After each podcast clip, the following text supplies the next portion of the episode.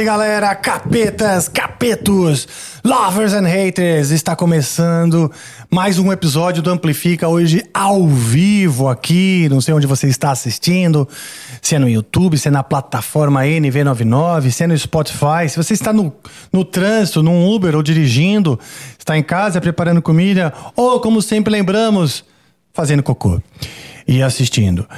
Seja onde for, abundem-se todos diante das telas, porque estamos conectados através desse podcast, que é o seu podcast favorito de música. Eu sei que é. Então já faça o favor de se inscrever, porque afinal de contas nós já estamos beirando os 100 mil inscritos, então nos ajude a chegar nos 100 mil inscritos aqui no canal. Lá no canal de cortes, nós já atingimos. Aliás, muito obrigado a vocês que já estão inscritos no canal de cortes. Mas vamos também nos esforçar para chegar a 100 mil aqui no canal Amplifica. Boa noite, equipe maravilhosa. Como é que vocês estão? Boa noite. Bom demais, Muito bom demais. Sejam todos, se- acomodem-se, se- abundem-se e fiquem muito bem. Ah, hoje nós vamos falar com um músico que é um camarada meu e é um cara talentosíssimo, multi-instrumentista, produtor e, cara, também tem muita história para contar. Já vivemos muitas histórias juntos, podemos falar também. Estou falando do Tuco Marcondes. Muito boa noite, boa noite, galera. Boa noite, Rafa. Pô, muito boa Enorme noite. prazer Seja estar muito aqui. bem-vindo, bicho. Poxa, tava morrendo de vontade já, porque eu ficava assistindo todos os meus amigos aqui. Eu falei, pô, que legal, tal, né? Pois é, já tava faltando, só tava faltando você. Temos boas histórias mesmo. Sim, algumas boas histórias. Aliás, falando de amigos em comum, recentemente tivemos o Fernando Nunes aqui, que é um grande amigo que a gente tem em comum, né? Sem dúvida. que contou muita história engraçada. E maravilha. Hoje nós vamos conversar com o Tuco, que, como vocês estão vendo, trouxe um montão de instrumento diferente. Aliás, ele é muito conhecido por isso, né? Por desbravar instrumentos que às vezes estão só no, no- no nosso imaginário, como a cítara, o dobro e tal. Vamos falar disso. Mas antes, Wagner Montes, filma o presunto. Filma o presunto, filma o presunto, Wagner Montes. Que é o seguinte, antes eu quero lembrar a todos vocês que vocês podem nos mandar mensagens. Nós vamos ler, assistir ou ouvir as suas mensagens, dependendo se for de texto, áudio ou vídeo. Ao final do programa pode ser perguntas, curiosidades, elogios, críticas, o que você quiser. Você, para mandar essas mensagens, você vai mandar na plataforma nv99.com.br barra amplifica barra live. Lá é que você vai adquirir Sparks do Tesouro Nacional Flow. E com essas poucas Sparks que você vai adquirir, você vai então comprar essas mensagens que vai nos ajudar. Vai ajudar aqui, ó, a equipe, tadinho aqui. Ó, só tá na bolinha de amendoim faz um ano, olha só. Já tá... O cérebro do Joe já parece que é um amendoim. Sempre foi, né? Exato, não posso culpar Só a se bolinha agravou caso. agora. É, é verdade. Ele até deu uma enxada, né? Com, com a- capa de. até Fez uma capa de polvilho. Maravilha! Então, essas mensagens você pode nos mandar e nós leremos. ah, e temos um emblema hoje, não é verdade? Perfeito. Aliás, mostra aqui o emblema, um Vou emblema mostrar, muito vou bonitinho. colocar aí agora. Esse emblema é para os bons colecionadores aí. É uma lembrança do episódio. Ah, mas tá bonito demais. Eita, bicho. Esse, é- velho. Olha só, esse é um, é, um, é, um- é o velho da lancha. E como é que faz pra resgatar isso aí? Você precisa saber a senha. A senha é montanha. Montanha. Você vai lá, entra na plataforma nv99.com.br, ah, co- de barra é, emblemas. Barra resgatar. Ai, cara, erro. barra resgatar. E você então resgata isso aí como uma lembrança para você colecionar os emblemas dos, dos seus dos episódios que você acompanhou aqui conosco. E se você está ouvindo essa mensagem, você está acompanhando. Então, logo, resgate o emblema com. Digita lá a senha montanha. E nós vamos começar por isso, hein? Sem mais delongas. Tuco, por que a senha montanha? Vamos lá. Cara, porque eu gosto muito de. Sou montanhista, Montanhista mesmo de escalar? de escalar mesmo. Olha só, Desde 1981. Nossa. quando eu tinha 16 anos. Aí, na virada dos anos 90, quando a vida profissional deu aquela embalada, eu meio que deixei de lado e eu voltei a escalar durante a pandemia. Olha só que legal. E tenho ido regularmente. Minha filha começou a ir comigo também, a Lívia. Legal. E adorou também, então já é um estímulo maior ainda. Algo pra viver em conjunto. Que legal, É. né, bicho? E então, como é uma coisa que eu gosto muito e tô morrendo de saudades, Você já, porque a primeira essa época, que você lembrou. principalmente onde eu gosto de ir, que é lá Parque Nacional de Itatiaia e tal, né, na Serra da Mantiqueira, essa época do ano chove diariamente. E é complicado daí. né? É, não, aí não dá. Então, embora tenha outros passeios incríveis de trilhas, cachoeiras que dá pra você fazer Sim. com cuidado, mesmo nessa época. E a época boa começa a partir de abril, vai até outubro, assim, que é uma época mais seca e mais fria também. E, pô, já peguei 12 abaixo de zero lá. É mesmo. É, em 85, 86, nevou Olha. no Parque Nacional de Itatiaia. Uau! Caramba. O Pico da Neblina é onde? O Pico da Neblina não é no Parque Nacional de Itatiaia, não sei, nunca fui lá. Ah, tá. Não, eu só tô lembrando nada a ver, mas é porque eu tô lembrando de uma história que o Angra viveu no Pico da Neblina eu achei que fosse ali, ah, pra minha ignorância. Outra curiosidade que eu tenho, também provavelmente ignorante, é. eu- tinha sempre uma impressão de que o montanhismo tem a ver com você segurar com força as coisas, ou seja, ah, endurecer a pegada de alguma maneira. Então, o meu montanhismo é um montanhismo que não é aquele radical dos caras que ficam com aquele saco com magnésio, que sabe, que é um pó branco Ah, sei, sei, sei, sei. põem a- na mão para ficar com mais aderência. O meu não, o meu é- vai com uma cordinha, um rapel aqui ali e tal. Tá. E em alguns momentos você precisa dar sua força, mas não é uma coisa. Geralmente, onde você precisa da força para não cair, você está com uma corda de segurança que, se você cair, você pode tentar outra vez. Veja! Aliás, falamos, falaremos disso, Raul Seixas. Mas, é... Pô, mas o cara, o rapel também tem, tem, tem, tem seu perigo ali e tudo, Não, né? é- você está lidando com uma coisa da natureza, Pois como é. o mar e tudo, né? Por exemplo, uma mudança de tempo brusca pode ser muito perigosa, né? Tem rajada de vento tão forte que te afasta da pedra, assim, né? Caralho, olha só que interessante. Que legal, É cara. bacana, é Eu bacana. acho que eu já havia você comentado, já havia visto você comentar alguma coisa sobre isso, mas como mais como uma coisa mais passada mesmo. Agora então passou a ser Voltei, cara, tô tão feliz, bicho, que é uma coisa Que que, me alimenta, assim, e a, a Serra da Mantiqueira, É em maravilhosa geral, a Serra da é Mantiqueira. um lugar que eu encontro, meu coração fica bem lá, sabe? Puta, meu também, cara. Eu vou E muito. Minas Gerais, né, cara? Aquela parte de Minas ali que é Sim, incrível, né? Gonçalves. Qualquer lugar você come bem, né? Tem uma cachaça boa, um queijo bom, né? Sim. Pô, paraíso, todo mundo sorrindo. Curti pra. Curte Gonçalves? Demais. É legal lá, é, né? muito legal. Também, falando em cachaça, tem uma cervejaria boa lá. Todo lugar, Três as três orelhas. orelhas. É, Pô, um estúdio de um grande amigo que, inclusive, é o cara que produz algumas coisas do Zeca, nosso engenheiro de som de PA, que é o Evaldo Luna, chama Três Orelhas o estúdio dele. Ah, é? Porque ela é pertinho? Não, Nada a ver, é porque ele gosta muito daquela cerveja. é, provavelmente. Olha, vou emprestar o nome. Legal. Maravilha, cara. Você começou. Eu lembro uma vez que você me contou que você começou muito a tocar, muito é, fascinado pelo ver o seu avô tocando, não era uma coisa assim? Foi. Na verdade, a história foi um pouco antes. Eu comecei a tocar flauta doce, de ouvido. E, porra, me dei bem. Eu tinha uns nove anos de idade, assim.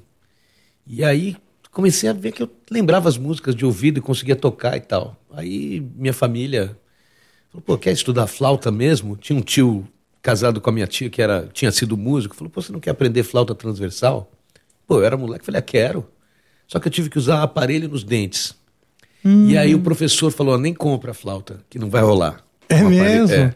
Eu usei também. E aí, minha irmã tinha um violão, eu comecei a tocar o violão deitado assim, tirar as melodias e tal. Olha só. E aí tinha um tio avô, que era violinista, e ele tocava violão de hobby.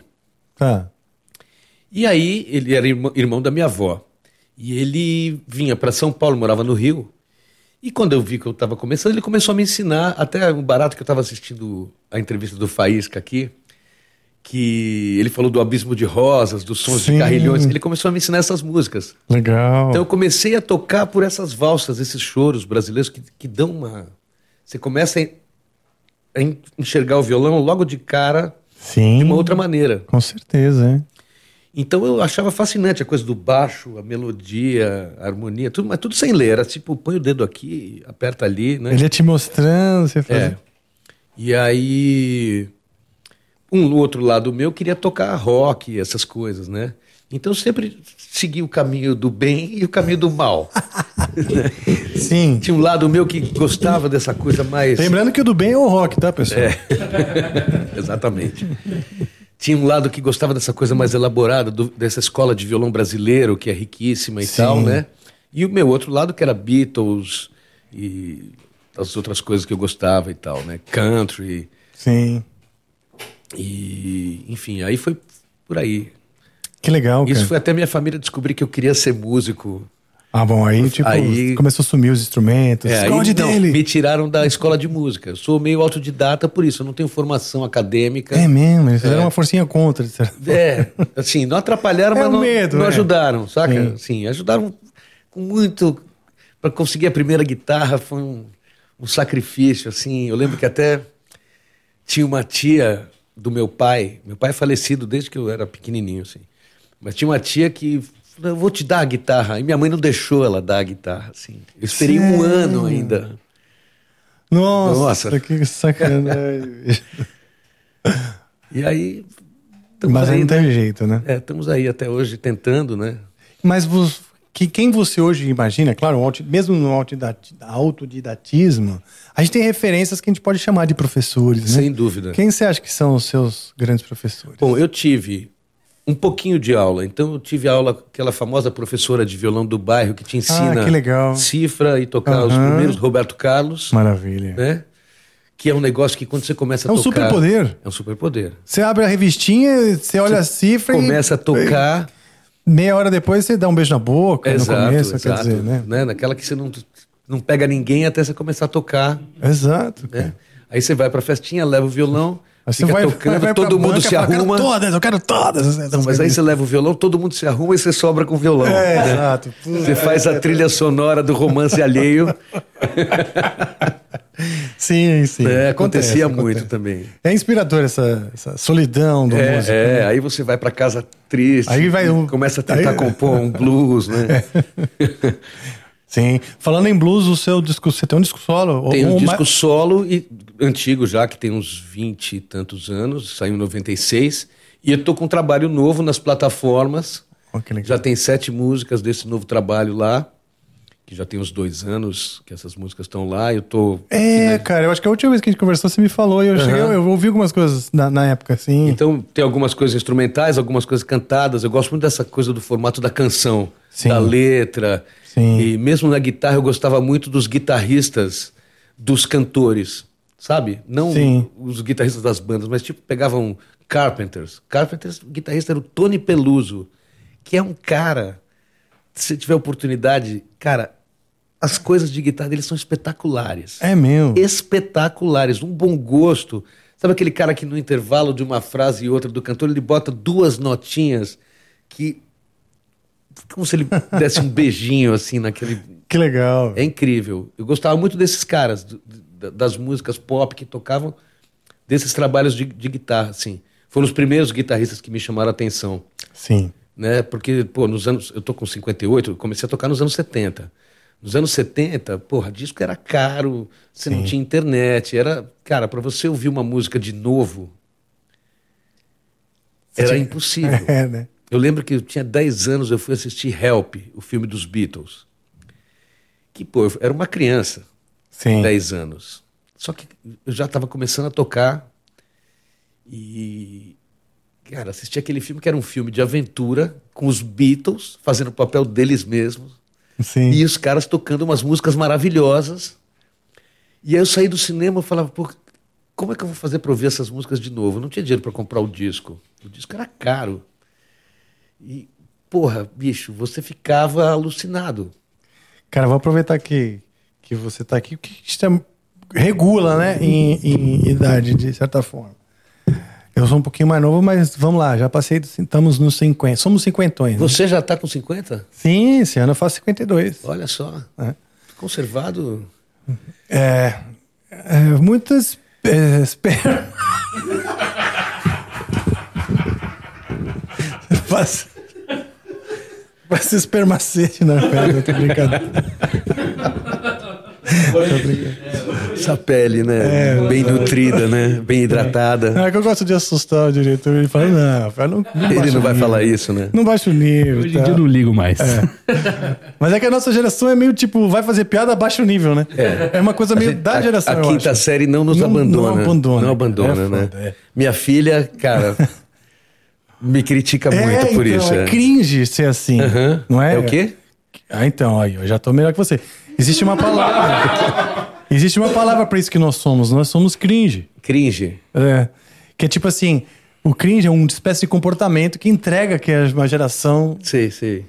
Mais velha que É somos tipo o tiozinho da Suquita. Exatamente. Nós somos do Gourmet, tiozinho da, curti- da Soquita, que essa geração que sabe o que é cringe não sabe Não sabe o quem que é. o tiozinho da Suquita, Mas não faz qualificou o tio da Suquita como cringe instantaneamente. É, é, na hora. é, exatamente. Na hora, exatamente. Então é isso, né? E, mas tinha um romantismo. A busca, a- ouvir música, como era uma coisa assim, até Ritualística, distante. É. Ritualística. Você, a gente tinha que ir na casa de algum amigo, de repente, pra ouvir aquele álbum. né? Exato. Ficava passando a capa de mão em mão, a gente aprendia os nomes dos músicos. Sim. Que é uma coisa que eu acho lamentável nas plataformas.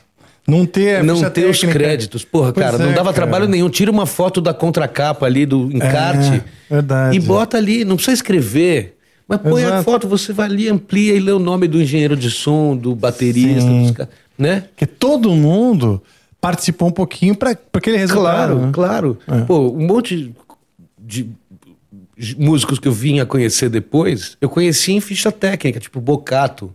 Ah, eu era, sim. porra, tava começando a tocar e comprava os discos tal, ia lá, trombone, Bocato. Pô, É. Bocato é meu amigo.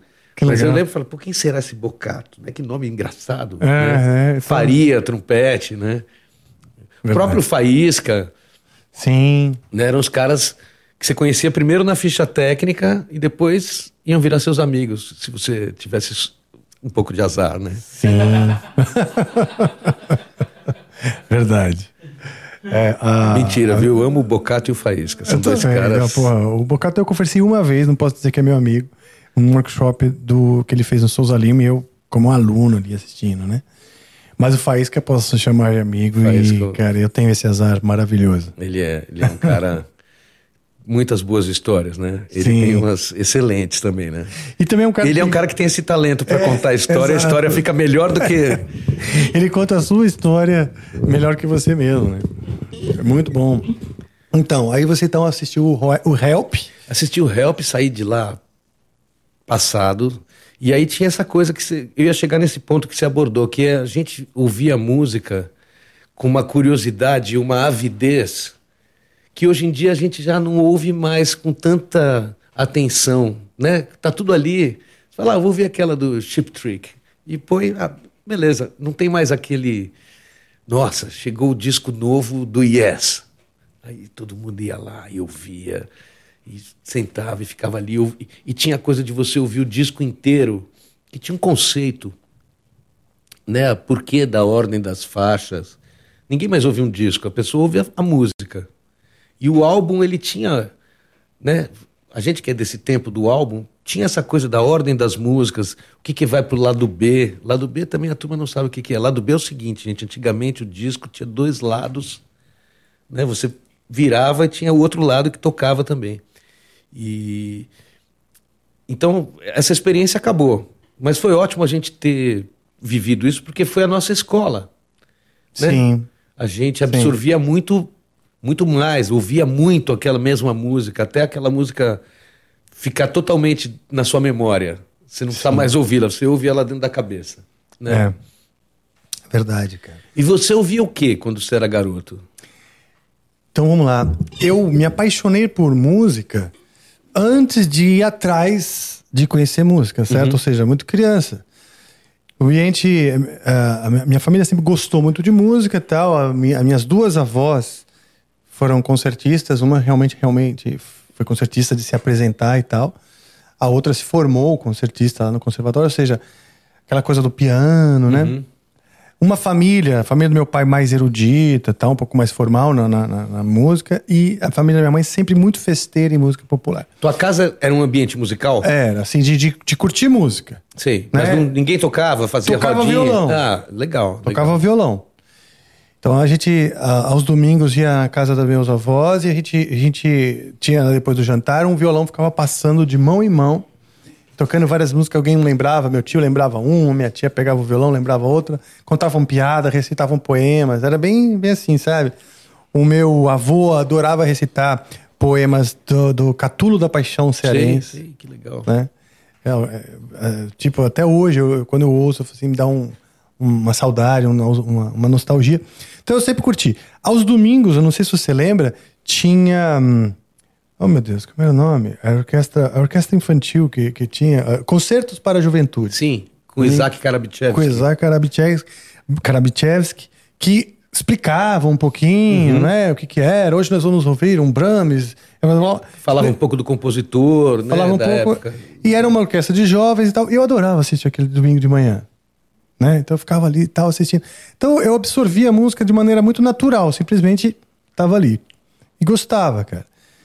Mesmo, eu gostava muito. Por exemplo, eu fui assistir uma peça de teatro, um musical, que era do, do, do Cebolinha, Mônica e Cebolinha, no mundo de Romeu e Julieta. Sei. E eu, puta, adorei, né? Porra, tal. E era um maior musical legal pra caralho. Terminou o musical, queria o álbum. Esse álbum, o vinil, eu tinha, então tinha uma vitrolinha, daquelas Philips, que era tampa, todo mundo tinha. E esse álbum, que era do Romeu Julieta, eu ouvia Até Tipo, furar. Até furar. Eu acho que provavelmente devo ter ouvido mais esse do que o Dark Side of the Moon, que eu já ouvi também bem. É, então, é, hoje, aí eu fiquei até curioso com essa história. Recentemente, fui procurar na internet, né? Esse álbum, realmente as músicas são muito boas. E é rock, cara. Porque eu não lembrava de nenhum. Quem gravava eram os músicos que Cara gravavam tudo. é, exato, É. os cara que, que- Eu nem sei quem que foi, se você não sei, teria que pesquisar. De repente você até conhece quem é. Galera, a galera da pesada, porque é Uhum. bem gravado até e tal. Então era isso, cara. Até que com nove anos o Queen veio pro Brasil. Eu fui nesse show. Você foi então lá no Morumbi? 81 no Morumbi. Né? 81, cara. E eu morava do lado do Aqui no Morumbi. divisor de águas na minha Pra vida. você também, então. Pra mim também. Ali. Você foi? Não fui, mas eu mor, morei a vida inteira bem do lado do estádio. E do meu quarto, ce- era, do meu quarto dava pra ver um pedaço do palco. Sei. Te juro, dava pra ver um pedaço do palco, tinha um buraco assim, que era a entrada da, da arquibancada. E pela entrada da arquibancada, que era o buraco, dava pra ver direitinho um gol, que inclusive já vi também gols acontecendo. E eram, os caras montaram o palco e às vezes em quando aparecia o Fred Mercury e tal, né? Realmente vi o Fred Mercury pelo buraco ali. Eu tinha nove anos. Mas o que, o que eu percebi aquele dia é o seguinte: o estádio inteiro cantando, eu conseguia ouvir. Uhum. Aquelas reuniões na casa do meu avô, onde todo mundo parava para reverenciar músicas, poesia e tal, acontecia em lar- larga escala. Uhum. Parou a cidade. Naquele ano só falava do show do Queen. É, foi um negócio. Foi um negócio louco. Falei, caramba, cara, esses caras passaram por essa cidade, estão viajando por várias E cidades. foi uma banda que veio pro Brasil no auge. É. Foi a turnê do The Game, que foi o grande disco do Queen, foi, né? Que tinha o Another One Bites the Dust, o Crazy Little Thing Called Love, né? Save Me. Porra. Foi essa turnê que veio pro Brasil. E- Que legal. Porque antes só vinham.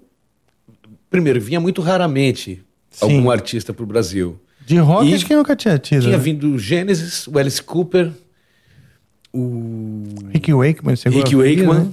Com aquele show Viagem ao Centro da Terra. Sim, que eu adorava também. Eu adorava esse Tinha esse disco. álbum aí, cara. Pô, esse álbum pra mim foi, foi a primeira droga, assim, que eu, eu ouvia, apagava a luz e ficava tendo visuais, assim, né? É, e o cara narrando. É, não que eu use drogas, viu, jovens? É, não não use drogas, isso, mas eu é. digo, dava essa sensação Sim, de você ouvir um negócio, aquele sintetizador com orquestra. é, era muito legal. Puta, era Pô, muito legal mesmo. A, a E eclosão aquele- do E sintetizador um aquele, a negócio. figura dele na É. capa, porque era pintado, não era bem uma foto, né? A figura dele ali era, era um desenho. Parecia um, su- um super-herói ali. E, e tinha um álbum, né? É, Dentro você era- abria e É. tinha umas. A minha edição não tinha álbum, não. A minha tinha, era um tipo um livro, assim, com umas três, quatro folhas. Ah, tá, não. Com Não era umas assim, não. imagens. Era um álbum duplo que eu herdei do meu primo. Um primo que era um pouco mais velho e desistiu de gostar de rock, ele me deu a coleção dele, puta, até hoje eu agradeço. Que demais. Esse disco. Pô, esse disco é 74, por aí, 75. Que legal, cara. Puta, era bom demais, né? Esse show do Queen foi um negócio. E então isso mexeu com você num Muito. nível. Num puta, num nível que assim. Eu falei, cara, é, a música já me absorvia, assim. Gostava de ouvir música muito, né? Naquele dia, naquela coisa que é comoção da cidade inteira em função da banda, então um grupo, uma gangue, né? Uhum. Chegou e pá, mexeu com a cidade e todo mundo cantou junto. Cantou dizer, junto. né? Eu falei, puta, eu queria fazer isso na minha vida. É um negócio, né? Eu tinha essa coisa também, por exemplo, eu ia no cinema quando eu era criança e a música de alguma cena me marcava Ah, tanto sim. que eu queria ver o filme de novo só pra ver aquela cena de novo e ouvir aquela música. Cara, eu assisti o Grease sete vezes Olha. no cinema. Grease é uma superprodução muito bacana, né? É muito legal. Aquelas São músicas músicas são boas ótimas, demais, né? bicho. Muito boa. Cada música boa, eu ouço. Estão aí até hoje, nessas Sim, músicas. cara. Eu ouço Hopelessly Devoted to You e choro. Não, não choro, Sim, literalmente, mas tipo, mexe, Sim, mexe, mexe. Aquela música de fossa, assim, de, de, de madrugada. De fossa, é, é bom demais. gosto, né? É a origem de tudo, né? É, né? Né? Aliás, a gente falou de música de fossa, que tá, de certa forma me faz lembrar de quando a gente tava falando do cara tocar nas festinhas, não levar ninguém, ir pra casa e tocar um blues. Aham. Aí eu falei do seu CD solo, que você já tá com com mais músicas na plataforma, nós vamos falar disso aí também, ó. Tô com o Marcondes no Spotify, já tem sete músicas novas. Mas eu me lembro do seu álbum solo que tinha muita coisa do blues, né? Tinha, tinha algumas coisas de blues, principalmente a coisa. Foi a primeira vez que eu comecei a experimentar o dobro, nem tinha um dobro, eu tinha um instrumento que soava como um dobro, assim. Ah, legal. E aí eu já us- buscava essa linguagem e tal, né? Porque, bicho, não, não existia dobro no Brasil, nos anos 90.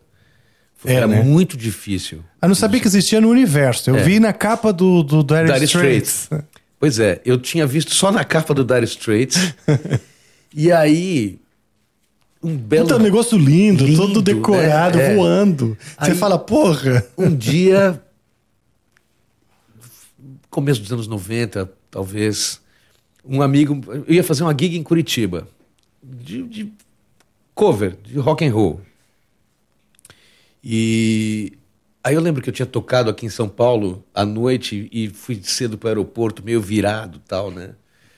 Cheguei em Curitiba, eu queria ir pro hotel dar uma dormida, mas aí o, o nosso anfitrião de Curitiba, que estava convidando a gente para ir tocar, falou: Não, vamos lá na loja de música, porque eles vão emprestar os amplificadores. Aí é legal, o cara quer te conhecer e tal, não sei o quê. Eu falei, "Tá, fui, né? Com sono, né, bicho?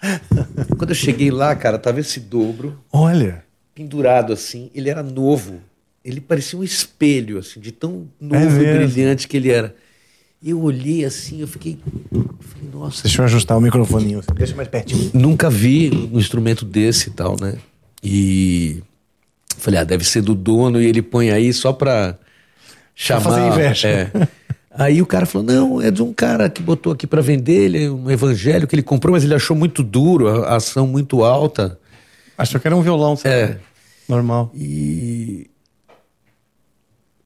falei, é mesmo? E ele falou, ah, o cara acabou de passar aqui, abaixou o preço ainda, porque não tinha Uau! vendido.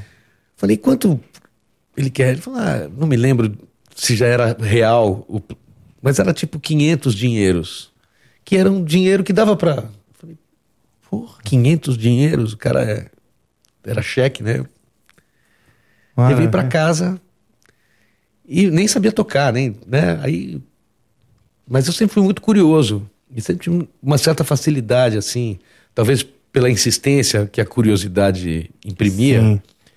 E aí, bicho, mudou minha vida. Foi um É mesmo, instrumento né? que cada instrumento de- novo que você pega, ele te abre uma porta, Sim. né? Você abre, você começa a descobrir coisas que você nunca tinha feito, afinações, Sim. né? E você começa a usar isso em coisas que você vai fazer, você começa a experimentar. É tipo um tempero novo, Que legal. né? Na sua, no seu prato ali, né? E isso aconteceu com vários instrumentos ao longo da minha vida. E primeiro com afinações, de começar a experimentar umas afinações e descobrir uns caminhos. Depois eu, a gente entra em detalhes. E depois com os instrumentos, né? E que eu acabava aprendendo a tocar do meu jeito, né? Por exemplo, Sim. o citar indiano, eu, eu nunca tive aula. Eu comprei e fui atrás e. Cara, eu quero passar por todos esses instrumentos aí. Você já tá falando do dobro, vamos pegar. Aliás, Então é esse que tava pendurado na loja. esse é o que estava pendurado na loja. É uma. Eu tô.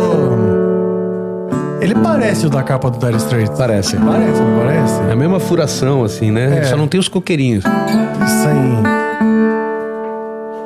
Deixa eu só dar uma Afinar? afinadinha. Boa. E a- enquanto eu afino, eu vou contar a história do dobro, porque dobro é uma marca, não é o nome do instrumento. Ah, é? é? É. O instrumento é é resonator, né? Tá. E aí é o seguinte, na década de 30, final dos anos 20, na verdade, aqueles grupos de rua é, que era sopro, percussão e tal, o instrumento de harmonia que tinha era o banjo, Tá. que tinha uma certa limitação ali e tal, né? Pra, pra acompanhar qualquer Para coisa. acompanhar qualquer. Exato. É. E aí os caras, os músicos procuraram dois irmãos imigrantes eslovacos que trabalhavam com metalurgia e com instrumentos musicais, que era Dopiera Brothers.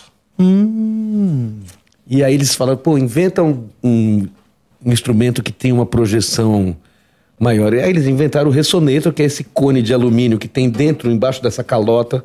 Ah, tem essa um calota cone de- tem, um, tem um negócio. um cone embaixo. de alumínio e o topo desse cone é onde fica o cavalete. Hum. E ele fica apoiado numa estrutura metálica.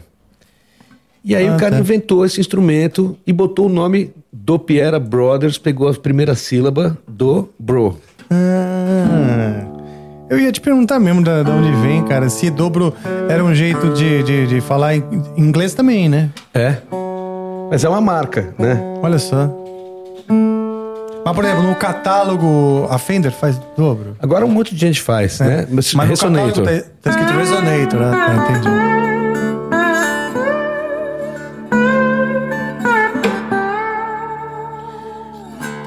O dobro começou a ficar mais conhecido naquele filme Paris, Texas. Sim. Que tinha a trilha do Ray Cooder, que era Ray esse tempo Cooder, que- exatamente.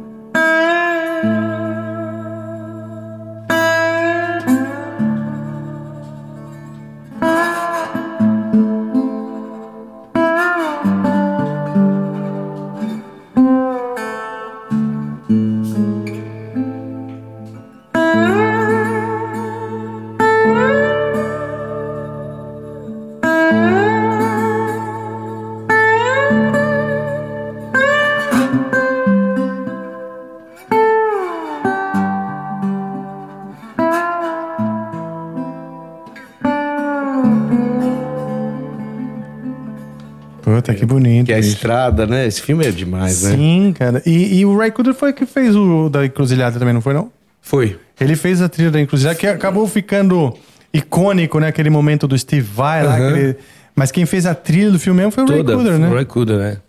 E ele fez o Buena Vista Social Club também, né? Ah, ele produziu, né? Porque É, o- e tocou. Ele foi o cara que foi pra Cuba e descobriu onde estavam os. É verdade. Todo ele, aquele- que, ele que, que fez. Todo o- aquele time tinham sido Verdade, grandes artistas cara. e tava todo mundo aposentado. Mas quem fez o filme mesmo tem um cineasta. Wim Wenders. O Vin Wenders, é. Ele fez o filme, é legal. E o Ray Cooder até tomou uma multa de 100 mil dólares do Sério? Bush porque ele fez negócios com Cuba. Você fez negócios, você foi É. tocar violão em Cuba. E você sabe o Suami Júnior, que é um violonista brasileiro de sete cordas, que toca muito, assim, é um cara incrível. Ele virou o diretor musical do Buena Vista Ah, é? durante uns 10 ou 12 anos. Pô, que legal. Legal cara. pra caramba. Bem, eu sei, o Buena Vista acabou que visitou o Brasil muitas vezes, Aham. né? Eu tive a oportunidade de ver os caras do palco, de cima É, do palco. que A gente tocou legal. no Festival de Jazz de Paraty com o Zé Cabaleiro e na véspera teve o Buena Vista e a gente assistiu os caras assim do lado do palco. E uma coisa interessantíssima, todos eles muito elegantes, com ternos muito bem cortados. E o som, o pau quebrando. pá, pá, e os caras assim, ninguém se mexia. Ninguém sua, né? Não é aquele negócio que você ouve e você acha que o cara tá se matando na percussão. E tá, tá, tá, os caras, aquele swing, o cara só ali no timbale, o outro na conga. bicho, numa elegância. Sim. E a música elegante também, né? Com aquela sofisticação, aquela alegria. É. Os caras vão dançar aquele, aquela dança. Pô, eu morro de inveja de quem sabe dançar assim. Eu, eu- minha frustração é não saber dançar, cara. Também gosto de dança, gostaria também de saber. Esses caras que dançam sozinhos, sabe? Street dance. Pô, é legal demais. Você sabe que eu sigo muito, eu, eu recebo muito no, no, no. Como fala? Mídia social, né? Instagram. Coisa de dança, porque eu sempre curto. Uhum. Então, os caras devem achar que eu sou dançarino e me mandam É demais. dia. Mas E essas danças gafieira. Puta, É, danças de salão é, brasileiras. eu acho Não, demais. e, e também tango. Forró. outras. Puta. Já passei tanta vergonha É. de estar, às vezes, num forró, né? Porque às vezes a gente vai tocar em lugares aí do Brasil e tal. Pô, depois do show, antigamente, que a gente era mais animado, pá, vamos, vai todo mundo pro forró, vamos. Vamos. Aí vinha alguma menina, pô, vamos dançar? Falando, não, sei dançar. Ah, imagina, vamos lá. Aí, bicho, ela dançava 15 segundos comigo. Falava assim, Realmente, você não sabe Eu vou dançar. ali. É, achei que você tava brincando. É, é. o negócio é sério ali. Pô, toca mais um pouquinho do pra gente. Tem alguma que você lembra? Ah, desculpa. Não, pode falar. Eu ia perguntar, eu gosto muito de ouvir você ter cantando. Depois eu canto uma É? também. Maravilha, A gente então toma uma aguinha que agora eu tô com a... Maravilha. Sem pressão, sem pressão. Não quero te pressionar.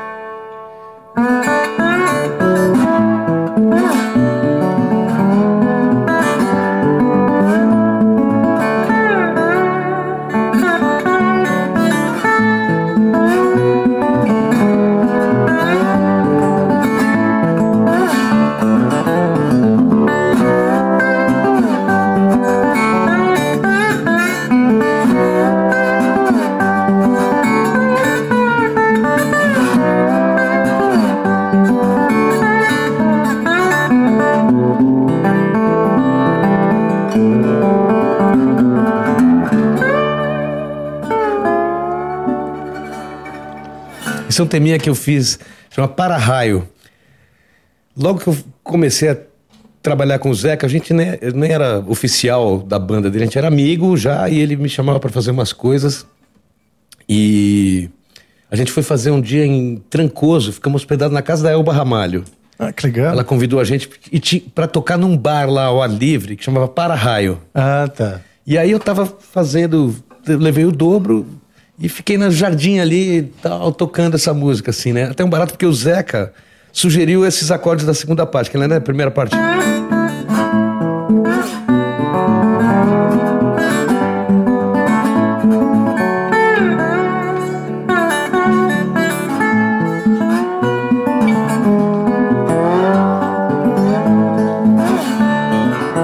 Aí o Zeca sugeriu.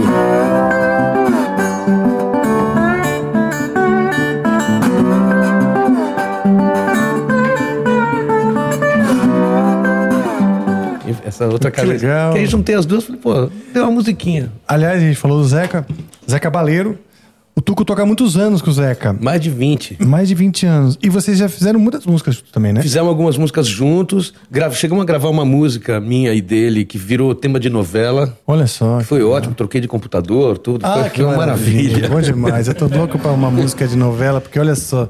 Esse aqui, nem, esse aqui nem com o Viagra sobe a tela. Mas vamos lá. E... e o Zeca é um cara muito bacana. Eu já trabalhei com muitos artistas, mas o Zeca, além de ser meu amigo, ele é um artista muito completo e com uma personalidade muito legal. Assim. Ele é um cara muito generoso, muito relax. Pô, eu tô com ele há mais de 20 anos, eu nunca vi ele dar um pitio, ele ter alguma exigência não cumprida e muito pelo contrário. Já aconteceu da gente chegar para tocar e as condições não serem as ideais, ele falou: "Gente, já estamos aqui, Vamos aí. é, é tocar ou voltar para casa sem tocar. Vamos tocar, sabe? Nossa vida é isso. Sim. né? Teve até um- uma situação interessante. A gente foi tocar uma vez em- no Espírito Santo, onde já estivemos juntos, Sim, né, fazendo aqueles cara. eventos da Yamaha lá. Exato.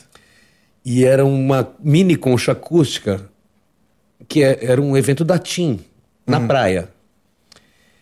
Aí, cara, começou a cair uma chuva que nem a de hoje. Puta, meu. Velho. Choveu, hein? Mas choveu que começou a alagar tudo.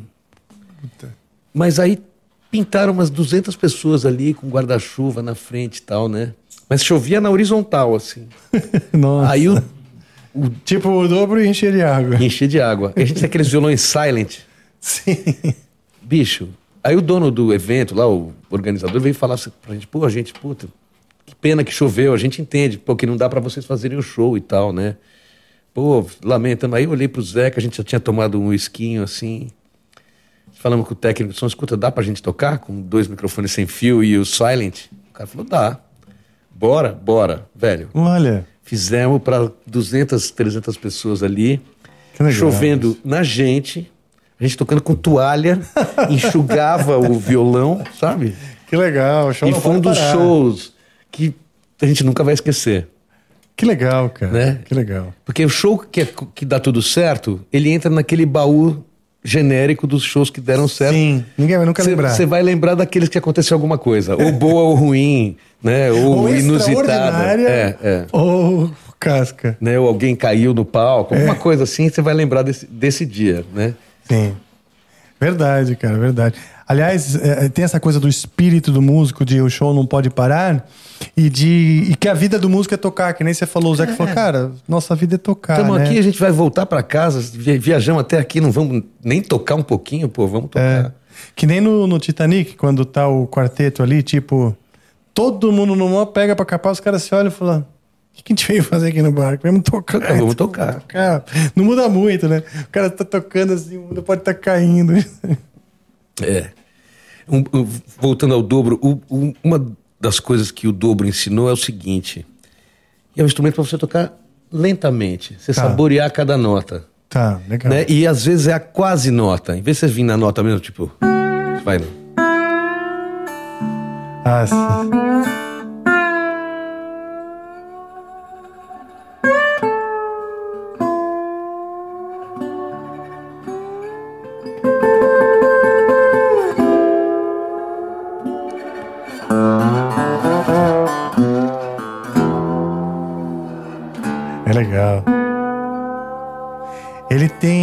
chega devagarinho É, na nota, legal. saboreia, sabe? E, e isso, pra isso exige uma maturidade. Maturidade. Maturidade musical de.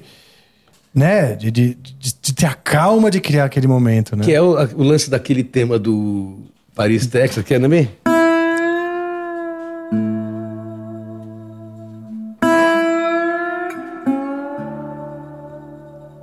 É bem. Pô, eu tinha esse vinil, cara. É demais, né? Na verdade, eu não tinha. Eu acho que tinha uma- minha prima tinha. Alguma, alguma, eu acho que alguma prima minha tinha. E eu gostava de ouvir. Você não acha que hoje em dia a gente dá menos valor pra música porque ela tá mais fácil? Tá disponível. Tá, Você fala, em ah, todas vou- as plataformas. Disponível em todas as ah, a plataformas. música do Paris, Texas. Você vai lá, tá ali no Spotify. Tá. Você põe, você ouve 15 É. segundos e fala, ah, já matou a vontade. Com certeza. Né? A gente vivia um, uma sensação de escassez. Hoje as pessoas vivem muitas sensações de escassez, mas não com produção de conteúdo. né? É, é. Produção de conteúdo, o contrário. É uma fartura constante que eles não nem. Aliás, cara, o seu canal é elogiadíssimo por um monte de gente que eu conheço, ligada ou não à música. É mesmo, cara. É, hoje mesmo um amigo meu que, que é músico amador, mas que é, trabalha. Interessado. né? Maravilha. E trabalha com outras coisas, Ah, quer dizer, tá. que não trabalha com música. Sim. Ele falou que seu canal é o canal mais legal de música que ele assiste. Eu falei no começo, hein? Falei logo no começo aqui que esse é o seu canal favorito de música. E é, e é, cara, Ah. e é muito legal porque você tem a oportunidade de conhecer mais profundamente o entrevistado, além da, da parte artística, musical. Sim. Você ouve as histórias dos caras. Eu tava vendo o do Faísca, excelente. Muitas semelhanças com a minha história, do, do coisa do Abismo de Rosas, Ah, que legal, dos sons é. de carrilhões, essas músicas brasileiras que era a referência, você tinha que saber tocar Sim. para você ter um mínimo de respeito Sim. sabe? Na- no- perante a comunidade musical, assim, né? Aliás, isso é uma coisa que, que a gente abordou aqui com o Fernando Nunes. A nossa, o músico, não só ele quer saber tocar um instrumento, é, como ele também quer pertencer a um grupo de músicos. Ele quer ser aceito na rodinha. Principalmente no isso. começo, né? Quando É. ninguém te conhece. Exato. Quando as pessoas começam a saber quem você é, é uma sensação legal. É, o cara toca ali. É, você então o cara fala, toca "Não, aquela não, música lá. Né, chama o Tuco, alguém que você não conhece te liga, fala, "Ó, escuta, você é o Tuco, eu queria que você viesse gravar aqui, não sei. Pô, é legal, é. É legal, essa sensação é boa. É verdade, cara.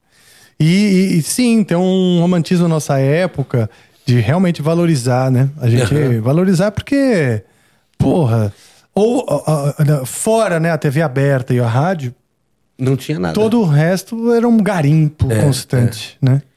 Exatamente. E tinha pouca gente fazendo música comparado a hoje. Tinham É. menos artistas, tinham menos músicos, tinham as famosas panelinhas. Sim. Eram os mesmos caras que gravavam tudo, né? Umas tipo Wrecking Crew, sabe? Que aqueles músicos. Wrecking Crew eram 50 músicos de Los Angeles que gravavam tudo nos anos 60 e 70. Ah, do, Então, por exemplo, os discos dos Monkeys eram. Eles só cantavam. Eles não Ah, tocavam. eles- outras pessoas. Não eram os caras do Beach Boys que, que gravavam. Eles gravavam com, esses, com Beach Boys também. Eles gravavam com to- um monte de hits. Até outro dia eu tava vendo um dos, desses músicos, que é o. Caramba. Não vou lembrar. Daqui a pouco eu lembro o nome dele. Ele foi o cara que gravou aquela música dos, dos Monkeys. Ops. Aquela música dos Monkeys, Last Train to Clarksville, sabe?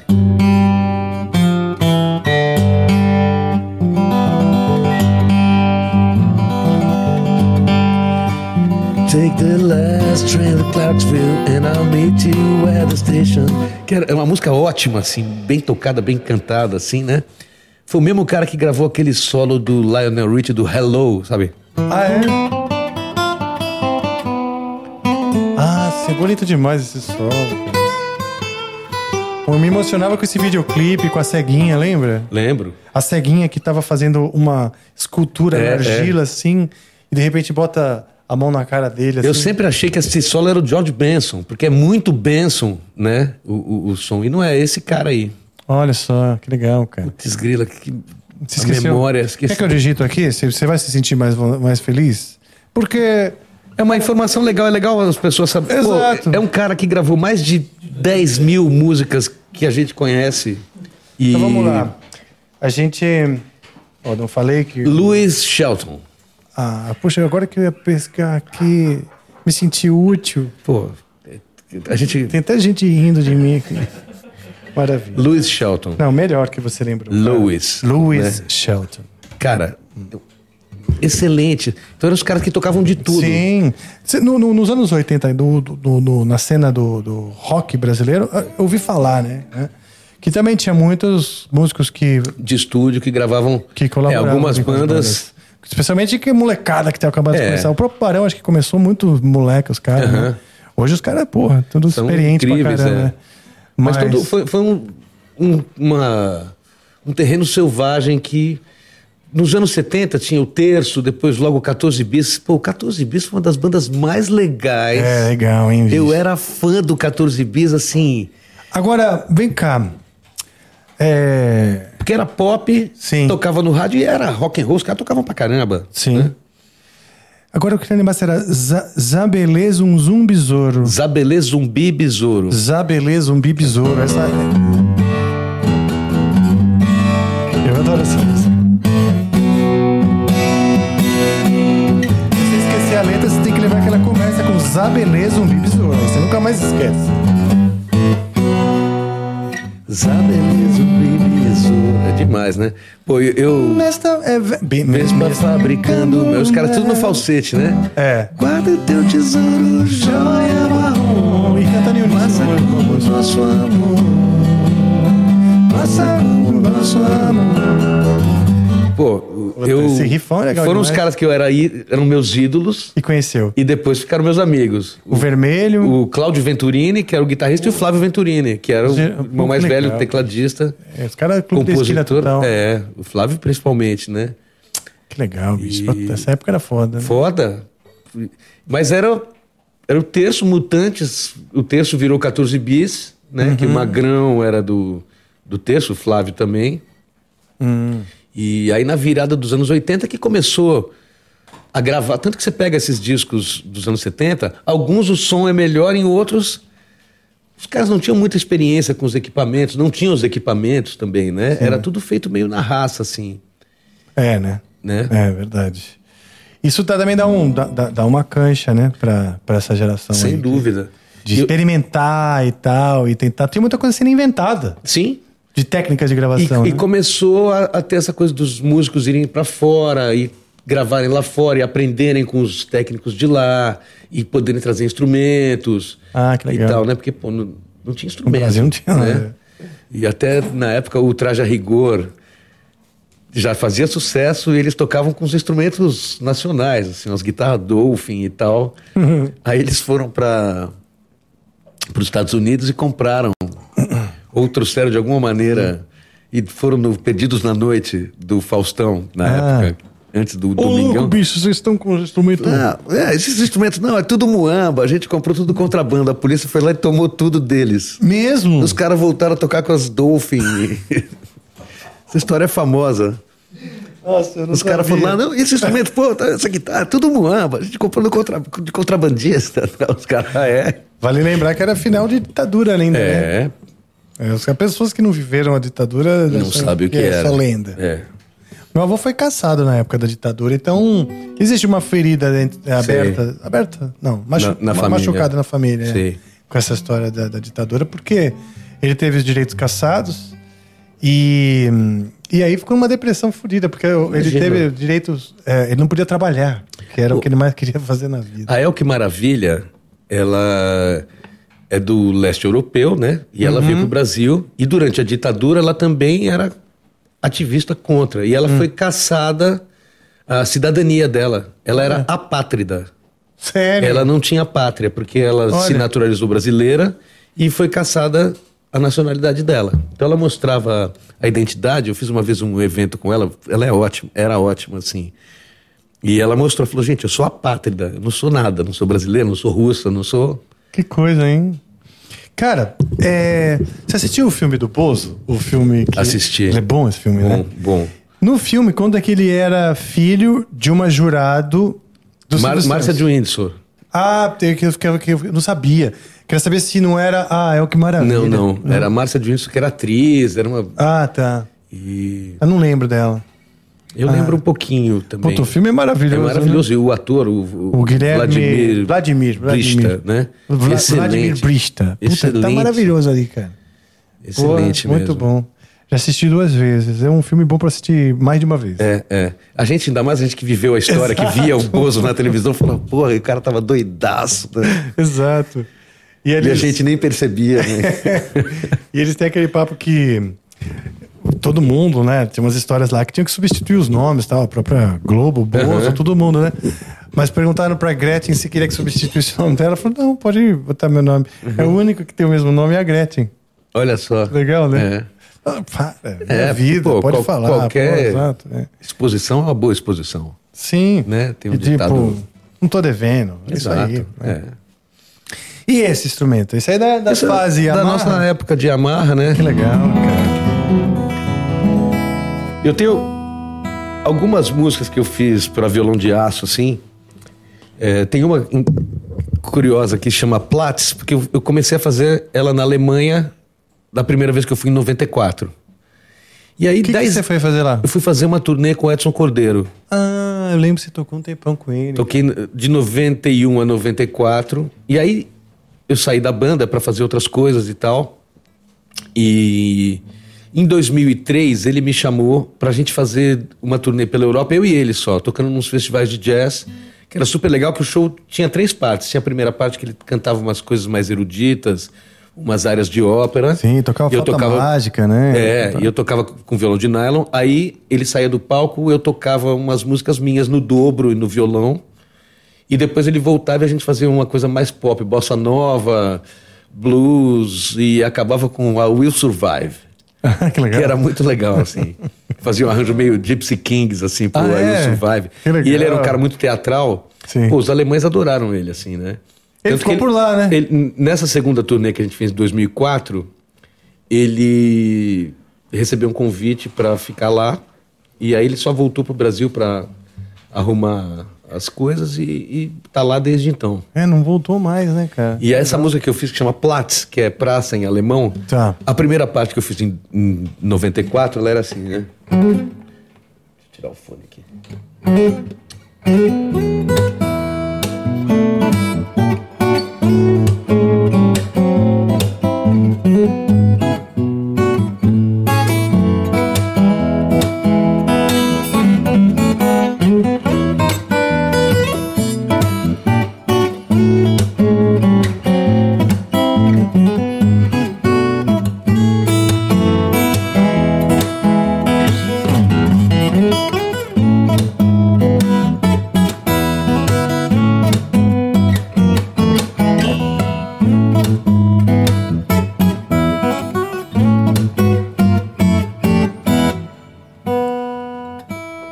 E a segunda parte que eu fiz 10 anos depois, assim.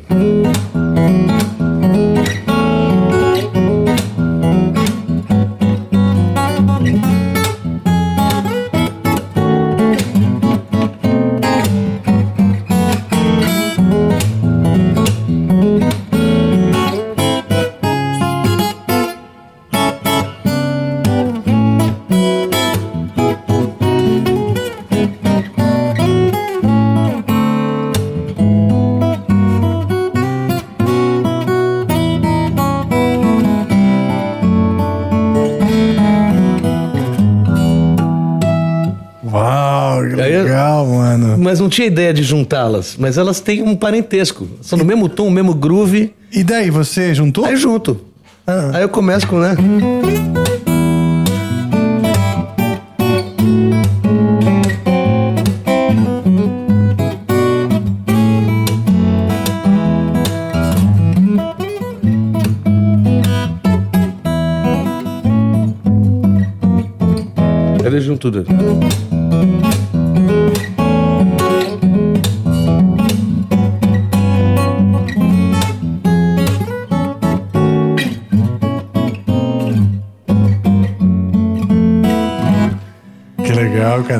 Especialmente essa segunda parte é um encontro muito pessoal teu entre justamente o Clube da Esquina e, e um blues, uma coisa É, mais... tem.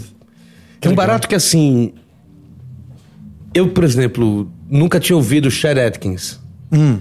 Mas eu ouvi algumas outras coisas influenciadas pelo Chet Atkins. Então tem um monte de músicas que lembra Olha Chet só, Atkins. aí você foi descobrir, você foi, foi ouvir É. com calma e falei, olha só. Olha só. Sim. Então eu tenho uma que eu fiz que é assim.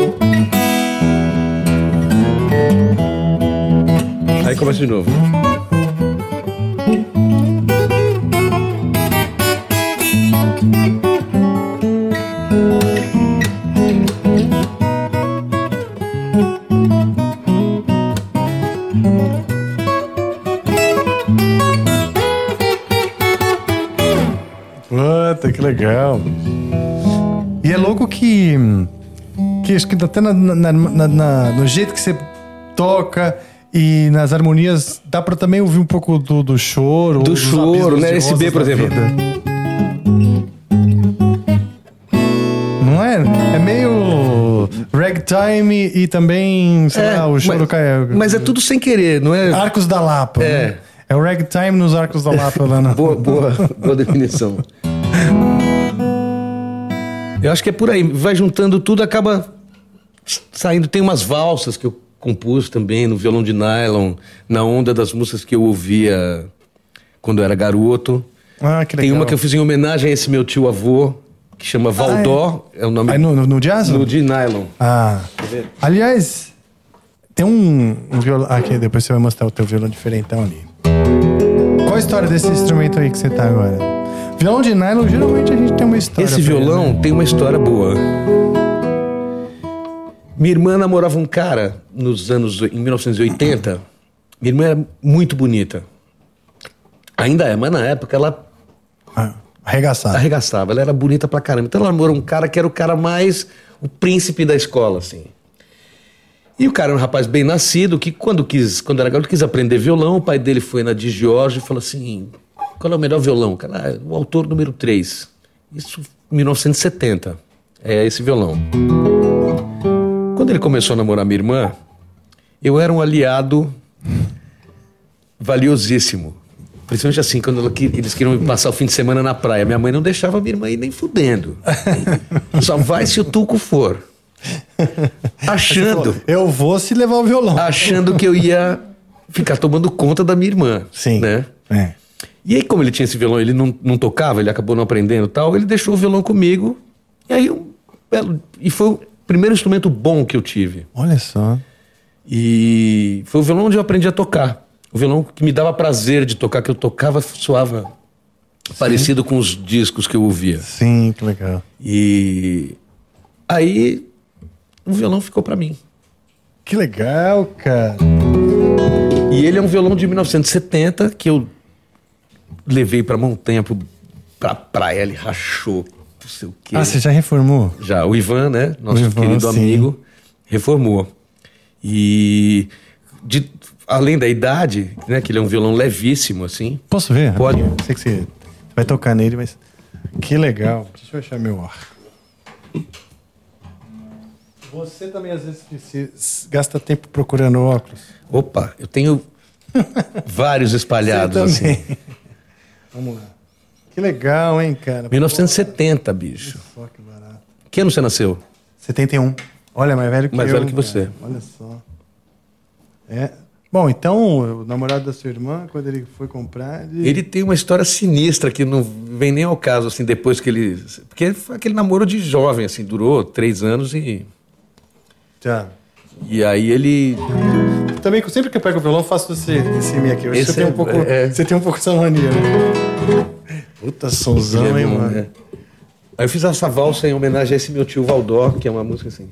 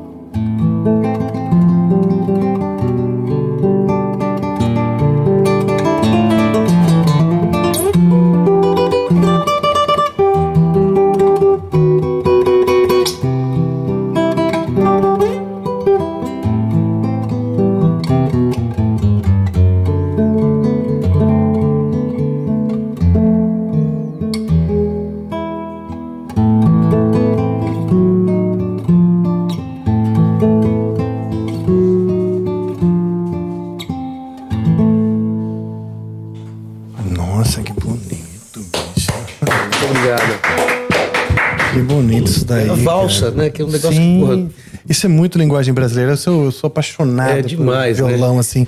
Teve uma história que foi o seguinte: depois que esse, ele me ensinou a tocar essa, é, me ensinou, essa eu fiz em homenagem a ele. Essa Ele- de quando? Quando que você fez essa homenagem? Essa começou nos anos 80 e eu acabei desenvolvendo uma outra parte agora nos anos 2000. Ah, tá. Essa quando vai pra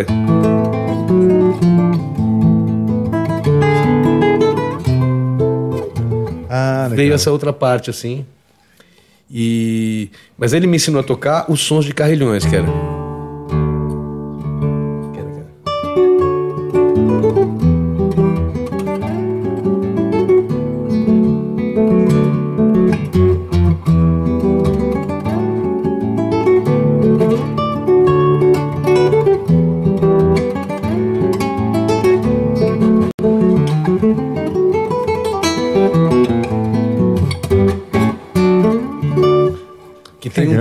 Sim. Isso é, mach... é um machixe? Que ritmo é, É um esse? choro, né? meio- Diferente, né? Tchacatutum, tucum, tchacatutum, É, é. É diferente Bem- do choro é. que a gente conhece, né? E era um barato porque assim, eu não sabia tocar rock, não sabia tocar essas coisas, mas eu sabia tocar os sons de carrilhões. Então tinha rodinha de violão, todo mundo tocava. Não, deixa eu to- Daqui, tocar daqui. uma. Eu tocava essa, os caras, porra! Ah, toca outra, não sei. Não, não, não. Então tá bom, de- devolvi o violão, né, bicho? Já pulava fora, né? Então, é, Essas tarraxas são originais? originais, cara. bonitas, E elas têm né? esse reforço aqui, ó. Nunca vai estragar. né? Nunca vai estragar. É. E esse violão foi o primeiro violão que, que ele é afinado e tal. Então, bicho, eu adorava tocar ele. É um instrumento, talvez, dos que eu tenho todos. Se eu tivesse que ir para uma ilha deserta, era o que eu levaria. Ah, é? É. Que legal. Olha só. Ah, eu também, se tivesse que ir pra uma ilha deserta, se tivesse que escolher um, eu levaria um. Provavelmente. Deixa eu tampar os ouvidos do cavaquinho, que ele não pode escutar. Talvez eu leve o violão de nylon ou o cavaquinho. Eu tô apaixonado pelo cavaquinho. É sabe? mesmo? Nylon que você levar? Hã? Qual de nylon que você ia levar? Qual de nylon, cara? Eu acho que eu ia levar. Aí assim, eu não sei, porque eu ia ficar indeciso, né? É, tá vendo? Por isso que eu Tampa o perguntei. ouvido você aí. E eu tinha um. Como né, naquela época que a gente estava falando, não tinha muita informação, qualquer informação que viesse a gente devorava. É. Aí pintou um disco em casa que chamava O Fino do Violão. Cada música era. Cada faixa era um violonista brasileiro. Então, tipo Paulinho Nogueira, tinha Ah, o. Toquinho, é, o Baden Powell. E aí, o Puta, cara. que safra, hein? Eu falei, bicho, eu quero tocar esse disco. Aí eu fiquei um ano estudando as músicas todas, consegui tocar várias. Olha só. Tinha uma do Baden Powell que era assim.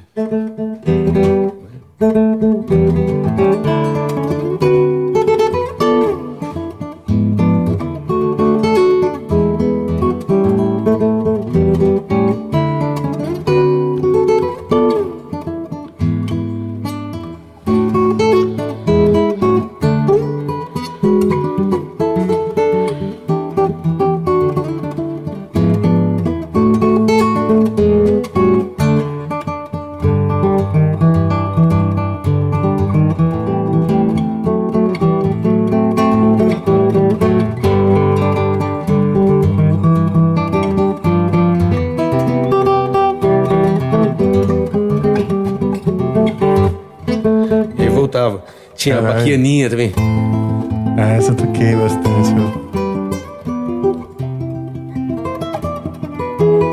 Faz muito tempo que eu não toco, mas é lindo isso, né? Mas eu também não tocava tão bem assim ela. Porque eu acho impressionante como você toca limpo, cara. Eu sempre te falei isso, até o no violão de, de aço, que é até mais, eu acho mais difícil ainda de limpar. É como você toca limpo e Cara, preciso. é o violão brasileiro que me deu isso. Essa É, né? coisa, ter começado com esse negócio dos sons de carrilhões, dessas músicas Sim. que você tinha que dividir o violão entre harmonia, melodia e baixo, né? Que é o caso dos sons de carrilhões. Mas, cara, essa, você tinha um monte. Porque você falou que você tirava de ouvido, né? Puto ouvido. Tirava de ouvido. Foi o que me salvou, porque eu, eu leio pessimamente.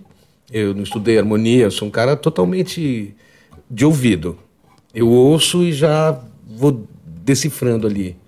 Foi o que me salvou, assim. Não, mas você conhece harmonia, mesmo que não tenha estudado. Você é o cara que, tipo, ó, você harmoniza as músicas do Zeca. Eu não conheço as regras. Sim, né? sim, ok, o, ok, o estudo, Você conhece um monte de caminho. né? caminhos, Uhum, é, pronto. né? Então é que que até o Faísca falou uma coisa parecida, a gente aprendia como as músicas eram feitas, tirando elas. Sim, ok. Então, esse disco fino do violão, pô, eu descobri caminhos no violão incríveis. Ah, que legal. E aprendi a descobrir caminhos. Então, quando eu, por exemplo, essa valsa que eu compus pro meu tio avô, foram caminhos que eu fui descobrindo enquanto eu ia compondo. Eu falei, nossa, eu quero aquelas, aquele e achava até encontrar um. Ah, que legal. É, tem uma passagem bem interessante na, na valsa que você. É, e, e, e é esse negócio que você começa e não sabe como vai terminar, né? eu tenho a sensação, você deve ter também, que a música tá fora.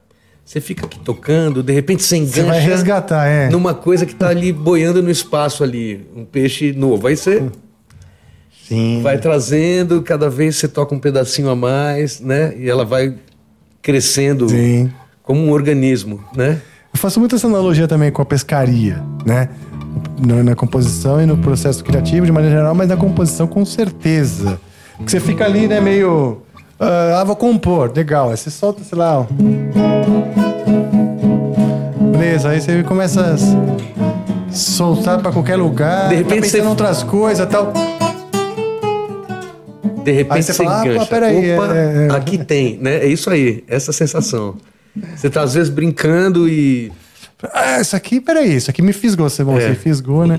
O Paul McCartney, eu lembro uma vez assim, o Paul McCartney falou, não, eu também não sei escrever, tá numa entrevista. É, como você é, grava suas músicas, você, você- chega a gravar suas ideias? Ele falou, não, é a minha memória, porque se ela, se ela não, se eu esqueço a música, se ela fica na minha cabeça, é porque ela. eu sei que a música é boa. Aham. Se eu me esqueço, é porque as pessoas também vão esquecer. É, olha que interessante. É. É, você já, você- eu vi você comentando desse documentário McCartney 321. Puta, amo, cara. Eu amo. Cara. eu sempre falo um, dois, três. Agora que você acabou de falar, é verdade. É três, dois, um. É incrível esse documentário. É incrível, É cara. incrível. Eu falo, meu, tem que assistir. Você Tem que quer assistir. ser músico ou quer conhecer mais sobre música? O que, que é a paixão que o músico sente e, e a, e a engenharia, É, né? Aquela arquitetura. Ele fala uma coisa que eu sempre falei que eu achei super legal, que é a ele dá um exemplo que eu sempre dou, porque eu, eu falo que a música tá na mão do guitarra base. Uhum. A canção tá na. Você vê o ACDC, o cara ali é o Malcolm Young, Sim. que é o riff master ali, É, né? master e maker, né? E então você pega, eu sempre usava esse- os caras chamam de rhythm guitar, guitarra rítmica, porque ela tinha uma função, né? Você pega o All My Loving, close your eyes and I'll kiss you É. É mesmo? É a guitarra do Lennon. Olha close só. your eyes and I'll kiss you. Ela podia dizer close your eyes and I'll kiss you. Ela ia perder metade do, Do punch, né? do punch dela, né? Isso no, no Get Back eles mostram bem como eles exploravam É, muitas você pega maneiras aquela música.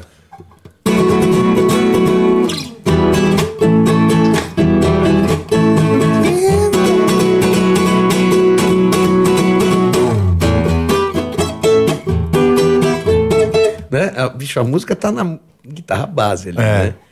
A gente é guitarrista, tudo bem, é legal o solo e tal, mas a guitarra Ah, base. é, assim, o- a guitarra é o que eu falo. A, comp- a composição é a primeira, primeira É. preocupação que a pessoa tem que ter, porque sem uma boa composição, o cara esquece. Exato. Vai sobreviver.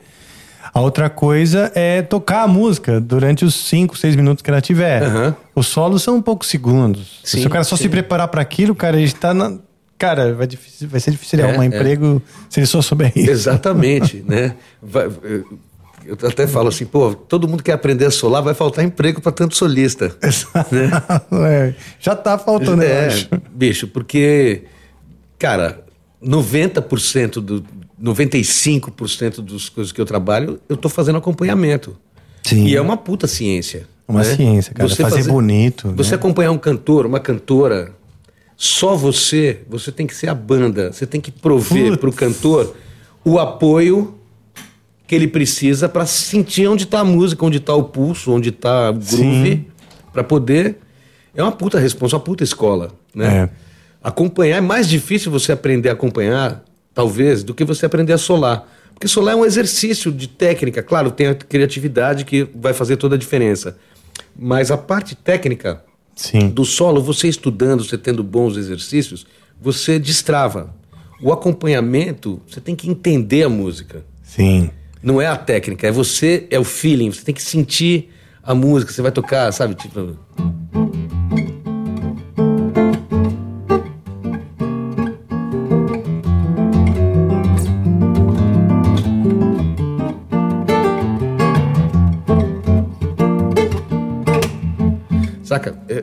O groove, bicho. Sim. Né? Não é, ah, o acorde é simples, tudo, mas você tem que sentir o negócio ali.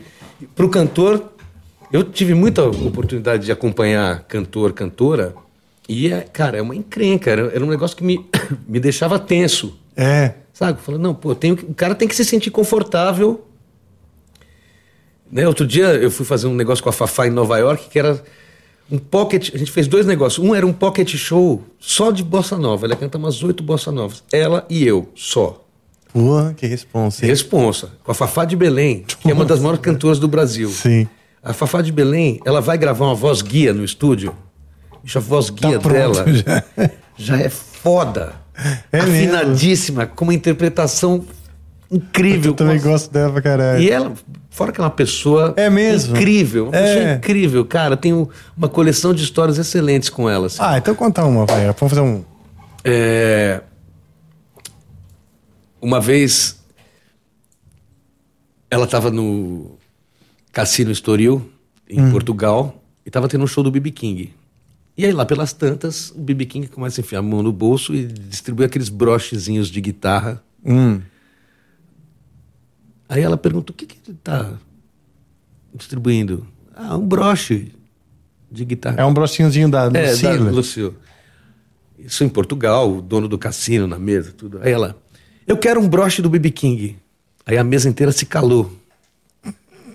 Ela, qual o problema? Eu quero um broche do BB King. Aí o dono do cassino, Maria de Fátima, sabes o que é broche aqui em Portugal? Não, é sexo oral. Aí ela daquela solta aquela risada. Agora que eu quero um broche do BB King. que foda, menino. Bicho, a Fafá é fantástica, assim. Era é divertido. divertida, animada. e ela é papo reto. Ah, que legal. Ela não faz Firula. firula, não faz média. Gente, ela fez um carnaval com a gente em São Luís, que o Zeca convidou, em cima de um caminhão. E aí, antes da gente sair no caminhão, a gente estava ali no camarim, que era um camarim grande, era uma casa de cultura que cedeu espaço, um monte de gente que ia participar, tal, Chico César, a Fafá.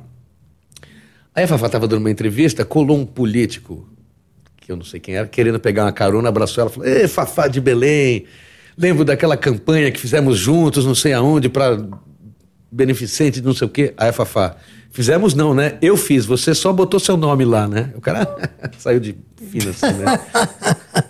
Não dá mole. E ela lembrava, É, então. é, ela, ela é corretíssima, assim, Que legal, cara. pessoa incrível, assim. Que legal, bicho. Bom, você acompanhou muitos artistas, né, cara? Nós estamos falando. É... Vamos lá. Recentemente acompanhei o Ney, fiquei Pois é, cara. honradíssimo, assim, cara. Na, na- mais de um show, né? Na turnê que ele faz com o Criolo, não é isso? Não, é- gente- na verdade a gente fez o Festival de Verão de Salvador e sexta a gente vai fazer o Circo Voador.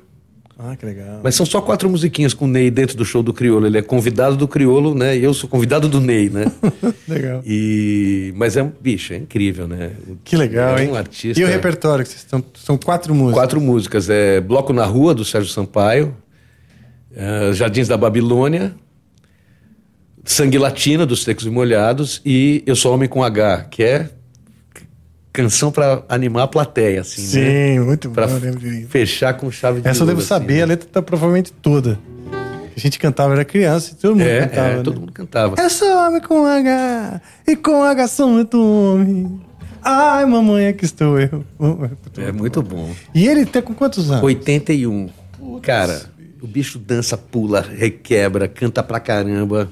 Que legal, Tem um né? poder de, De seduzir? de, de seduzir e de manter a plateia sem tirar o olho dele. Hipnotizar. E hipnotizar. Que coisa louca, Ele né? tem um encanto, um negócio assim que é fantástico. É, né? É, louco demais isso mesmo. Eu assisti alguns shows, eu, eu gostava muito da fase que ele fazia também com, com o Rafael Rabelo. Puta, aquilo foi demais, né? Puta, eu assisti mais de um show de- dos dois. No primeiro momento acho que era com banda, depois era só os dois. Você sabe que eu vi um Caçador do, de Pérolas, um show do Paco de Lucia que ele fala assim: vou dedicar essa canção a um grande guitarrista brasileiro, Rafael Rabelo. É mesmo. O dedicou Rafael Rabelo. O mestre Paco. Puta Isso aí é pro cara zerar a vida, né? Falar, escuta, gente, falou. Né? É. Cara, eu tenho uma história que é assim. é, primeiro álbum do Angra a gente gravou em- na Alemanha, Hamburgo. E foi. Cara, Hamburgo é demais, né? É, mas assim eu vivi. É legal, mas eu acabei conhecendo pouco. Sim. Né? No seu Reperban, né? Reperban. Reperban. E a Rua Vermelha, né? Tipo, não, é só pra que molecada indo lá e tal, né? Então vê os teta, né? E. E você sabe que é ali que os Beatles tocavam, né? No Kaiser Keller. Era numa Ah, é? daquelas travessinhas da Reperban. Olha só. Uma vez eu tava com um amigo que mora lá, ele falou assim: ó, você quer ir onde os Beatles tocaram? Olha Aí só. tinha um travesti assim, falou assim: Kaiser Keller. Ele ouviu a gente falar Beatles, ele apontou assim, era um. Era a mesma espelunca que era quando tocaram lá. Não virou um hard rock café. Continuou. Ah, continua simplão e tal. Boca do lixo. Pô, que legal, cara. Legal. Mas desculpa, te interrompi, você tava falando de Não, Hamburgo. mas aí a gente. Aí eu não, foi, foi bem. Foi bem conturbada, né? O primeiro álbum, a gente cheio de expectativas e o, e o, e o produtor tentando manter aquela molecada na linha e tal, né? Quantos anos vocês tinham? 20. 20. Eu comecei a banda, tinha 19. E logo, cara, um ano depois já tava na Alemanha gravando. Tipo, foi muito, tudo muito rápido, né? Não deu nem tempo, assim, de, de, de- me preparar, vamos dizer, né? Psicologicamente. Era bem amador mesmo, né? Mas aí eu tava, falei, peguei, eu tenho família em Paris tal. Vou visitar minha família, isso aquilo, porque tinha um tempo livre, ia gravar a bateria, sei lá. E então peguei o, fui pra estação de, de trem e lá no Hauptbahnhof, que é a estação central que vai para todos os lugares da Europa, né? Tava esperando meu trem e tinha um cara com um puta case daqueles cases de profissionais de violão, sabe? Sei, que parece plástico injetado. É, assim, aquele né? plástico injetado, nem sei o nome da, da- da marca daquilo. E tal, com a bandeira do Brasil. E a cara era a cara do Rafael Rabelo. E eu já conhecia, já curtia, né? E eu fiquei sentando, esperando o trem. Assim, eu acho que é o Rafael Rabelo, cara. Só tava eu e ele, que era aquelas. Que era tipo um, um coisinho assim, fechadinho, assim, né? Dentro da estação. Cara, eu acho que é o Rafael Rabelo. Eu já, puta, eu fiquei ensaiando, ensaiando de, de falar com ele. Já tinha álbum e tudo, né? meu? E hum, chegou o trem e tal, entrei no vagão e tal. Ah, puta, não, vou, não, não falei. Não falei com ele. Viajei a Europa, isso aqui, terminei o álbum, voltei pra Hamburgo, isso aquilo. Pouco tempo depois ele faleceu. Caramba. E eu falei, caralho, eu não falei com ele, bicho. E fiquei chateado. Mesmo. É, Pô, imagino. idiota, devia ter É. falado. Pô, sou músico também, A gente Brasil, fica- vim gravar um álbum. A gente, quando é moleque, fica Eu sou muito meio coiado, assim, às né? É. Essa expressão o Fernando que ensinou, que é, o cara ficou coiado. Cunhado? É. Que, que... Que é acanhado, Ah, né? tá. Com vergonha de... De- É, fiquei cunhado. Pô, eu vi o Rod Stewart também no aeroporto, na França. Tava levando a filhinha para embarcar. Olha. E eu também, pô, sou muito fã do Rod Stewart. Aí eu também não tive coragem. Eu falei, pô, o cara tá com a filha dele, tá aqui num momento. né, ele não tá chegando do- numa turnê, sabe? É, é. Aí eu me arrependi depois também. Também, né? Você pensa, ô Rod, beleza, boa viagem pra menina. É, isso aí. Sei lá. Aí, Rodão. depois eu fiquei amigo do baixista dele, o Conrad. Ah, que legal. Porra, e foi. Ele veio pro Brasil e um amigo meu de Nova York falou: pô, dá uma assistência aí pro Conrad, ele não, tá no Brasil. Na verdade, ligou pro Guga Machado, percussionista, Sim, sim. que toca com Meu vocês. amigo, isso, aham. Que é um querido, né? Sim. Aí o Guga me ligou e falou: porra, tu, quando eu falo inglês, vamos levar o, o baixista do Rod Stewart pra dar um rolê? Eu falei: vamos. Ah, que legal. E aí a gente foi. Imagina, gringo quer churrascaria, né? Levamos ele numa churrascaria, ele se entupiu de carne. e aí, no, no dia seguinte, ele convidou a gente pra ir no show e no camarim, só que eu tinha show com o Zeca. Ah, que aí o Guga foi no Guga show, foi? eu não fui. Ah, que legal, cara. Pô, que show, né? Pô, Rod Stewart é demais, né, cara? Eu- Sim. E agora o Jeff Beck, eles gravaram algumas coisas juntos, né? E o Jeff Beck morreu. Agora estranha a morte dele, foi né? meningite, né? meningite, né, cara? Puta merda, cara, foi um susto, assim. Aliás, o começo desse ano, esse janeiro, virou meme, né? Aí o Crosby, também, David Crosby, né? Do Crosby, Do- Stills, é Nash mesmo? Young. Ah, não- é verdade. Nossa, ele morreu numa, num, vamos dizer, num, num furacão de, de notícias ruins É. e que Eu- eu- você chegou a ver o Jeff Beck ao vivo? Acho que eu já vi sim. Vi, eu acho que no. Eu acho que eu vi no Bourbon Street, bicho. Não, ele, ele veio duas vezes. Ele fez free jazz no Jockey Não, não vi. e depois fez o Via Funchal. Vi o Mike Stern no, no Bourbon. Olha só. Cara, o Jeff Beck. é, Você viu? vi duas vezes. Ele não era um Nas guitarrista. duas vezes ele viu? Duas cara? vezes, cara. Eu vacilei, cara. Não vi, meu. Bicho, Nunca vi. você não entende como é que sai o negócio. né? É, É um cara que assim, É ele único, tinha é um único, jeito de é. tocar completamente diferente de todo mundo, é, né? é. E o- a pronúncia, né? Na mesma frase, uma nota muito alta, uma muito baixa. E uma não sei o que. Cara. É, né? Era um. A E o dinâmica, né? tocar, Aquele, a dinâmica. aquela jogada do volume com o M bar, né? E ele usava o a, de Fender mesmo, né? O- Fender. Não dá nem pra saber como o cara faz aquilo na Kelly, mano. É, é, é. Porque né? na Floyd talvez seja mais viável. É, mas. Não, e, você já viu tocar rockabilly? Tem um disco Não. dele de rockabilly, chama Crazy Legs. Hum. Parece o Brian Setzer tocando. Ele é especialista, era, em rockabilly, É mesmo. com a sonoridade, com aquele delayzinho curtinho. Bicho, é incrível. Procura esse disco, chama Hot, é, Crazy Legs. Que legal, vou, vou procurar. É, é com uma banda de rockabilly, tem cantor e tal, e ele é um guitarrista. É um disco anos 90, não é nem uma coisa. Não é nem antigão, não, assim. não. Puta, que legal. Ele é incrível, sim. É, maravilha. Pô, música é um negócio que a gente não para de lembrar coisas legais, Não né? para e, e- não para de ser feliz com a música, né?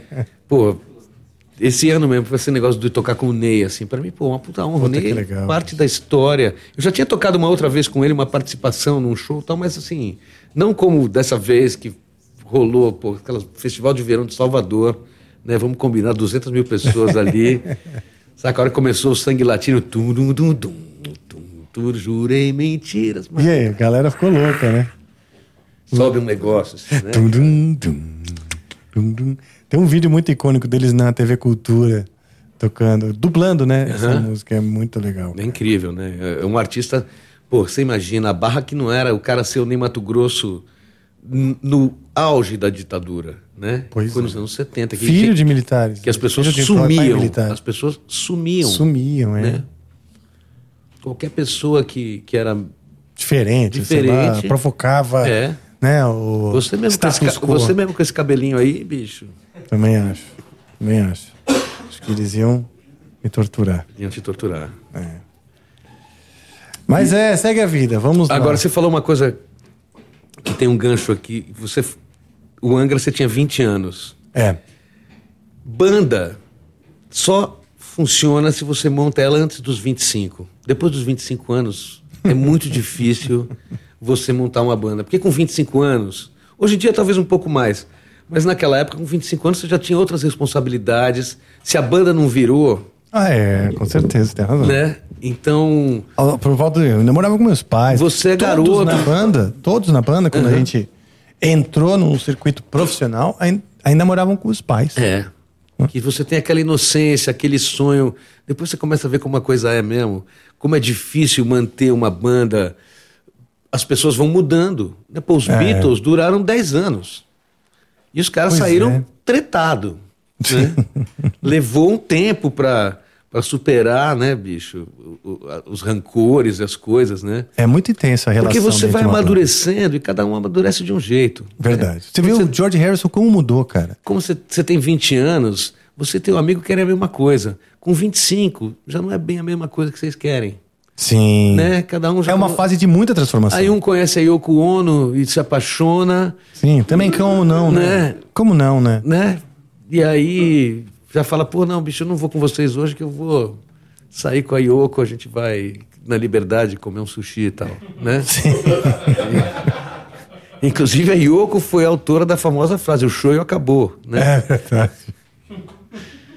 Sim. Daí que veio essa história toda, né? Ela falou, John, o show acabou. Acabou. Pronto, vamos no seco. É. Vamos no seco que vai. Só forçar um pouco. Mas então, e- E você vê que mesmo o Angra mudou de formação, várias pessoas passaram pelo Angra e tal, né? Você é founding member, né? Você é do- Sou. da primeira... sou fundador. E, e é uma fase, assim, dos 20 aos 30, é a fase que, que a gente mais muda, claro. É, é. Dos 10 aos 20, vamos dizer, Dos né? 20 aos Adolescência, 30, mas dos 20 sem a 30, dúvida. Você começa a se formar pra vida de verdade. Exato. Né? Sai- você vai sair de casa, você Uhum. vai é, achar um- uma carreira, um algo pra fazer, né, da vida. Sem dúvida. E, e conhece pessoas que não são mais da escola, do ginásio, Uhum. entendeu? Seu círculo muda. Muda. Então, assim, muda muita coisa. Você tá saindo de casa também, então, quer dizer, seus valores, novas, Total. novos pacotes de crenças, né? São, Uhum. são adicionados. E relacionamentos que você vai tendo com pessoas que vão te transformando. Cada pessoa que passa pela sua vida. Não estou Exato. nem falando de relacionamento Não, não. íntimo, até de, de amizades, de pessoas Exato. que você conhece, de pessoas que te transformam, que passam pela tua Exato. vida e te abrem um caminho, te mostram uma direção, né? Exatamente. Então, cara, putz. Fora, fora assim, que realmente foi muito intenso, imagina. O Angra era uma, os moleques do Brasil com uma oportunidade de lançar um álbum internacionalmente e gravar na Alemanha num estúdio profissional bom e tal, né? Uhum. Pô, Que era numa uma- época uma em que isso época, era um sonho. tipo assim, exato. Exatamente, Nossa, o sonho dourado. distante. É. Hoje já não é tão distante, hoje já tem, é, tá muito mais, eh, vamos dizer, à mão, assim. eh, tanto você lançar fora, você pode, Sim, você sim. mete no Spotify Internet. dentro de casa, né? Internet. É. E gravar com recursos que também É. hoje estão disponíveis e tal. Mas, porra, então aquilo lá deu um freak out geral, né? Tinha um disparate também, o André já tinha muito mais experiência. Qual era a Eu, formação inicial? Era você, o André. Eu, o André, o Kiko, o Marco, Batera e o Luiz Mariucci. Então, essa foi a turma que foi Aham. para a Alemanha gravar esse o álbum. Classic Angra. É. O Marco voltou antes, teve, teve, teve, teve, vamos dizer, ah, diferenças né, com o produtor, já de cara. Foi um batera alemão que gravou o álbum, gerou já um trauma pá, na- no, no cerne, assim, do, caiu um meteoro no, no bom humor e no bom convívio que havia. Que tipo, cabeças vão rolar, a próxima pode ter ser a tua. É, é. Gerou um salve-se quem puder e um individualismo ali, pelo menos que momentâneo, a gente longe de casa, né? Na Alemanha, cara, e no, no bairro que era o Market Halle, que é um bairro assim, bem vaziozão, assim, cheio de bunker de, de da época da, da, da guerra. Aham. O, o estúdio era dentro de um bunker. E o que eu sentia, pelo menos naquela época, é que existia ainda um trauma pós-guerra, cara. Total. Pô, total. 90, nós estamos falando 30 anos depois da guerra. É, é. Se a banda existe. Não, e, e o, o muro de Berlim tinha caído há pouco tempo. Pois é. Ainda a parte oriental ainda estava muito devastada. Eu sei que, pô, eu tive lá e- também no começo dos anos 90. Eu lembro que Berlim Oriental era o Bronx, assim, era os prédios tudo pichado, tudo fudido É. e tal. Olha a relação louca, né? O fim da guerra foi em 45, né? Então, isso quer dizer que até os anos 90, 35 anos. Aham. Já quase o mesmo tempo se passou. Entre a final da Primeira Guerra, Alemanha, Alemanha nazista, e o Anga gravar em Hamburgo, é o Segunda mesmo. é, Guerra, o mesmo né? é, desculpa, da Segunda Guerra até o Angra gravar, é quase o mesmo tempo da gente gravando até hoje. Aham. 30 e poucos anos, entendeu? Então era recente, né? Tinha ainda um monte de dor, aquela coisa do... Por exemplo, a gente não, não sabia a diferença de Eingang e Ausgang, né? Aham. Entrada e saída do supermercado. Então, eram só palavras pra gente, e a gente ainda brasileiro, né? Entrava pela saída direta. Que- Que não são duas portas automáticas iguais, cara. A diferença é que as pessoas... Direção que as pessoas passam, né? Ou seja, você não atrapalha ninguém entrando pela saída. Basicamente, né? Puta, quanto de bronca nós já tomamos porque a gente entrou pela saída e não pode. Aham. Tá escrito Ausgang, cara. Por que você entrou pela Eingang? Agora, Eingang e Ausgang, a- Ausgang e Eingang, vamos combinar, combinar que pra quem tá ali É, é. nos, no- nos seus 20 anos, são palavras muito próximas. Tipo assim, porta. Você lê como porta, né? Tinha aquela coisa de. "Não, Você tomava bronca porque ainda tinha esse rancor do tal do Wolf Polizei, que era a polícia, o povo, que você. O povo, quem vigia é o próprio povo. Uhum. Então a polícia do, do Reich era o povo. tal. Então tem essa coisa. Ah, então tinha uma tensão no ar. Não sabíamos falar alemão. O André até que se virava, de alemão, foi estudar alemão, ele era bem CDF. E, então, cara, foi traumático essa época aí, pra gente. Pra mim, pelo menos. Posso imaginar. Pra mim foi, nossa senhora. Passei anos me curando na gravação do primeiro álbum do Angra. Você acredita? Hoje, graças a Deus, eu lembro com carinho e falo, É, e, e vocês caíram no olho do furacão sem uma experiência prévia. Pois é, a né? maioria, né? O André já tinha dois discos nas costas, ele tinha uma experiência. Então ele já tinha mais cancha. Eu e o Marco, tipo assim, puta, né? O Marco e o Kiko, e acho que até o Luiz, tocavam com dominó, faziam Sei. shows pela promo arte, né? Da, do Gugu, Do Gugu. e tal. Eu tinha uma experiência, eu, cara, tipo, fazer as músicas em casa e eu já tinha conhecido uns caras pra, pra tocar comigo as minhas músicas. Era meio bem cruzão, entendeu? Puta merda, foi traumático. Aqueles sonhos, os amigos fazendo uma banda, de cara, meu, realidade é outra. É, é- é foda, né? É, porque. Quando você cai na real assim. Eu, cara, a vida inteira, eu sempre fui um cara de banda, de montar banda, não sei o que tal, e sempre chegava um determinado momento que inevitavelmente tinha algum conflito. É. Aí chegou uma hora que eu falei: vou fazer meu som, eu vou ser a banda. Eu É. componho, eu faço arranjo, eu pago os caras e vou fazer o som que eu quiser, Legal, é. né? Que foi, E também sempre- se, se, se, se preparar pra pegar várias gigs que foi, o você também foi fazendo, Aham. né? Gigs diferentes. muito diferente, assim, né? O Edson Cordeiro, que foi talvez a primeira gig que me levou a viajar pro Brasil inteiro, pro mundo e tal, né? Festival de Montreux Pô, que legal. e tal. Era um show que a gente tocava ópera, salsa, jazz, blues, eh, rock and roll, eh, tudo, samba, no mesmo show. E, eu toca... e eram os músicos mais velhos, eu era o, o caçula da banda, né? E era um pessoal com bastante experiência já. E mesmo quando eu comecei a gravar, nos anos 80, que eu comecei a gravar publicidade, jingles e tal, que ainda, pô, imagina, Pro Tools ia ser inventado 10 anos depois. Então você gravava, a maioria dos estúdios eram oito canais. Então você tinha que gravar valendo Sim. já dois, três canais juntos. Gravava, gravava juntos, músicos gravavam juntos. E era também uma panela, um pessoal mais velho, que foi uma barreira que eu tive que ir rompendo lentamente. Porque os caras, pô, quem é esse moleque que a gente não conhece? Alguém que conhecia, que tinha chamado, falou, não, pô, eu que chamei e tal. Ah, né? tá. É, é bem assim. Porque rolava muita grana. É, eu lembro que era. Jingle, você gravava dois jingles, você tirava o mês. Você gravava, dobrava, você ganhava mais 50%. Se tivesse um solo, você ganhava mais X%. Que legal. Se você produzisse, então, Ai, cara, maravilha. era. Hoje em dia a publicidade mudou muito, inclusive os valores. É. Mas a elite dos músicos era o pessoal da publicidade. Sim, eu lembro que as composições eram. pô, Além das composições, tal, a- a- as gravações tinham que ser rápidas, porque estúdio era caro, era, tinham poucos estúdios, né? A maioria dos estúdios estava atrelado a alguma produtora. Sim.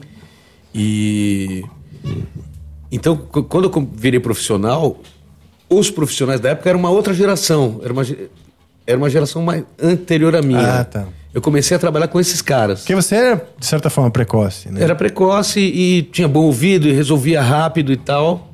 Ah, e legal. tinha cara dura também. Não, vamos lá, vamos lá, sabe? Sim. Importante, E aí- né? É importante. Né? Eu lembro o primeiro estúdio que eu fui gravar assim, foi um cara que chegou pra mim, eu nem lembrava direito dele, ele me encontrou numa padaria falou assim: Pô, lembra de mim? A gente tocou na faculdade e tal, você tocou com a sua banda. Eu falei, ah, você grava? Eu falei, gravo.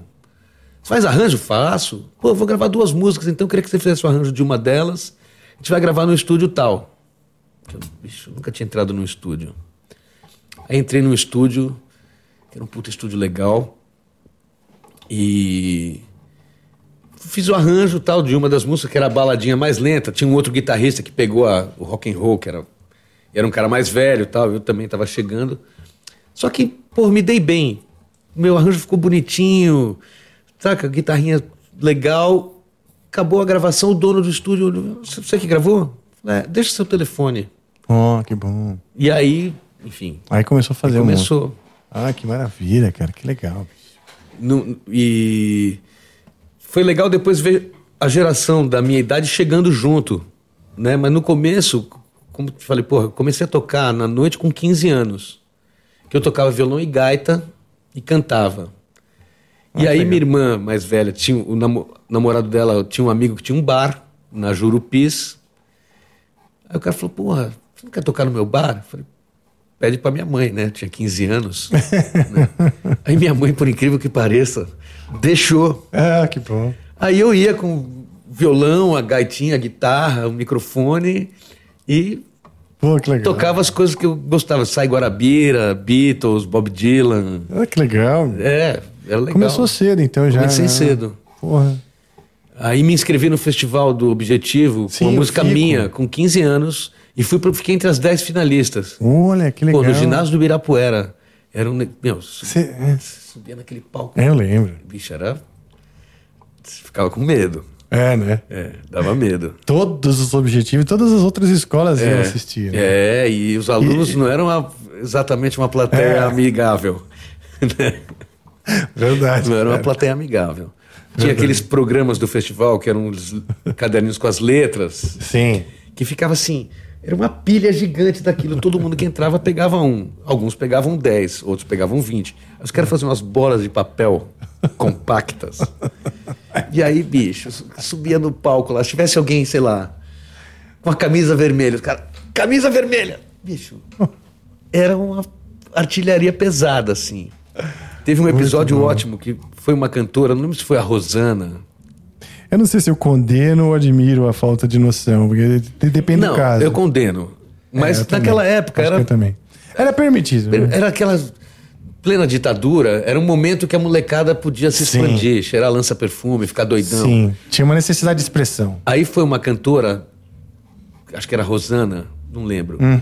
Aí, bicho, o artilheiro lá, o lançador da, da escola, acertou uma bolada Nossa, assim. cara. nela, de em cheio. Nela, assim. Na cara? Não, no peito, assim. Aí ela ficou puta, xingou todo mundo, saiu.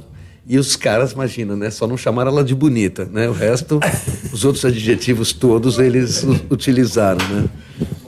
Que foda. E aí, na semana seguinte, na outra eliminatória, porque sempre tinha um show, depois do- dos concorrentes, encerrava com um show de algum artista.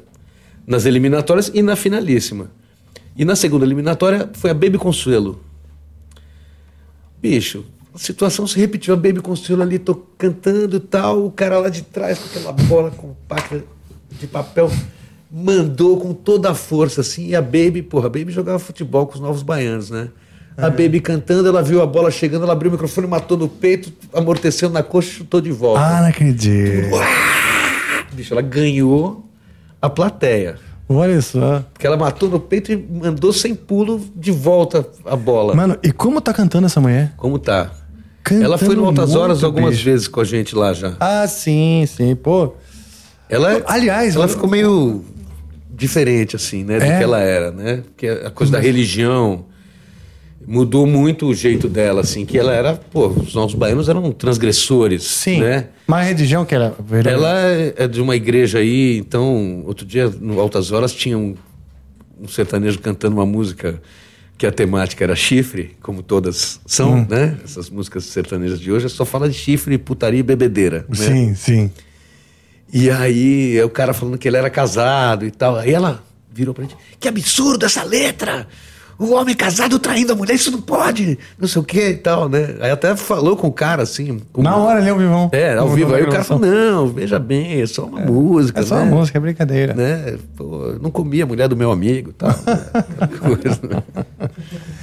Ah, mas puta, ela canta muito. Canta cara. muito, é uma Eu grande também Sou artista, fãzaço assim. também da, da Baby. Aquela turma, né, bicho? O Armandinho. Cara, o Armandinho.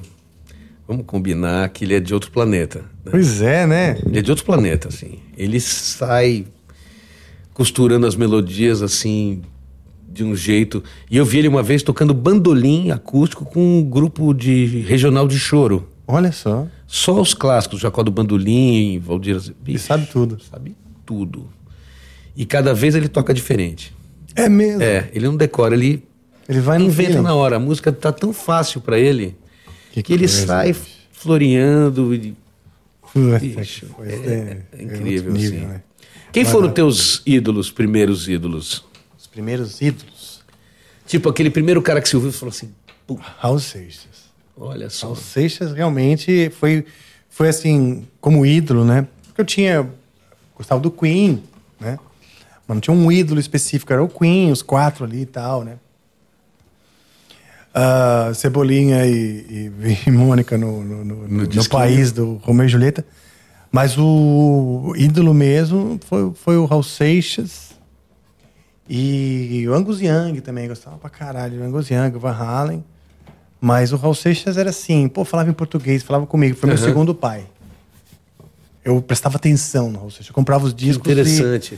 E, e ele era meu mestre, entendeu? E, e você pegou pouco ele, né? Como assim? Porque ele morreu. Ah, é, morreu. Cê- É, nessa fase que eu. É.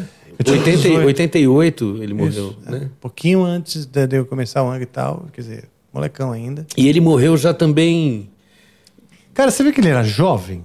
Ele era jovem, Tava acabadão, tava acabadão. parece que ele tava velho. É. Mas acho que não chegou a 50 anos, É. cara. E Ele tinha 47, você viu aquele engano. documentário, provavelmente, o início, o fim e o meio? Sim. Fui assistir a, a, a Van Premiere no, no cinema. É, é, Chorei, cara, É me escondi, ali. assim. É, é difícil Me ali. escondi, show de É tanto- triste, né? O, o fim da vida dele ali. Pois é.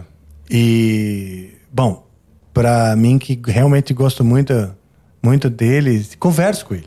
Sim.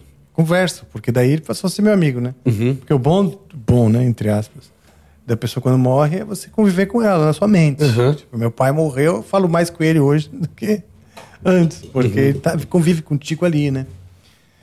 E Raul Seixas, puta, bicho, direto eu falo com ele. Meu amigão, Interessante. fazendo a música, eu falo com ele e tal. Às vezes tem um negócio, uma galera, né? Que eu converso, assim, desses finados. Ele, com certeza, faz parte, assim, muito do meu background e E É você lembra qual emocional. foi a primeira vez que você ouviu, a primeira música que você ouviu dele? A primeira que eu vi, assim, que eu me lembro de fato, foi o Carimbador Maluco no Plunct Zoom. Sei. Mas não foi assim que É. chamou a atenção pra caralho. Mas pouco tempo depois, o. que era um musical da Globo, Plunct Zoom e tal. É, pouco tempo depois, um amigo meu me levou o álbum, um álbum que tem ah, o Carimbador Maluco, que só tem música boa, cara. Capim, Capim Guiné. Capim Guiné esse álbum? Não, não, não. Mas tem Coisas do Coração, tem um montão de música legal, cara. Lua lá pra Lua, Lua, Lua Cheia. Uh, Krieg, Ra, é, Krieg Rabandolo. Não, Krieg Ramandola é o primeiro álbum, que tem até o Sérgio Sampaio, que eram vários caras. É, eles tinham a Gran Ordem Cavernista. Isso, isso aí. Era o Edi Star, Edi que é meu Star. amigo, eu gravei É o disco mesmo? e o documentário dele e fiz show com ele. legal, o Edi tá vivo até hoje. É mesmo? Tá com 85. Que É um cara maravilha, bicho. Ele é Tresloucado, assim. É. Era E Miriam Batucada, o Edi, o Raul e o Sérgio Sampaio. E o César Sampaio. Então, esse era o Krieg Rabandolo e a Gran, a, a, a Gran Ordem Cavernista. Cavernista. Mas aí não, é que tem, nessa aí tem a hum, Nicuria ao Diabo. Sim. Nicuria ao Diabo. Tem várias músicas bem legais, bem legais mesmo. Aquela. ah, amanhece, amanhece, amanhece, amanhece o dia. Esqueci o nome. E tá lá também. Um, descasso. Eu, aí eu adorei. Um amigo meu me chamou, a gente, a gente tinha esse papo de do boca a boca, propaganda que você ficava sabendo da música antes de ouvir, né?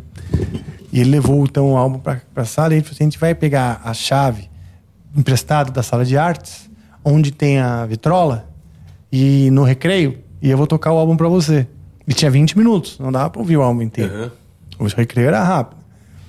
Correndo lá na secretaria, pegar a chave, pô, aquela coisa lá.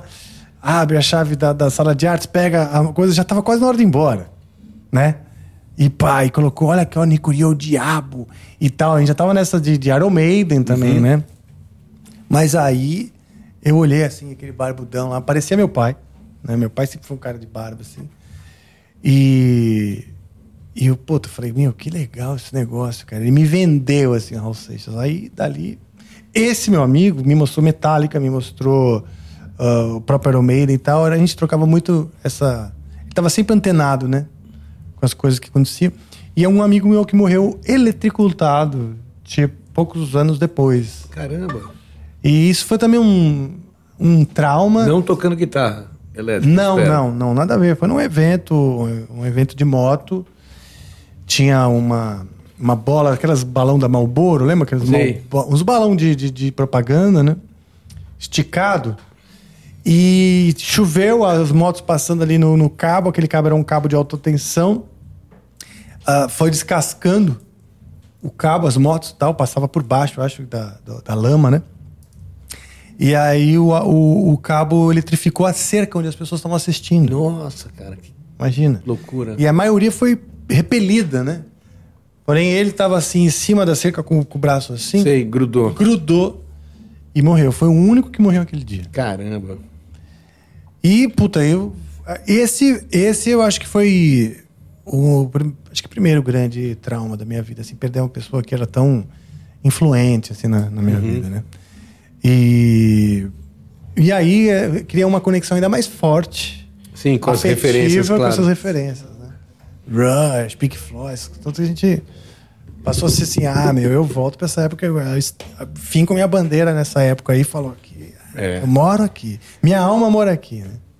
Eu, pô, gostava de Beatles desde criança e com 15 anos eu tava descobrindo ah, as carreiras solos. Sim. E eu tava na fase John Lennon, quando o John Lennon foi assassinado, cara. Puta, bicho. Que foi um Eu negócio também que eu falei, dia. porra, como assim, né? Porque ainda fazia 10 anos que os Beatles tinham acabado, ainda existia aquela esperança dos Beatles se É, reunirem, Verdade. né? E aí aquilo foi Nossa, o sonho acabou mesmo. O sonho acabou. Ali foi um negócio que eu fiquei, cara.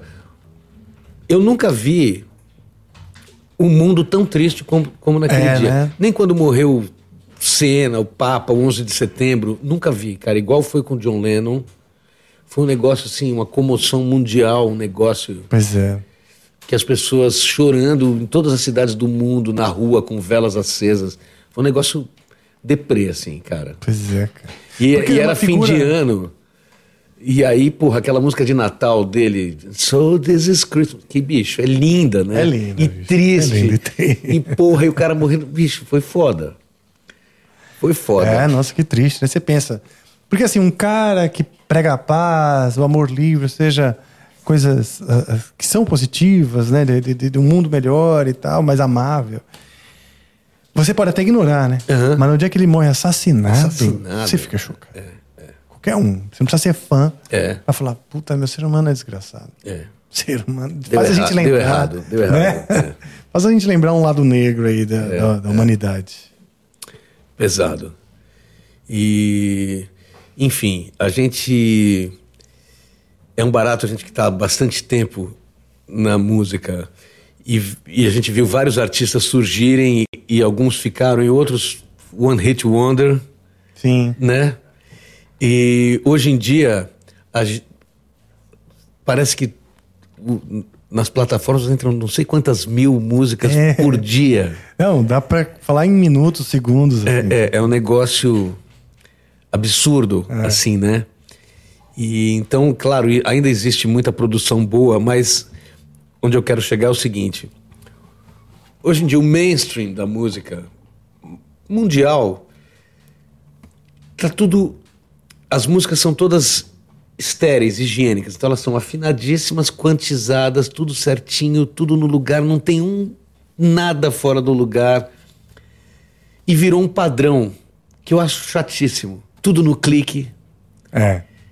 né? Essa coisa do clique que virou. Porra, a música não precisa ter o mesmo andamento do começo até o fim. Se você pegar Porra! muitas músicas que- boas. Outro dia eu tava ouvindo aquela. O que é? Daquela.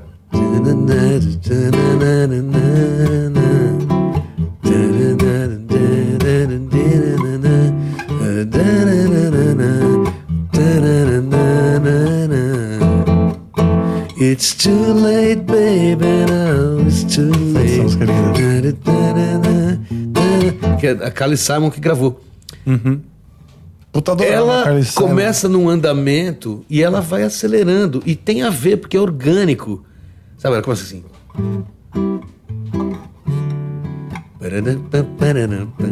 Saca? O piano faz. E ela vai acelerando gradativamente, você não percebe, mas quando ela tá no final, it's too late, ela já tá mais rápida. ela não fica Faz sentido, né? Porque seria. refém do andamento inicial. Sim. E hoje em dia não, tem que botar no clique, porque se precisar editar. Pois é. Tá que pariu, né, bicho? É, porque pra você Né? produzir, Saca? facilita pôr no grid ali. É, me dá mas, trabalho, pô, né? que insegurança, né? Os caras contavam quatro e vambora, né? É. E muitas das músicas que a gente. Mas hoje a gente está competindo muito também, a gente está competindo com, com beat e programação, né? É, é. Os músicos hoje estão competindo com a máquina, então é, É. complica. É uma... Ah, o, o Jaspion, que é engenheiro de som, sabe quem é? Não. Trabalha com o Paulo Ricardo, conheço ele bastante tempo. Ele é diretor de palco do Lola Palusa. Ah, que legal. Ele falou que um monte dessas bandas indie que vem, que os caras ficam pulando ali, tocando guitarra, tá tudo no Pro Tools. É? É. Esses programas de televisão, que eu não vou citar nomes, todo mundo passa no autotune. Ah, sim, os Todo concursos. mundo. Não. Os concursos e os artistas que vão Ah, nos tá, tá, programas tá, tá, tá. passam no autotune. Porque a verdade é nua e crua ali, é, Ah, é eu fico dura. feliz de saber que não sou só eu que sou desafinado. Bicho. Tem, tem programas por aí Não aceita nome. que eu não vou citar nomes, mas, cara, se não tem um autotune, é algum milagre, algum outro milagre. Tinha um certo Não, programa. vai perder emprego. Tinha um certo programa que tinha um cara que fazia essa parte, que era excelente. Mandaram o cara embora. O primeiro programa sem o cara, cara, foi um desastre. Chamaram o cara de volta. Olha só, tamanha importância. Tamanha né? importância, porque é o, é o produto final. Mesmo esses p- concursos de cantores Sim, e tal, mesmo na tal. gringa, passa tudo, porque é um show, não é um concurso. é um show, é. Os caras querem. Outro dia eu vi um molequinho cantando ACDC. Até alguém comentou, pô, mas que afinação perfeita. Bicho, claro. Sim. Não vai passar. Sim, Os caras não vão deixar passar. tá. Melodyne realmente é. É um negócio que. Que é meio contraditório nesses concursos, né? Exato. Porque se justamente você tá lá pra ouvir se, se a pessoa canta ou não, se ela é um bom um cantor, um bom intérprete, você vai passar por uma afinação, você tá enganando o público, você tá Mas enganando todo mundo, né? Exatamente esse é o ponto. Não é um concurso, é um show de Entendi. televisão. Entendi. É, Que. com cara de concurso. Um cara de concurso. É, perfeito. Entendi. Né, Você não lembra aquela Susan Boyle? Sim. Que eles vestiram ela mal, fizeram ela. tiraram o sarro dela pra ela ficar. Né, os caras ficaram ridicularizando ela, porque, obviamente, a hora que ela abrisse a boca, e ela tudo, ó, né, viralizou. Foi uma das primeiras Sim, sim. Era uma senhora? É, uma senhora Sim. que quando começou a cantar tinha uma voz de Nossa, anjo, assim, é. né? E, e viralizou, foi uma, prime- uma das primeiras coisas que a internet viralizou de um jeito global, assim, Sim. né? E, e, pô, mas era tudo combinado, não é óbvio que a mulher não ia se apresentar vestida pessimamente. Aquilo, porra, tem figurinista, né? Olha só. Mas aí eles não, não bota ela feiosa lá mesmo, tal, porque quando ela cantar, então é um show, né? Não é um, um concurso, né? Aliás, Cara, você, você, você destruiu meus castelinhos de areia. não, pior é o seguinte, né, cara? Você fazer um concurso de arte, quem é melhor cantor? Qual é o critério, Ah, sim, é difícil, hein? né? E até, se você for olhar, porque grandes cantores, você falou da Fafá de Belém e tal, não são cantores que a gente tá falando de é, é. virtuosos e tal, que passariam por testes técnicos e tal. Não, Não. eles... eles o, o que que faz a gente se hipnotizar com, com o Ney Mato Grosso? Exato. Sabe assim? Tudo bem, o cara é um virtuoso nesse caso. Mas tem gente que, por exemplo, é, o Frank Sinatra, ele tinha aquele timbre de voz maravilhoso, mas se você pegar e ouvir direitinho, ele não é 100% afinado. Tem umas frases que ele acaba meio falando, saca? Que é o charme. Agora você imagina passar o Frank Sinatra no Melodyne e ficar tudo afinadíssimo. Fica chato, É. né? Mas a gente tá falando, sabe o quê? Do. A gente faz parte do mundo que nem existia um- uma época que existia um mundo que era em preto e branco e veio o cinema colorido, né? E depois, mais pra frente, a televisão colorida. E existe um mundo que você consegue. Você, se lembra em preto e branco, né? O próprio Chaplin chegou o cinema colorido e falou: não, vou continuar fazendo em preto e branco, porque isso aí não tem nada a ver, quebrou todo o É, era o romantismo." cinema mudo, Chaplin, né? É. Aí, é, a gente vem do mundo antes da internet. Que era hoje as pessoas têm dificuldade de conceber como é que era viver sem internet, né? Mas tinha isso, tinha um romantismo, tinha uma um, as ligações tinha- eram fortes. A, a gente vivenciava com intensidade as- os momentos, as Exatamente. coisas, né? Porque eles eram especiais, eram, era o que você tinha e tal. Um álbum, né? Porra, eu falei, fiquei no mesmo álbum. O próprio Queen Greatest Hits. Eu ouvi muito. Ouvi muito. Ah, mas você não tinha a coleção toda do Queen? Não, moleque, não. Eu tinha o Greatest Hits Uhum. e eu ouvia aquilo, cara, n- 10, 20 vezes por dia. Eu descobri o Queen assim, minha irmã tinha o A Night at the Opera. Um dia eu falei, porra, deixa eu ouvir esse Queen que todo mundo fala. Meu amigo, Já foi, começou, começou ali. A. Night at the Opera, Foda. que eu conhecia o We Are the Champions da televisão, que era do, do outro disco, do News of the World.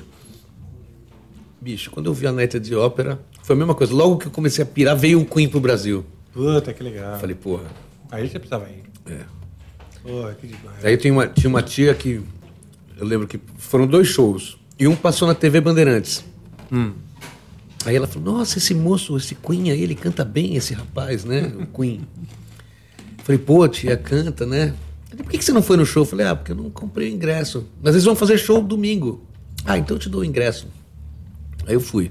Puta, que demais, cara. Que tia legal. Era a época dos isqueirinhos, assim, né? Todo mundo Sim. sociedade de fumantes, né, bicho? Era- a quantidade de isqueiro era quase que era dois por pessoa, assim. Né? Verdade, cara. Então tem um romantismo na nossa época que viveu esse mundo pré-internet. É que nem o mundo como quando era em preto e branco, entendeu? Sim. Então a gente vê e fala, porra, não precisa estar tão perfeito, aquilo porque a gente via. Para o público hoje em dia, é muito fora do padrão.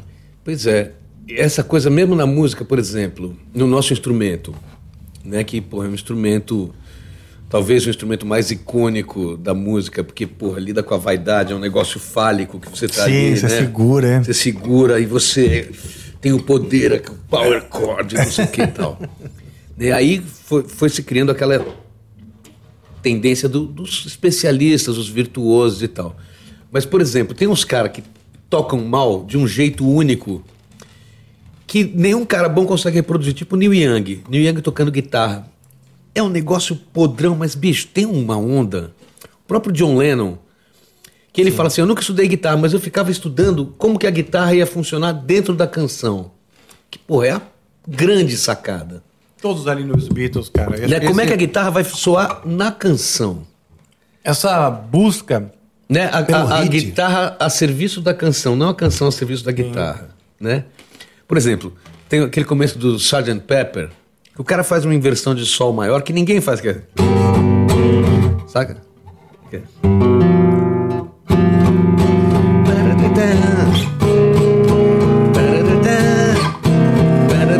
Saca, né? é inusitado. Você ouve isso já assistia com o Sgt. Pepper. Cara, tem um vídeo muito legal do, do Jack Stripe. Manja, do, do White Stripes? É Jack Stripe? Jack o nome dele? White. Jack White, é, se confundi com Stripe. É, isso aí tá incluso no voucher. O, o Jack White, ele faz um desafio assim, tá uma, uma espécie de uma entrevista.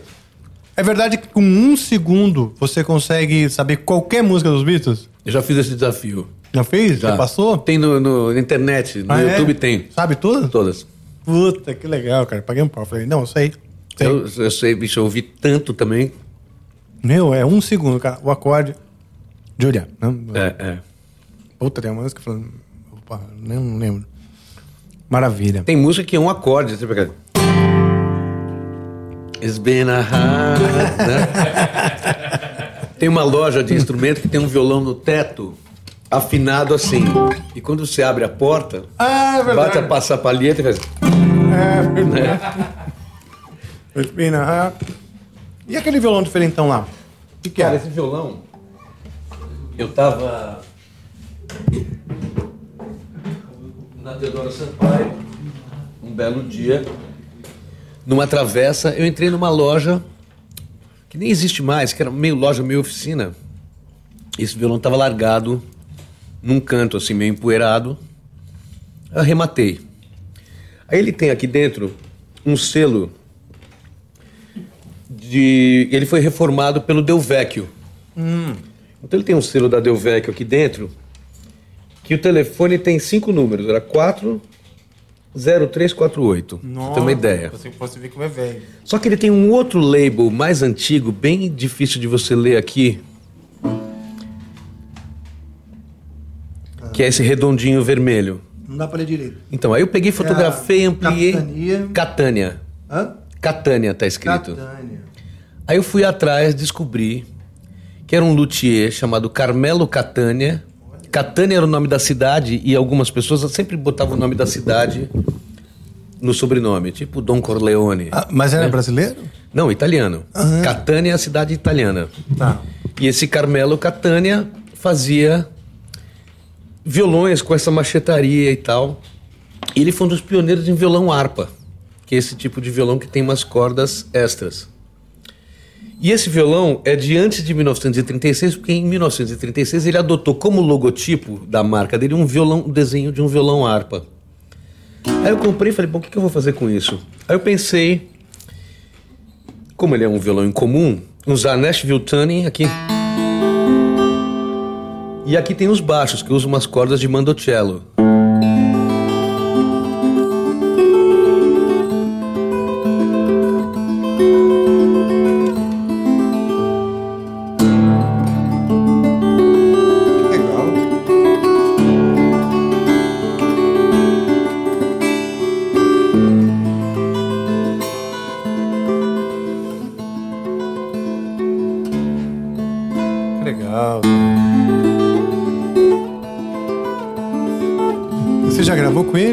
Gravei uma coisa ou outra só, assim.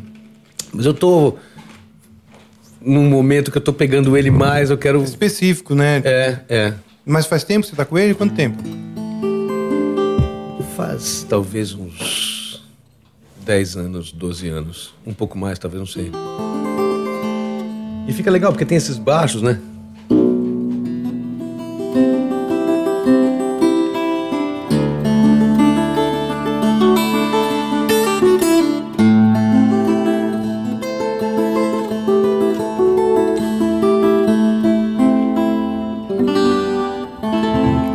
Afinação Nashville? É as seis cordas agudas de um cordoamento de 12 cordas. Então ele é uma oitava acima. Só que o Mi e o Ré não. Porque num violão de 12, o Mi e o Ré são dobradas. Ah, tá. Então a corda mais aguda fica o Sol. Aí você toca um Lá menor. Ah, tá invertido. Você muda então o encordamento. Você, na verdade, muda a ordem das cordas, é isso? Não. Muda a ordem das notas. Mas continua. Mas Essas você- quatro cordas são uma oitava acima de um violão normal. Ah, só, só o bordão aqui. O bordão e essas duas são iguais. Hum, posso pegar? Pode. Ah, Eu tô com a mão cebada. Tudo bem. É o sebo amigo, não tem problema. É o sebo, é o sebo do amigo.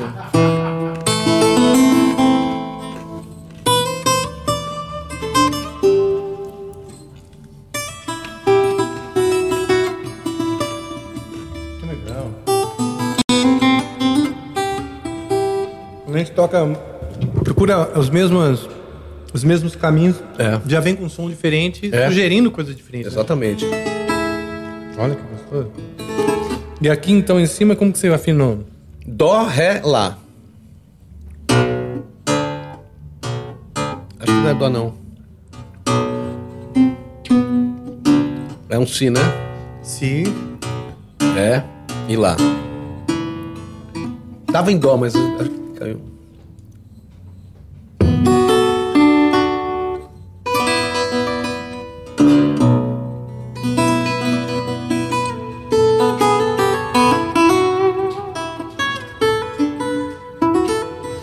E você. Você tem alguma mãe aqui, porque aqui tá bem agudinho, que eu banjo. Ah, você, não, você toca banjo também. Toco né? banjo também. Você não trouxe hoje? Não trouxe, não coube no carro. já- A gente faz uma segunda sessão. Tá bom. Eu trago a balalaika, que é um instrumento russo de Boa. três cordas. Sendo Aquele que du... triangular, né? Triangular, que é interessantíssimo. Ganhei do André Bujanra. Sério? Que legal. Que é um cara legal pra você chamar aqui também. Você faz a ponte? Faço. Fala, pô, vai lá. meu. Faço, faço. Atende o telefone. Ele é um cara finíssimo, assim. É. Pô, muita história Sou fã boa. dele, porque o cara faz tanta trilha legal. É, é, eu já fiz várias coisas com ele de trilha. Pô, eu fiz a trilha do Carandiru. A trilha do Carandiru começa com o meu dobro. É mesmo? É. Toca aí o pedacinho. A primeira cena do, do Carandiru. Ah, então vocês fazem várias coisas juntos.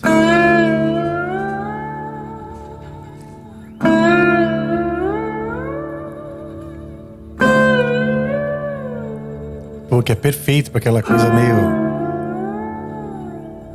Quando tem o massacre também, a primeira cena depois do fim do massacre também.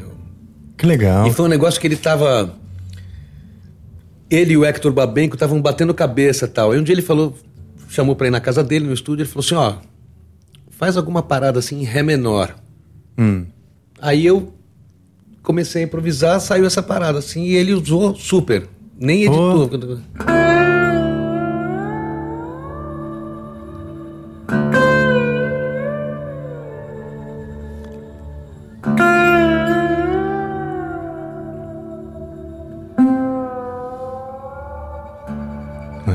Ele tem um sustain, né? Esse instrumento é muito legal. E a afinação desse aí? Esse eu uso Ré aberto. Ré, Lá, Ré, Fá sustenido, Lá, Ré. Tá. E aí tem uma jogada. Ah, a viola é um pouco. Tem essa afinação, não? A né? viola é só que sem a sexta. Ah, tá, tá. Uhum. E. É um barato porque você faz o acorde maior, né? E pra fazer o menor, você tá afinado. Hum, e aí? Aí eu fiquei fuçando e tive uma sacada. Eu nunca vi ninguém usando, mas provavelmente alguém já percebeu isso também. Vamos lá. Que é o seguinte: Você levanta você tira a corda do slide, você abaixa aqui. só nessa hora. Naquela música que eu toquei no começo para raio, que é.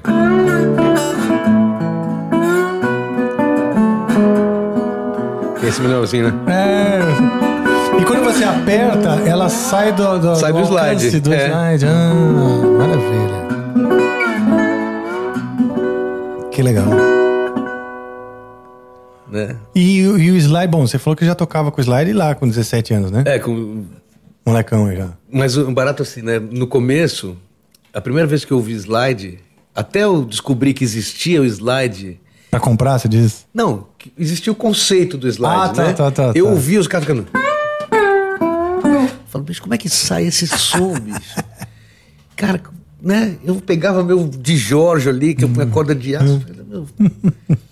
Aí descobri, não, o bottleneck. Aí fui no vidraceiro, mandei cortar uma garrafa. Ó. Só que, bicho, a garrafa era grossa pra caralho, era pesada. Não, não, levou uns anos até. Dos 15, assim, até uns 18, pra eu entender É. o slide e tal, né? Mas então você se dedicou, né? Tipo, Me você dediquei. realmente gostou. E aí, depois que eu comprei o dobro, porra, aí, Aí que, eu, pronto, né? que eu alucinei com essa linguagem, né? Pô, legal demais. Que é muito legal mesmo. E é aquela coisa que você. Te falei, pra tocar devagar, né? Sim. Tem um ré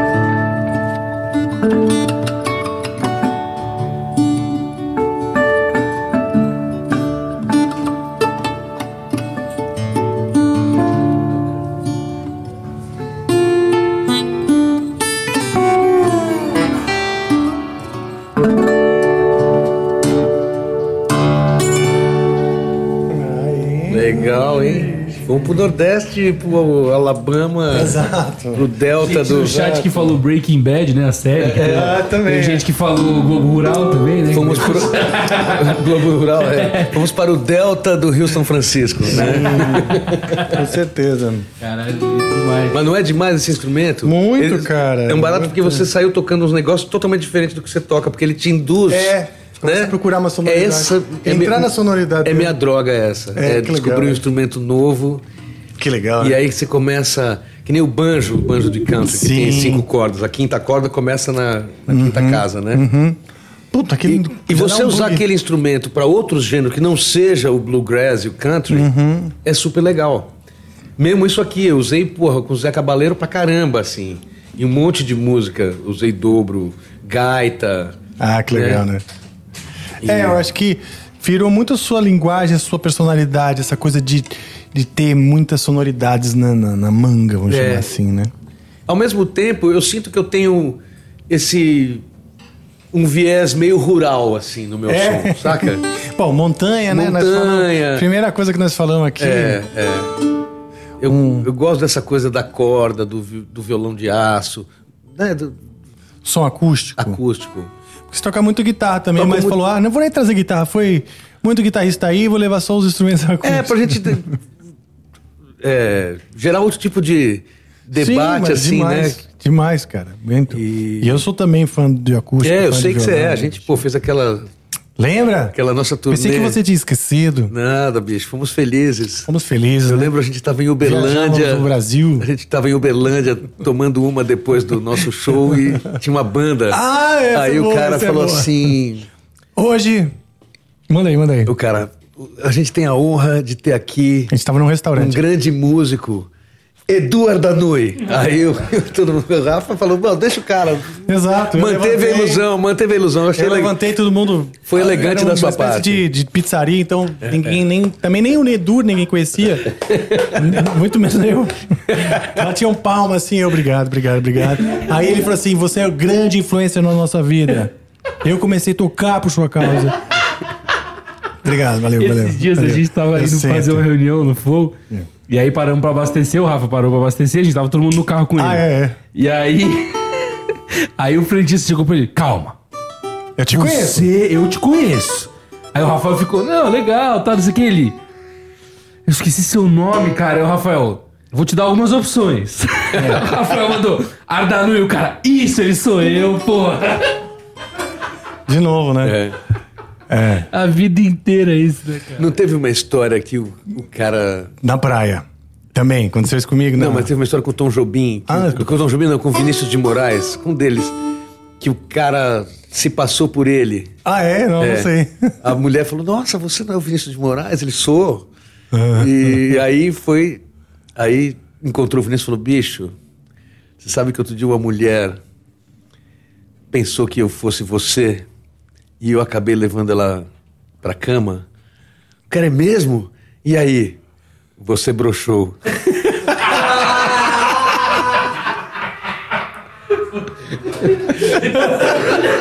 Pô, me estragaram minha reputação aí, cara.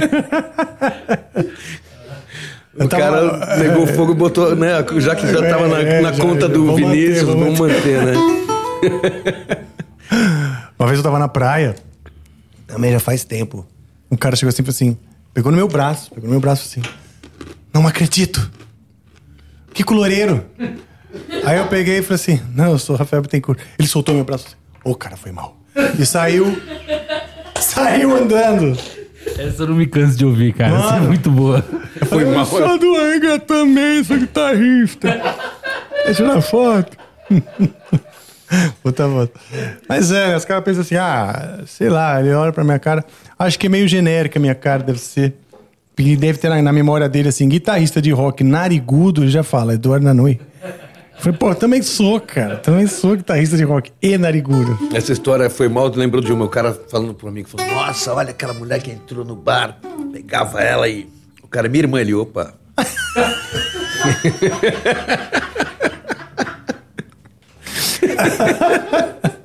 Salvou a tempo, hein? Salvou a tempo. Cara, muito legal. Legal esse instrumento, né? Muito. Esse você também reformou ou já tava assim? Porque tá em bom estado, hein? Tá em ótimo estado. Tá em ótimo estado, Bom, cara. o Del Vecchio lá que reformou deve ter metido um. Bastante verniz, mas bastante- ele tá leve. É, foi bom porque protegeu. Protegeu, mas ele não tá pesado, Não apesar tá. de ter uma cara de ter Ele. bastante É, e ele verniz. tem mais madeira, né? Que um violão normal. Tem esse cavalete gigante aqui. Sim. Que é de metal, né? Ah, é? Puta, que deve ser, deve ser foda segurar a tensão é. de tantas cordas aí, mas tá rolando. E o encordoamento, você pega o quê? Pega um encodamento de 12. Ah, e pega as dobras. Você Pega estava se- explicando aquela hora e eu não tava entendendo. Ok. Tiro as normais e fico com as duplas. e Ah, aqui é um maravilha. encordoamento de mandocello, que é aquele bandolim grandão. Ah. Olha só. Why do birds... Você é um, um amante de canção, canções Eu mesmo. gosto eu muito de também, canção. cara, eu também. Mais até do que da coisa instrumental. É, eu Eu também. sempre fui mais ligado na canção do que No instrumental. no instrumental. Claro, ouvi os discos, mas não era aquele cara fissurado. Então, tipo, tinha um disco do Alan Holdsworth, tinha um do John McLaughlin, um do Joe Pass. Sim, eu também. Saca? Eu Não era sou aquele cara tipo que... aí. Só o Jeff Beck que... Ups. Mas o Jeff Beck não é guitarrista. O Jeff Beck É, é, um... o Jeff Beck é um interplanetário que você. É extraterrestre, é diferente. Mas eu gostava da canção desde garoto. O que me pegava era a canção, os temas de seriado. Eu toco todos, assim, saca? De É. seriado de, de televisão do nosso Dos tempo. antigos. Dos antigos. Dos antigos. Chips. Aqueles que ninguém conhece. Chips já é moderno pra mim. Mesmo? Daniel Boone. Daniel Boone, clássico. Daniel Pronto. Boone.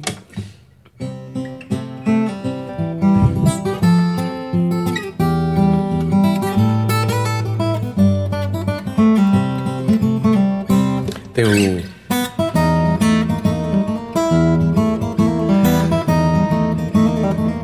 Agente 86. Não me lembro Legal mais. esse arranjo aí. Tinha do, do- da Gene, né?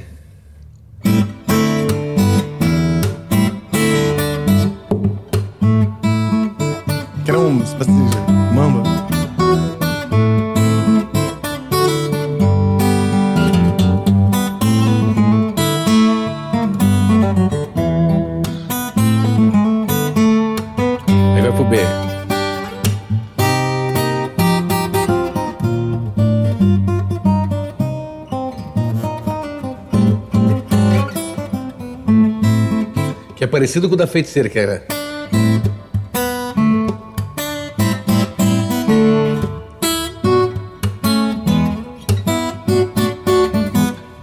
Que legal, meio parecido. é. É, pô, adorava essas musiquinhas. Vamos assim. lá, vamos desafiar aqui. Lessie, você lembra? Não lembro. Era seriado?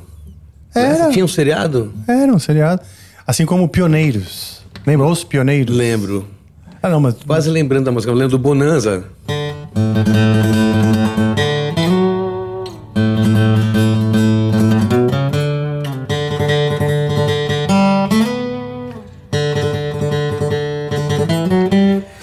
Máquina de flipper do Bonanza. Ó. Que, se eu não me engano, tocava. No flipper ali, porra. Emoção. Flipper. Aliás, tinha o seriado Flipper também, que era um golfinho. Flipper. Flipper.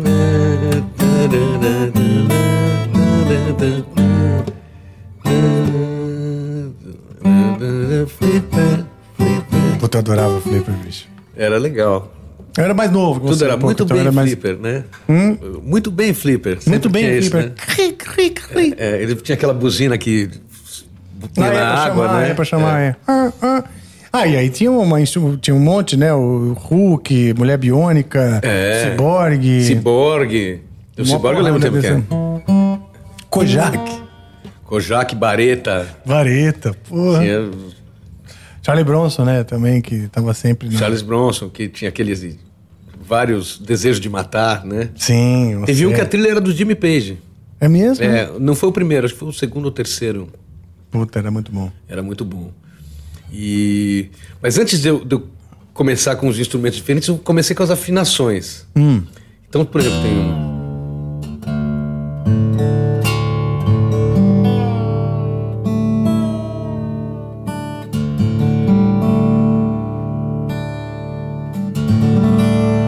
aquele o famoso Dadgad, né? A Daddy Gad? Então tem uma musiquinha que chama City, que é assim.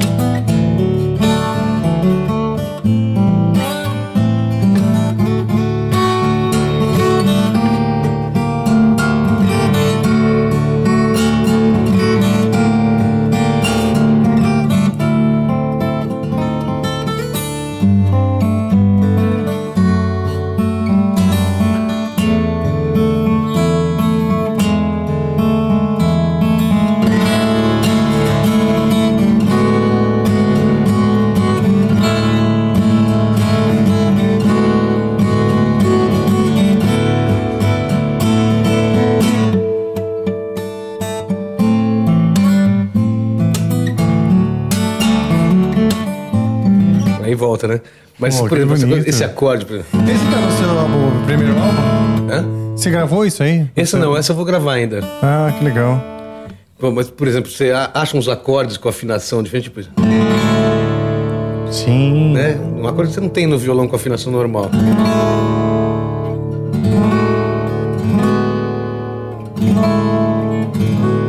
Meio Que Pink legal, né? Floyd, né? Sim. Parece que tem uma nona aí? É, em algum né? lugar em...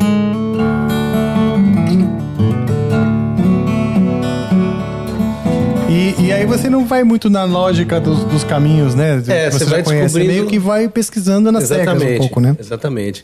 Ouvido, na verdade. Em 94, eu tava fazendo a turnê pela Europa com o Edson Cordeiro. Aí tava tocando num festival de jazz de Nice, que é, bicho, na França, que era num bosque, que tinha umas ruínas romanas de 500 anos antes de Cristo. Olha. De uma arena, assim, em ruínas. E aí, eu tinha vindo de Londres e na época tinha Virgin Records. Sim. Que era a loja de disco que eu falei, puta, me Que era um esbaldei. para- um palácio, É, tinha é um- tudo, né? Aí eu comprei todos os discos que eu queria, alguns que eu não conhecia. E na hora de ir embora eu falei, vou pegar uma... Tinha uma novidade ali, um disco de um cara novo. Hum. Ben Harper. Olha só. Aí peguei o disco do Ben Harper, primeiro disco dele. Aí nem ouvi, botei na pilha, apaguei, fui embora. Aí, dois dias depois, estava em Nice, a gente chegou um dia antes do dia que a gente ia tocar, e ficava todos os artistas em dois hotéis e tinha um ônibus a cada meia hora do hotel para o festival. Tá. Para quem ia tocar e tal. Se tinha o crachá, você entrava. Aí pô, tava com o iluminador da gente, falei, pô, então esse Ben Harper, comprei o disco do cara. Vamos lá ver qual é? Meu amigo, era ele tocando Weissenborn, sabe aquele violão que os caras tocam com slide, que parece uma gota assim, que toca na horizontal. Hum, não sei, diferente do, do, do Diferente. Lap Steel? É diferente, é acústico. Hum. Bicho, o show dele foi um negócio de arrancar lágrimas de um banqueiro, assim, saca? Mas um negócio assim que eu fiquei hipnotizado. Umas músicas lindas. Bom, eu tava numa fossa e ele cantou a música mais triste que eu tinha ouvido até então. A música começa assim: Oh não, lá vem o sol de novo. Significa mais um dia sem você. E aí vai ladeira abaixo. Eu já tava assim, cortando os pulsos, né? A música, oh no, here comes that sun again. Lá vem aquele sol de novo, né? Imagina o dia Me nascendo. lembrar o da cara tristeza, que merda. fudido ali, né? E eu na fossa falei, puta merda, né, velho? Que tristeza, né? E Aí você abraçou esse iluminador. Quase. Aí eu, eu voltei pro hotel, tomei umas cervejas assim no bar do hotel, rolando uma jam, Robertinho Silva, porque aí imagina, os caras saindo do festival e tudo pro outro. Eram dois hotéis, um do lado do outro. Aí fiquei lá tomando uma cerveja, ainda com o coração carne viva, assim, daquele show. Aí su- peguei elevador, assim. Saio do elevador, dou de cara com o Ben Harper. Ah, ele tava tocando no festival. Ele tava tocando no festival. Eu ia tocar no mesmo Olha, lugar no dia você não seguinte. sabia? Você não sabia? Não sabia. Eu fui ver o show dele Olha. e aí. No, no festival, dentro do festival. Aí dei de cara com ele. Aí eu falei: caralho, velho, tua música mudou minha vida. Que legal. Que onda incrível, assim. E o slide, uma coisa. foi- também foi uma influência grande no slide, assim. principalmente esse primeiro disco dele, Welcome to the Cruel World. Tá. Bem-vindo ao mundo cruel. Ele era todo acústico. E é o que você comprou. É que é o que eu tinha comprado. E ninguém conhecia ele. Ele era um. Tava ilustre- sendo lançado. Tava sendo lançado. Então ele, bicho, ele tava ali. Não tinha mil segurança, não tinha ninguém. Não era o Tava- headliner. É. Tocou à tarde. Ali, Olha. minto, to- tocou à noite. A gente que tocou à tarde. E aí eu falei, cara, como é que você afina seus instrumentos? Aí ele falou assim: low C and low B. Tipo, Dó grave e Si grave. Aí conversamos um pouco, aí eu fui pro quarto, cara, inventei uma afinação. Que depois eu escolhi um livro de afinações alternativas. Olha. E essa que eu inventei não está lá. É mesmo? Tem até uma que são cinco cordas iguais, mas uma diferente. Aham. E eu fiz uma música naquela noite. Olha. Que é a afinação. Deixa eu ver. E a que ele falou pra você era low C na, na primeira corda ali? Você não, não, não deixou muito claro. Ficou misterioso.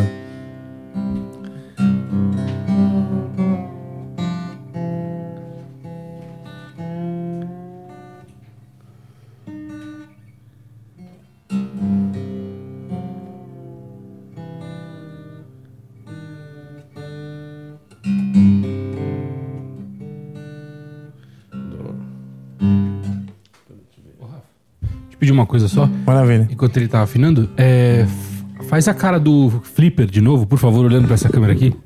A imitação que você fez do Flipper, o Brunão Souza tá pedindo. Pronto. Obrigado. Muito boa, né? Essa imitação merece um prêmio, né?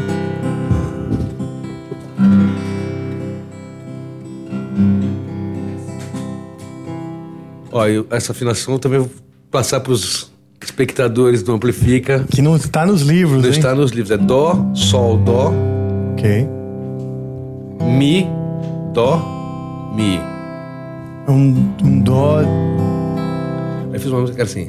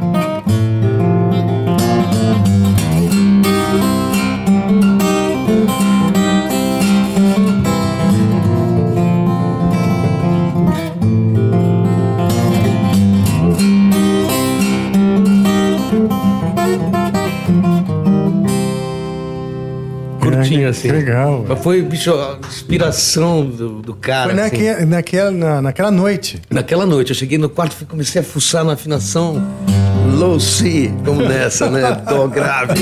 Alguma coisa aqui. Alguma coisa vai sair daí, né? Que legal, né, É. cara? Que legal. Embora essas, coisas, essas coisas que você presencia, vivencia, que te dão uma inspiração, uma vontade de tocar. Pois é. Comigo acontece às vezes, eu vou correr de manhã e boto um fone e vou ouvindo. No Spotify, depois que você começa a pesquisar muita coisa, ele começa a te sugerir É, ele te manda umas músicas. coisas, tá, descobertas da semana. Cara, aí eu vou ouvindo aquilo, eu já fico com vontade de abortar a corrida e ir pra casa tocar, né? Ah, que legal. Mas também eu, Isso é bom do Spotify. É, é, isso é Ele per- personaliza e tal. Eu achei umas coisas, cara, É. que eu nunca tinha ouvido, Sim. que eu pirei. É? Pirei, é. Eu também faço bastante pesquisas. Acaba sempre ah, voltando às veiarias, porque é. o que acostuma, não sei, né? Mas eu ouço bastante coisa que ele indica também. e Falo, puta merda, coisa foda. E outra, tem tanta coisa acontecendo no mundo. Aham. Você fica meio perdido às vezes. Fala assim, cara, tem muita coisa legal sendo feita no mundo. É difícil Sim. descobrir tudo, porque, né? Pô, é um furacão de informação. é- E a gente, por exemplo, pô, a gente viveu muito tempo com uma, com uma escassez de informação. É. Por exemplo, teve aquele filme das Runaways, com a Joan Jett. Você assistiu esse filme? Sim, não, não. Já me indicaram, mas mais uma Porra, as Runaways nunca chegaram aqui no Brasil. Eu fui Pois é. descobrir que as Runaways foram um sucesso mundial quando eu vi o filme. É, Eu verdade. conheci a Joan Jett. Sim. Né? E a Lita Ford, né? Que é guitarrista. A Lita Ford também? Era Runaways, do, né? do, do Runaways. Ah, que legal, cara, não sabia não. É. Pô, que legal. E, porra, uma- imagina a banda que revelou Lita Ford e a Joan Jett. Pô, E a gente nunca tinha ouvido falar. É. Eu, pelo menos, tem, cara. ba- tem bastante coisa que foi muito É. pros Estados Unidos. Você vai falar, até o Crosby, Stills, Nash, Nash Young não é uma coisa que todo mundo conhece. Mas é bem americano. É, muito forte, né? que nem o cara no... Mesmo Eagles. Aqui só tocou Eagles também. Bicho, o Eagles é uma banda, é a maior banda da América. É, né? Eles são os Beatles americanos. É. Eu vi um show dos Eagles, não faz muito tempo, que aliás, eu matei três com ele numa tacada só. Tava em Nova York com a minha namorada na época, que ela tem um projeto de uma ONG de educação, inclusive ela foi convidada para ir na ONU expor. Olha que legal. Depois, agora recentemente ela ganhou um prêmio da ONU. Puta, que legal. Um negócio bicho. muito bacana. Um trabalho humanitário? que É, é? de educação inclusiva. Hum, E aí eu tava lá, em Nova York, enquanto ela tava na ONU, eu tava sassaricando lá e tal, e uma amiga minha do Brasil, a Ana Derige, você conhece ela, canta muito. Não, não Tem- conheço. É uma pessoa legal pra você trazer aqui também, depois a gente fala sobre ela. tá. Ela mandou uma mensagem, tá em Nova York? Vai no show? Eu, que show? Ela mandou o link, era Doobie Brothers, Steely Dan e Eagles, na mesma noite, num estádio. Começava às 5 da tarde e até uma da manhã, os Nossa. shows inteiros. Bicho, Doobie Brothers eu sou fãzaço. Sou Conheço um pouco, mas muito tipo... fã. E aí nós fomos, comprei o ingresso lá no link que ela me mandou. Bicho, chorei como uma criança. É mesmo? eu, Que sou legal, da- eu sou chorão pra caramba.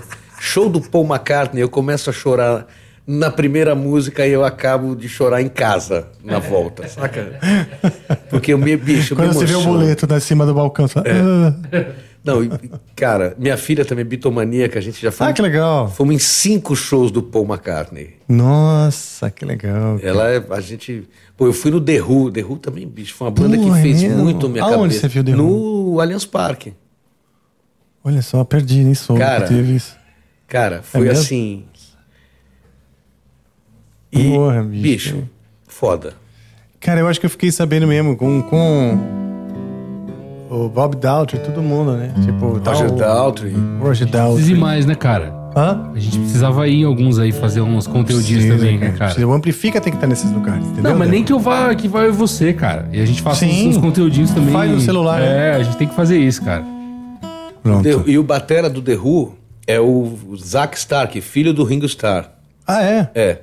E o filho, o original, o Kit Moon, que morreu, que era um doidão, Uhum. era muito amigo do Ringo Starr. Olha só, então tem E essa deu, conexão. e deu a primeira bateria pro pequeno Zack, Olha. que hoje é o baterista do The Who. Puta, que legal. Demais, né? Puta, que legal. cara. Bicho, e o cara tocando é um negócio que, além do som ser foda, é bonito de ver. assim, É saca? mesmo? É aquele cara que não faz a levada. tum, tá, a levada dele é uma virada. assim, Tum, básico, tum, básico, tum, tum, básico, tum, bicho. Ah, que nem o Kit Moon. Que né? nem o Kid Moon. Só que com precisão, que o Kid Moon era. Era malucão. Bicho, Precisão era uma palavra que não foi existia, um né? negócio acho. foda, assim. É. E assim, os britânicos começam pontuais o Ah, show, né? Então, tipo, era nove da noite, tipo, 8h59, apagaram as luzes e apareceu no palco, assim, acalmem-se, o The Who vem aí. Ó. uma, uma coisa que marcou minha vida foi o Tommy na TV. Eu era muito moleque quando passou na, na Globo, no Corujão, assim. Eu lembro que eu tava de férias na casa da minha madrinha, até umas memórias bem assim, né? tipo, onde você ouviu tal, tal música a primeira vez, né? Você tem isso? De, Tenho, de lembrar? Onde você ouviu pela primeira vez, sei lá, Rush, Pink Floyd, eu lembro. Eu lembro também várias. E, e to- rolou o Tommy na TV, cara, que foi... puta, E você já ouviu o Tommy, o disco do The Who? Tommy. Eu vi assim. Ouça. É? uma ópera. Tipo, tem a abertura, que, como numa ópera, É mostra filme. fragmentos. É, a trilha do filme foi cantada pelos atores. Tem o disco do The Who, Tommy. Ah, tá. to- as músicas Eu, tocadas lembro, por eu ouvi eles. alguma co- coisa, tipo Pinball Wizard. É, Wizard. Mas, bicho, tem cada música. Tem cada música. É mesmo. E a história é incrível. Eu sou fãzaço do Tommy. Eu tinha uma época eu namorava uma atriz, a gente tinha planos de montar um musical Tommy, Puta, assim. ia ser do caralho. Depois hein? montaram, né? Já, Porque assim- é, já montou uma montaram. vez aqui no Brasil. Mas a história é fantástica. É. Porque ele vira um líder religioso, porque o, o cara que mata o pai dele e casa com a mãe dele, transforma ele num ídolo. Então ele tem um monte de seguidores e ele é cego, surdo e mudo, e os seguidores tampam os olhos, o, na, a boca e o ouvido e vão jogar pinball, né? Só que aí tem uma hora que tem a música We're Not Gonna Take It. Hum. Que os caras falam, o quê? Peraí, a gente não vai entrar nessa. E aí os seguidores todos se revoltam, matam o pai, o padrasto e a mãe do Tommy, enchem o Tommy de porrada e abandonam. E ele finalmente ele tá livre, saca? Porra. E é a hora que ele sobe a montanha que toca aquela. See me, feel me, Puta, sim. touch me, heal me, see me. Bicho, é foda. É e o legal, disco né? do The Who é lindo. Vou ouvir, cara. Vou ouvir com calma. Ouça. É, Será é- que tem no Spotify? Claro. Tem, né? Claro. É. Deixa eu- última coisa só, que eu não posso esquecer também. Vocês falaram Spotify agora pela segunda vez, eu não posso esquecer. Ah, sim. Sabe o que, que mais de legal tem no Spotify também, cara? Tem o podcast do Amplifica Tem o você podcast ouvir. do Amplifica em vídeo. Então você Em tá vendo a minha vídeo. cara agora em vídeo Você dentro do está no Spotify com É vídeo, mesmo? é. É, cara. Vídeo no Spotify. Sabe por quê? Porque a gente fez, o Flow fez uma parceria com o Spotify e a, Anchor. a Anchor. Que é, que é do Spotify, mas tô só ressaltando a Anchor. Ah, tá, a empresa é. E alguns podcasts do Estúdios Flow estão no Spotify com vídeo. São pouquíssimos, pouquíssimos, raríssimos. No caso, o Amplifica é um deles, né? É isso aí. É, E é, Então, agora as pessoas podem ver a nossa cara. é isso no aí. Spotify. Então, você tá aí no trânsito, acostumado a ver, ouvindo no Spotify, agora você vai nos ver também. Né? Bacana. Desculpa decepcionar você. Parabéns. No trânsito não, pessoal, se estiver dirigindo, melhor só ouvir mesmo, tá bom? Ah, às vezes o cara É tá na. Uber, às vezes o cara tá ali no... Dirigindo, dirigindo. né? É, Dirigindo então tem que só, só escutar. Tem que só escutar, tá bom? Depois assiste de novo em casa. Isso. Isso, isso. Pronto, então pronto. Pum, nessa cara, só de prestar atenção na explicação. Mas, por exemplo, você sabe- Filha da puta, tá prestando atenção nos caras aí. Bate. Manda conta, né, da oficina. né? Não vou dar conta não, pô.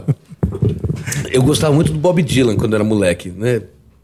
E aí falando dessa coisa de a primeira vez que você ouviu alguma coisa, eu lembro a primeira vez que eu ouvi Sultans of Swing, Ah, que eu achei que era o Bob Dylan, porque ele- o Mark Knopfler cantava muito Sim, parecido, sim. né? Aquela É, coisa do. Dylan meio falado.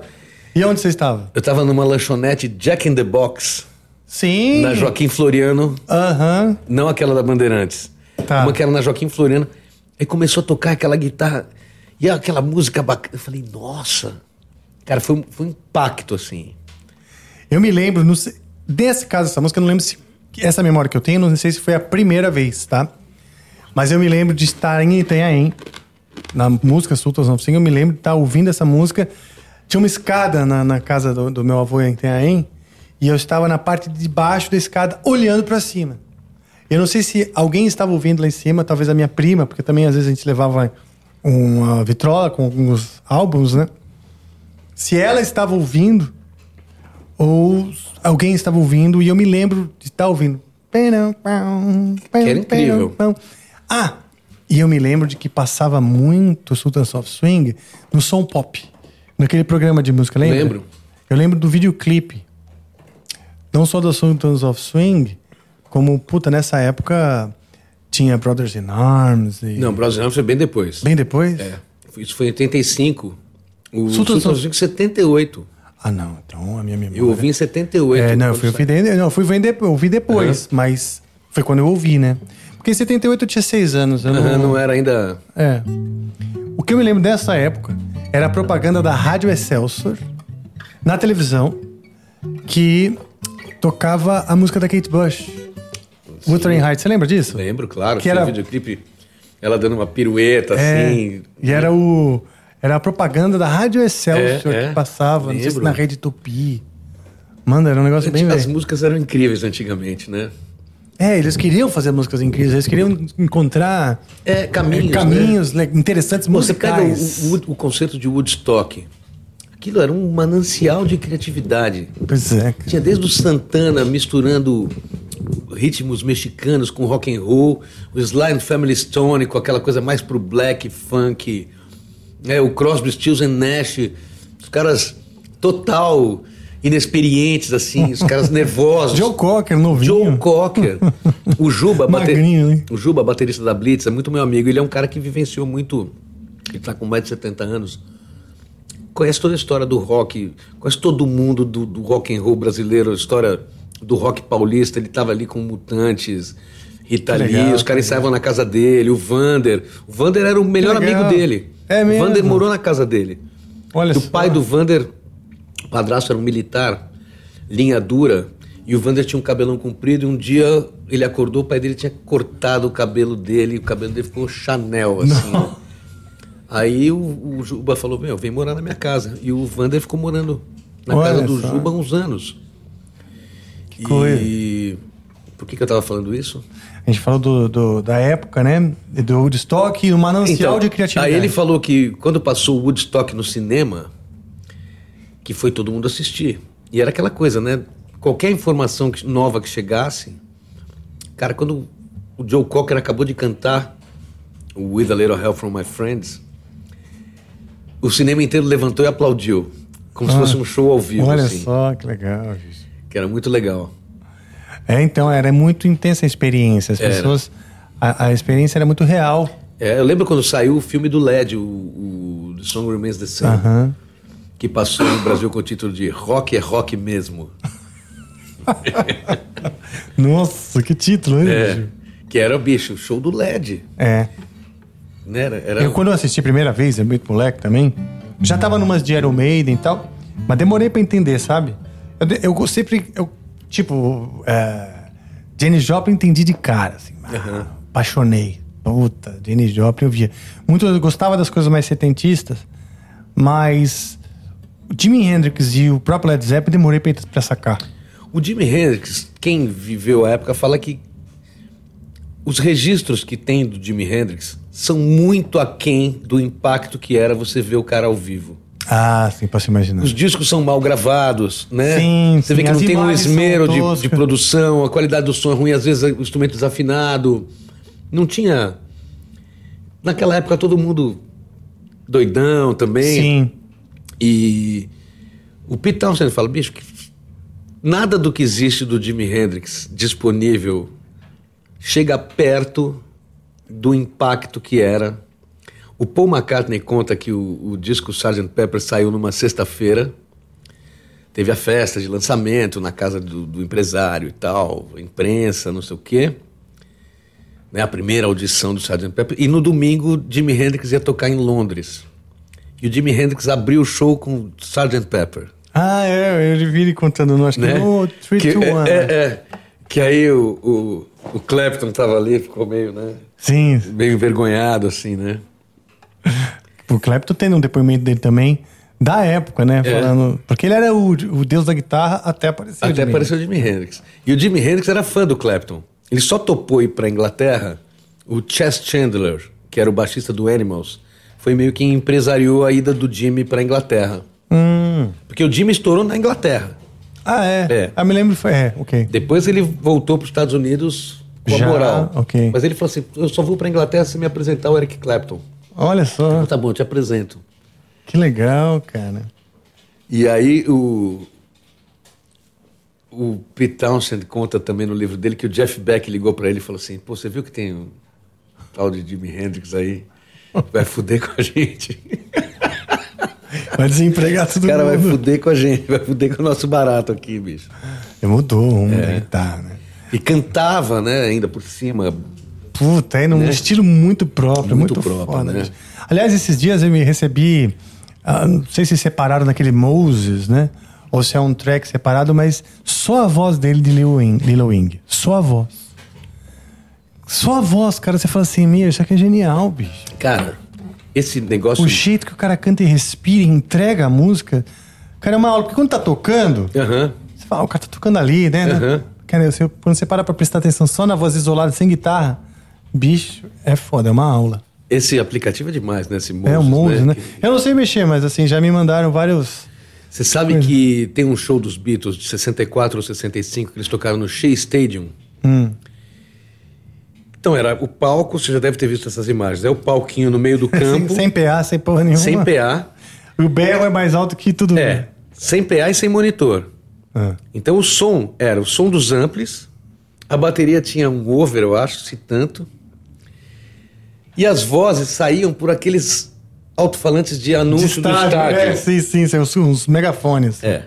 É. E aí os caras isolaram o track de voz do John e o Paul no mesmo microfone cantando Ticket to Ride. I think I'm gonna be sad. No meio I da- think it's puta, today. zona. E a outra. I think it's today. yeah", Né? O povo lá em cima. Cara, afinação perfeita. E os caras não se ouviam.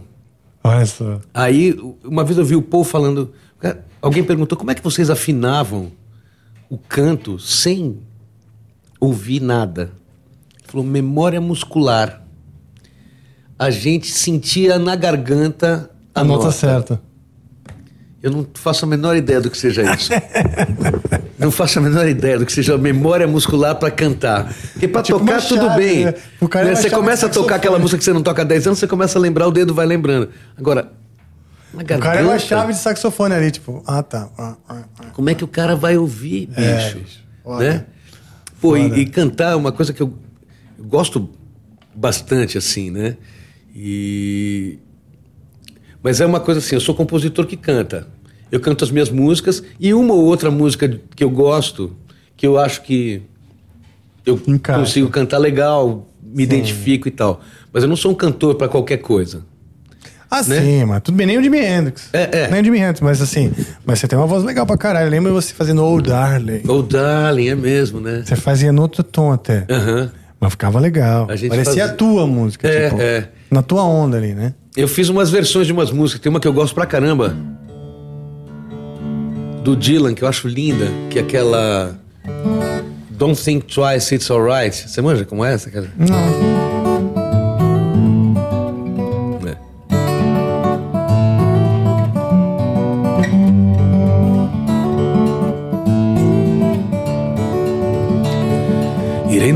Ain't no use to sit and wonder why, babe.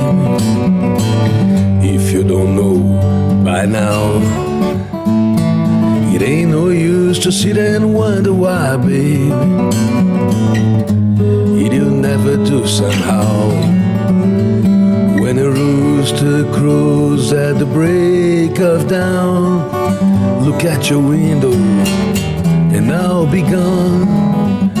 You are the reason I'm traveling on. Don't think twice, it's alright.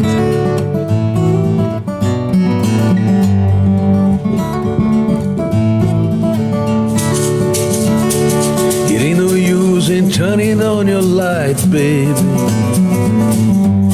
The light I never know. It ain't no use in turning on your light, baby. On the dark side of the road.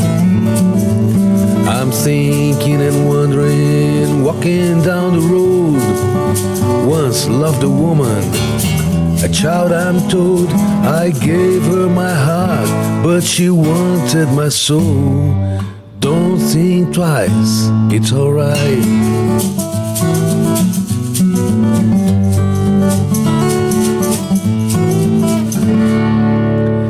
Ele fala, eu dei o meu coração, mas ela queria minha alma. É, porra, Foda, bicho. Bob Dylan, bicho.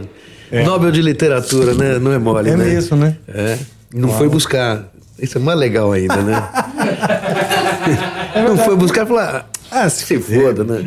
Essas Um maconheiro alturas, ganhar o Nobel de. Só que ele que apresentou maconha pros Beatles. É mesmo? É, em 65 eles eram super fãs do Bob Dylan e eles estavam na América e promoveram um encontro do Dylan com os Beatles. E aí os o Bob Dylan falou: "Pô, mas vocês já estão, vocês são já Já acende um fuminho? eles não". O que, que é isso? Aí ele falou: "Mas pô, e aquela música, né? É, And when I search and I feel happy inside, it's such a feeling I can't hide, I can't hide. Ele achava que era I get high. Ah, Eu fico doidão. E não era I can't hide, eu não posso me com- esconder. O sotaque era um pouco Né, diferente. é, no, I wanna hold your hand, né? Ah, não é I Get High? Ele, não, não. Mas vocês nunca fumaram? Não, mas Ah, querem então fumar? peraí. Quero. Aí tinha um, um amigo, um empresário, sei lá, do Dylan, que fez aí, fez um pra cada um. Aí Fuma isso aqui. o resto é história. e aí as músicas já dali pra frente foi um turnaround, que eles Sim. saíram daquela fase da Tiraram o terninho já, né? Falou, É. peraí, esse terninho aqui não tá. e fizeram aqueles O cara discos. fumou um negócio, soltou a gravata. Bicho, fez um pra cada Deu um, ficou todo mundo doidão, né, cara? todo mundo- E imagina, devia ser uma qualidade boa, Pois né? é. Quer dizer, dizem, né? Eu Não, Não não sei, entendo né? desse assunto. E- Eu também não É, entendo mano, nada. devia- pode ser também, que seja boa. Porque Purple Haze já era um. já tipo- era, Já era um tipo já era ácido, forte, né? hein? É. Purple Ah, Haze não, era é, um- ácido. não é uma maconha. Não, não. um- Purple Haze ah, um- era... ah, pensei que era tipo um skunk. Não, não. Purple É? Haze já era um negócio mais... Ah, tá. Porque eu conheço um amigo meu que fumou um negócio que chama Purple Haze, que era maconha lá na Não Califórnia. é Lemon Haze? Não, tem Purple Não, Haze tem também. Purple Haze também, tem. É, e, é bem, e ela é bem roxa Bem mesmo. roxa. É Olha bem só que roxa. interessante. E Orange Kush, tem várias, mas eu não conheço. É, eu mas um também não, meu ouvi falar só. fala isso aí também. Ele me contou. Hum. Maravilha! Ó, a gente. Eu, tem ainda, ainda um, um objeto maravilhoso ali, roxo, que vai ser é, explorado. Eu achei que Mas você eu ia queria botar o teu violão hoje na, na roda. Não, esqueci de novo, cara. Não, eu tô com medo de machucar meu violão. Mas é. A Tainá tá indo embora, acho que dá pra você trazer sacanagem. Ela que derrubou da outra vez. É. Hoje ela voltou com o braço machucado, né? É. Foi o que eu falei. A vida cobra, né? É. tipo, praga. Life Snake, é. The Life Snake. A vida cobra, entendeu? É isso aí. Life Snake. Muito bom, parabéns. bom. Não falou nada. Nada, hoje, né? Mas nada, quando ele mas manda já. fala, é. Só toque de mestre. Aqui quando vem pra atrapalhar bem, né? Temos muitas perguntas pra eu saber. Não, não, hoje tá, hoje tá sossegado. Tá sossegado? Tá, tá só Tá tímida? aqui. Não, e o pessoal tá... Hoje o chat tá impossível. Ah, é? galera? Me conta é- uma boa aí do chat. Deixa eu ver uma boa do chat. O pessoal tá falando do Life Snake já, né? Aqui, obviamente. Claro, que é. é, A gente tava falando de erva, disseram aqui que foi o Monark, mas também não tem nada a Também ver. pode ser. O pessoal tá pedindo Beatles, obviamente, tá pedindo pra tocar algum dos Beatles. Ah, Boa, hein? Mas... Tem um capotrosto aí? Tenho. Acho que tem. Se o John não tirou. Tem, tem aí. Eu fiz uma versão inspirada nessa do Joe Cocker, do With a Little Help from My Friends.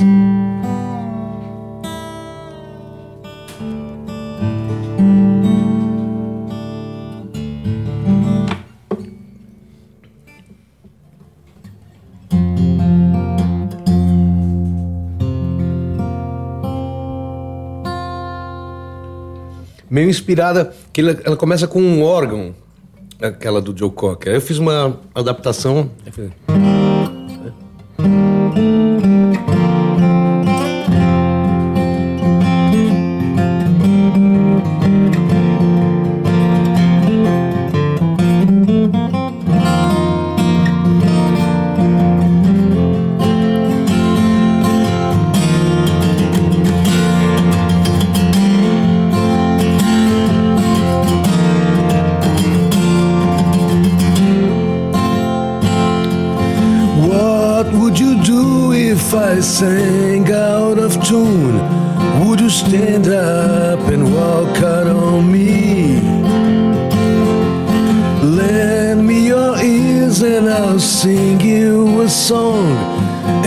Try not to sing out of key. I get by with a little help from my friends. Ooh, I get high with a little help from my friends. I'm gonna try with a little help from my friends.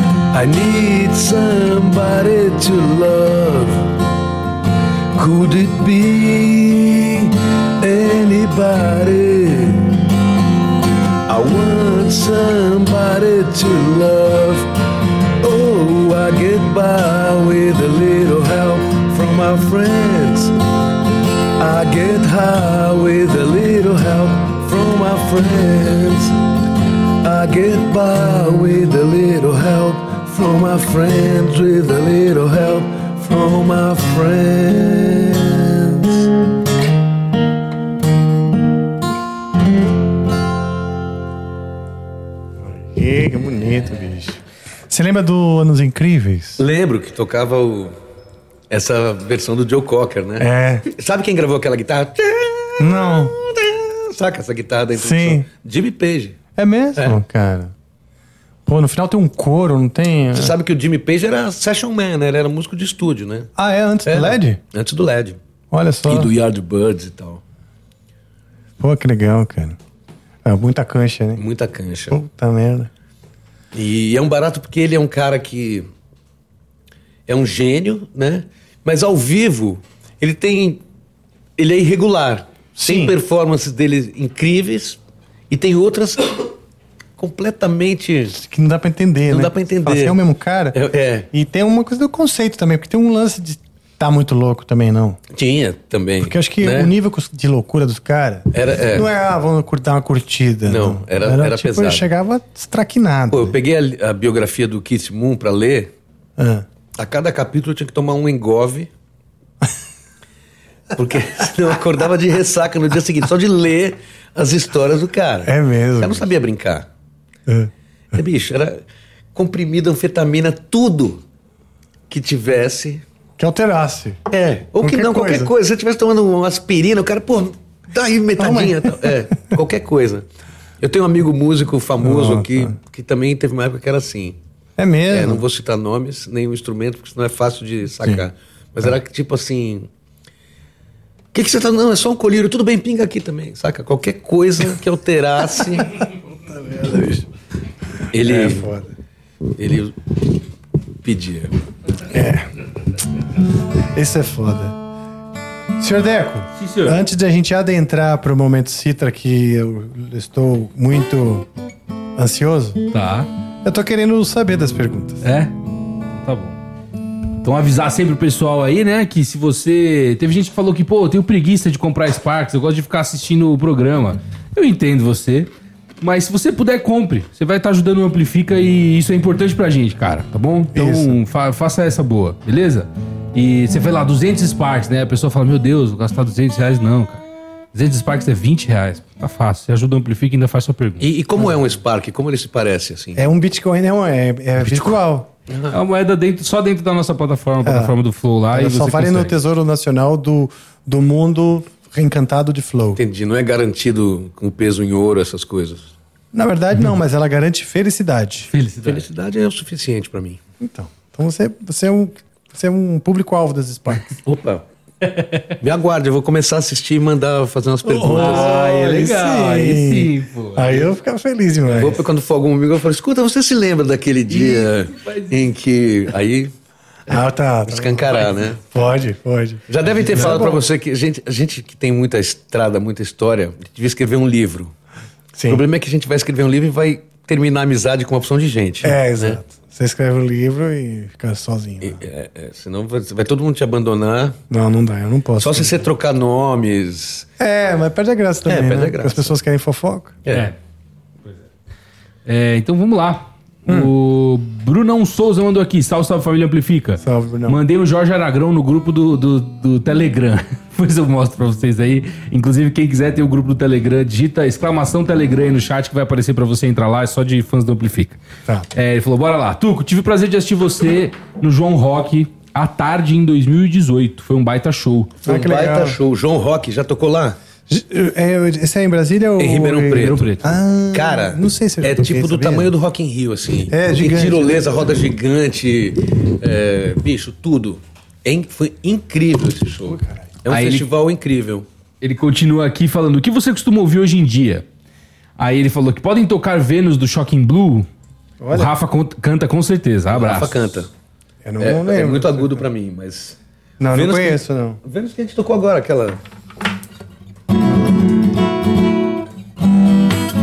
Ah! Oh, baby!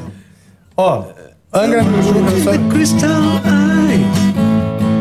Burning like a silver flame. Someone guilty of love. And Venus was her name. She's got it. Yeah, baby, she's got it. Well, Ah, ah, I'm your ah, Venus. I'm your fire and your desire. Well, I'm your Venus, I'm your fire and your desire.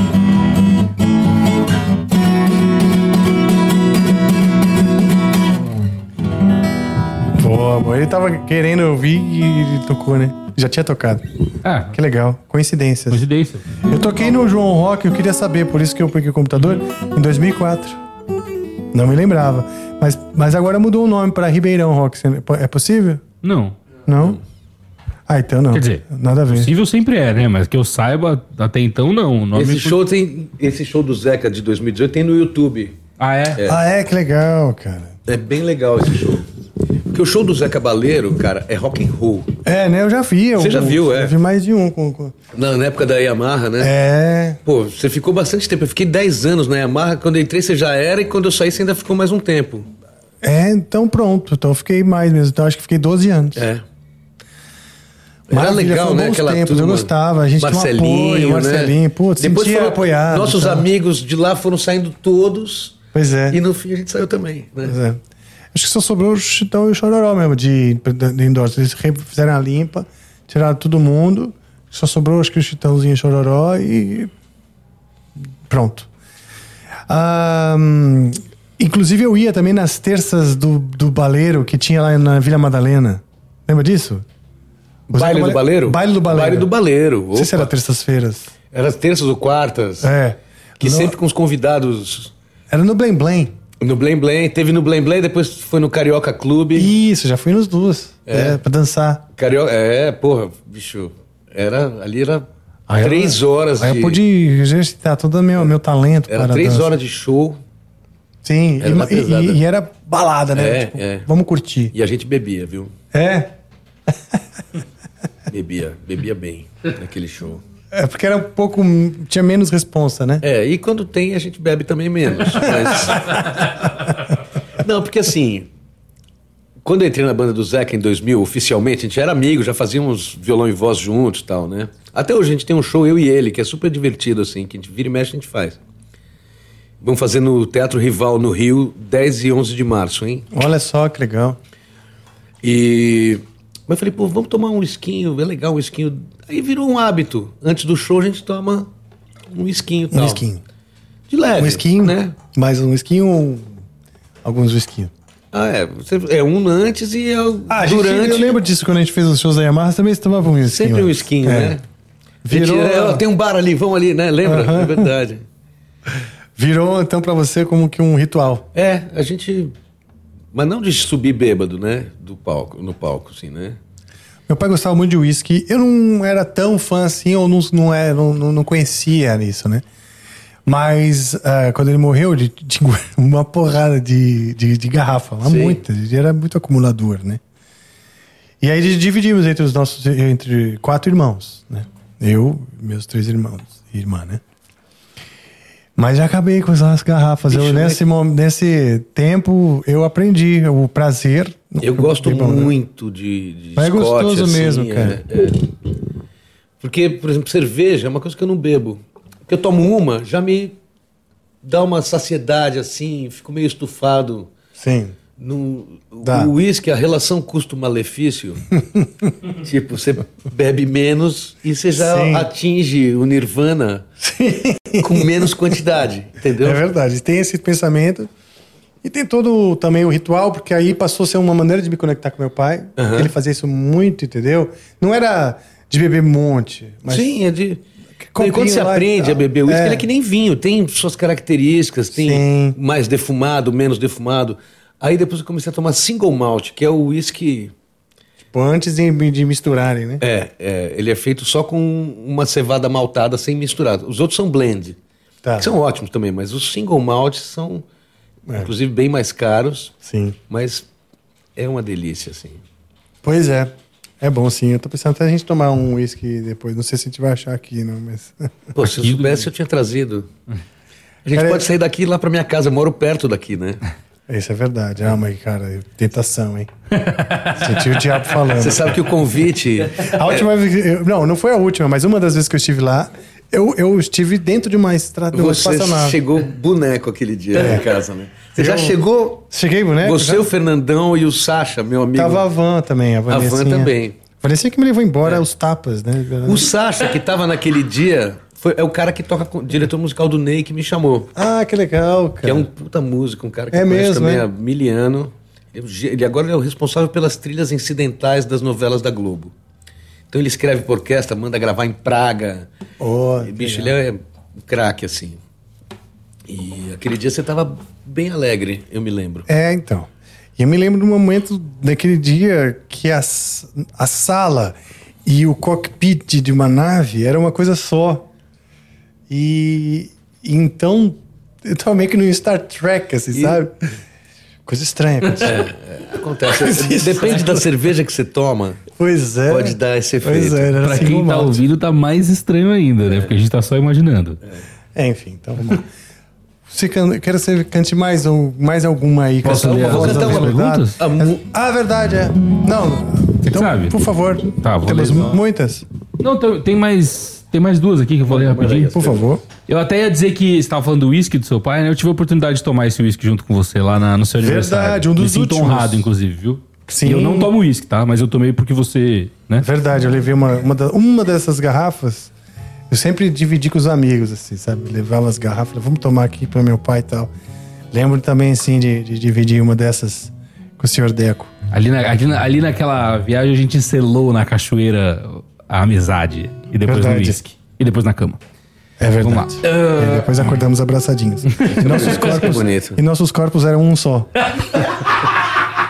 Três, porque tinha o Jorge junto. Vamos Verdade. lá, o Rafael Veloso, salve Rafael Veloso. Salve. Ele mandou aqui, salve galera do Amplifica. Ontem um guri de 16 anos me viu com a camisa do Angra e disse: Ah, essa banda aí é do Rafael do Amplifica, né? Achei muito massa. Aí ele mandou aqui, que tal o heavy metal do senhor com o capiroto cantando? Valeu pela arte. Ah, legal, hein, do, bicho? do Zé Cabaleiro. rap. Não, mas eu não vou saber cantar tão bem quanto tu, que você sabe. Eu não aí, me gente. lembro direito da letra. Que eu me lembro até que nos shows da Yamaha às vezes você cantava. É, né? É. Que é muito bom. Quer essa você, você, você é coautor dessa também, não? Não. Tá. O cara mais underground que eu conheço é o diabo. Inferno toca cover das canções celestiais. Com sua banda formada só por anjos decaídos. A plateia pega fogo quando rola os festivais.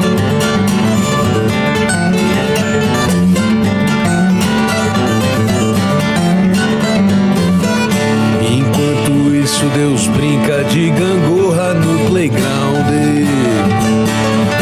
Do céu com os santos que já foram homens de pecado.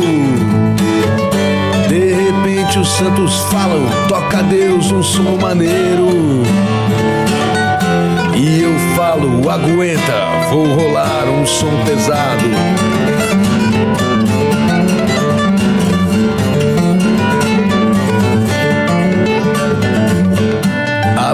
Banda cover do diabo, acho que já tá por fora. O mercado tá de olho, é no som que Deus criou. Com trombetas distorcidas e harpas envenenadas. O mundo inteiro vai pirar com o heavy metal do Senhor. Vai pirar com o heavy metal do Senhor.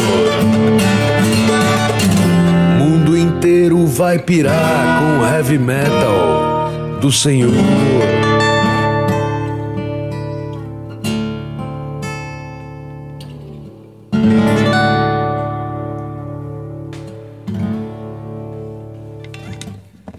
Atendido, atendido. Ó, caramba. atendido. Tá Passa o. Pix depois pra ele lá. Vamos lá. Tem mais duas que chegou mais uma aqui, tá? pagou, né? É, é, caso já pagou pra gente, né? No caso, tem falta pro Tuco. Vamos lá, o a Sugimori mandou aqui, salve, salve família. Tuco, o que me impressiona mais é que o seu dedo no disco Hélio Zinskind, não sei falar o nome, perdão. Hélio Skind. Isso, André Abujanra e até Pelé. E cada trabalho tem uma sonoridade diferente. É verdade, eu gravei com o Pelé. Eu tenho uma história boa com futebol. Eu sou pessimamente.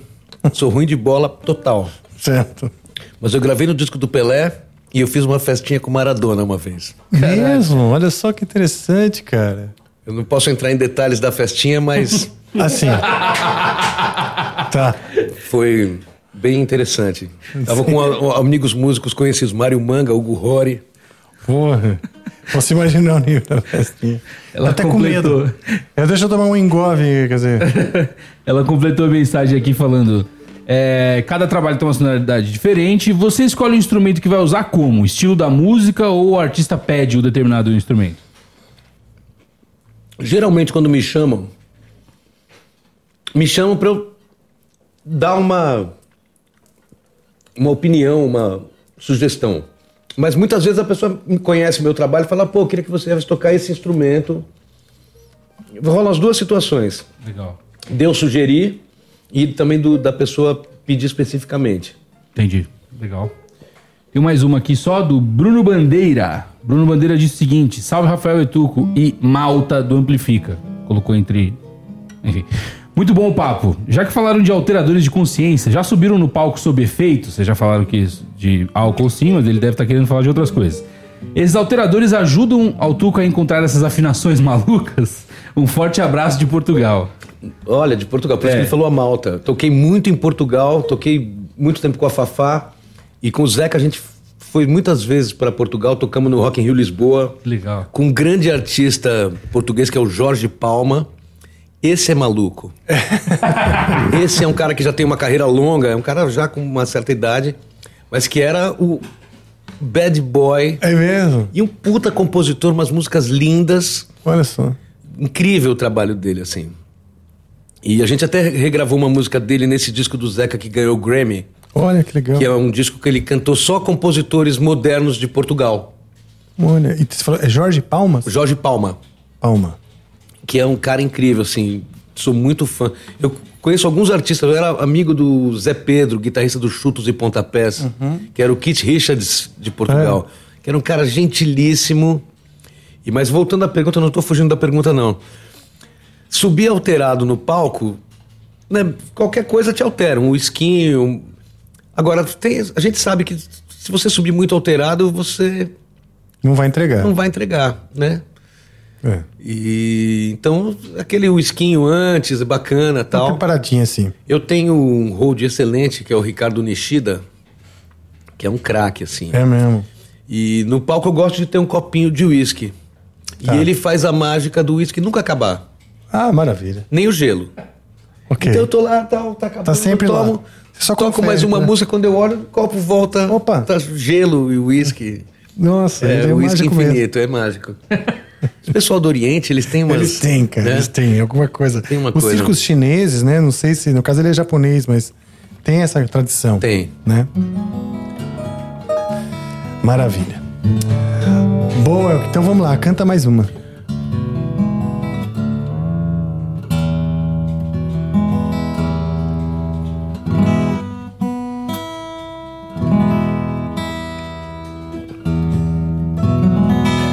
Posso pegar sua palheta?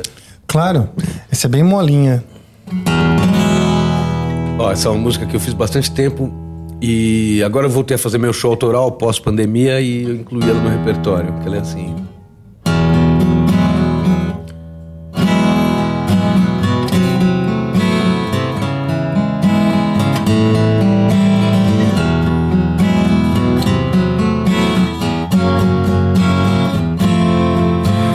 Baby, eu tinha um punhado de diamantes que eu ganhei em um cassino clandestino no último verão. Baby, eles eram tão brilhantes que me cegaram e eu não pude ver a direção. Você foi embora, eu me desesperei. Eu colhi aquilo que plantei. Baby, eu já não sou mais como antes. Talvez você não acredite, mas eu posso provar.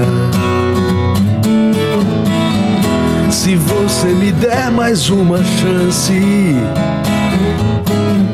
eu moverei o céu e a terra só pra te agradar. Quando você foi embora, eu me desesperei. Eu colhi aquilo que plantei e agora eu sei que os diamantes eram falsos, como o blefe de um jogador. Os diamantes eram falsos, meu amor. Os diamantes eram falsos, como o blefe de um jogador. Os diamantes eram falsos, meu amor. Yeah. Mais um, mais um, mais um. Ó, então eu vou tocar aqui eu fiz com o Zeca que foi trilha de novela, Boa. que é, essa tem uma história boa. A gente estava fazendo uma turnê de, pelo Brasil de ônibus. Então a gente é, viajava horas e horas e tal, e eu sempre ia lá pro fundo do ônibus, pegava o violão e ficava tocando uma sequência que eu estava fazendo ali de acordes e tal. Aí uma hora o Zeca chegou ali e falou: Pô, legal essa música, é tua? Eu falei: É.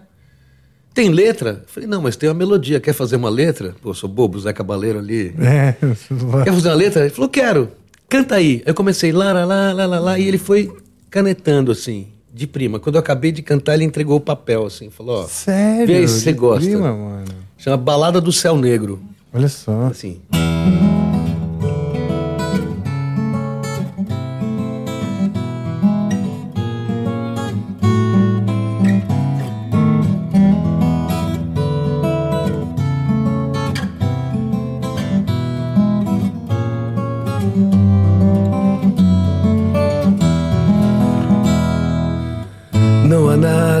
Acalme um coração que faz do amargo seu sabor. Nada basta a minha alma que reclama sem paz, os teus beijos sem amor. Vejo o céu negro derramar sobre a cidade a sua dor meus olhos no rastro do sol que a tempestade nunca apagou. Pra onde vão desejos, palavras sem razão?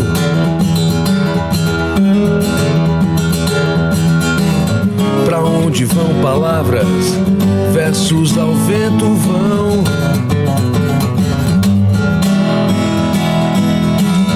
Pra onde vão desejos, palavras sem razão?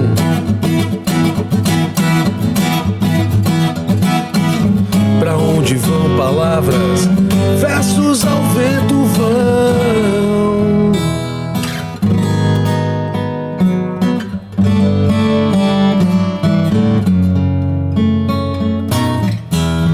Vejo o céu negro derramar sobre a cidade a sua dor. Meus olhos no rastro do sol, que a tempestade nunca apagou. Olha só que bonito. Bonita, bicho. né? Bonita, meu. E foi. E, e tava um dia escuro, Ah, saca? é. Um dia bem Mas aqui chumbo, por meio de assim. chuvas. É, a gente tava nuvem em carregada. Paraná, pelo Paraná e tava bem nublado. Aí rolou a balada do céu negro, porque de fato tava. Tava negro. Do céu. Pô, negro. que legal, cara. Puta, bonita a música. E ela é encrencadinha, né? Tem É. umas harmonas que depois... Ela era, ela- eu fiz ela em sol, mas era muito agudo para eu cantar. Eu transpus ela para mim. Ela era assim. Mas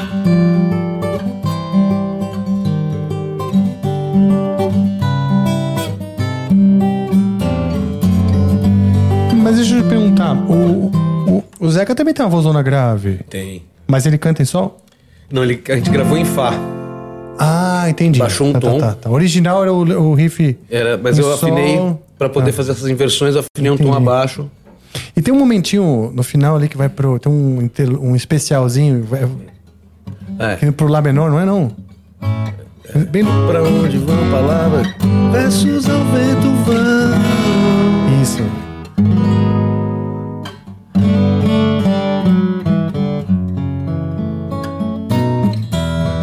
Vejo o céu negro. É uma passagenzinha, É. né, pra voltar. É bonito isso aí, cara. Legal. É, Essas partes que conectam uma pra outra é o é uma arte também, né, na hora de fazer a música. E é um barato porque a, a música, você sabe disso, a música pede o que ela quer, né? Uhum. Chega uma hora que você começa fazendo ela, chega uma hora que ela começa a te fazer.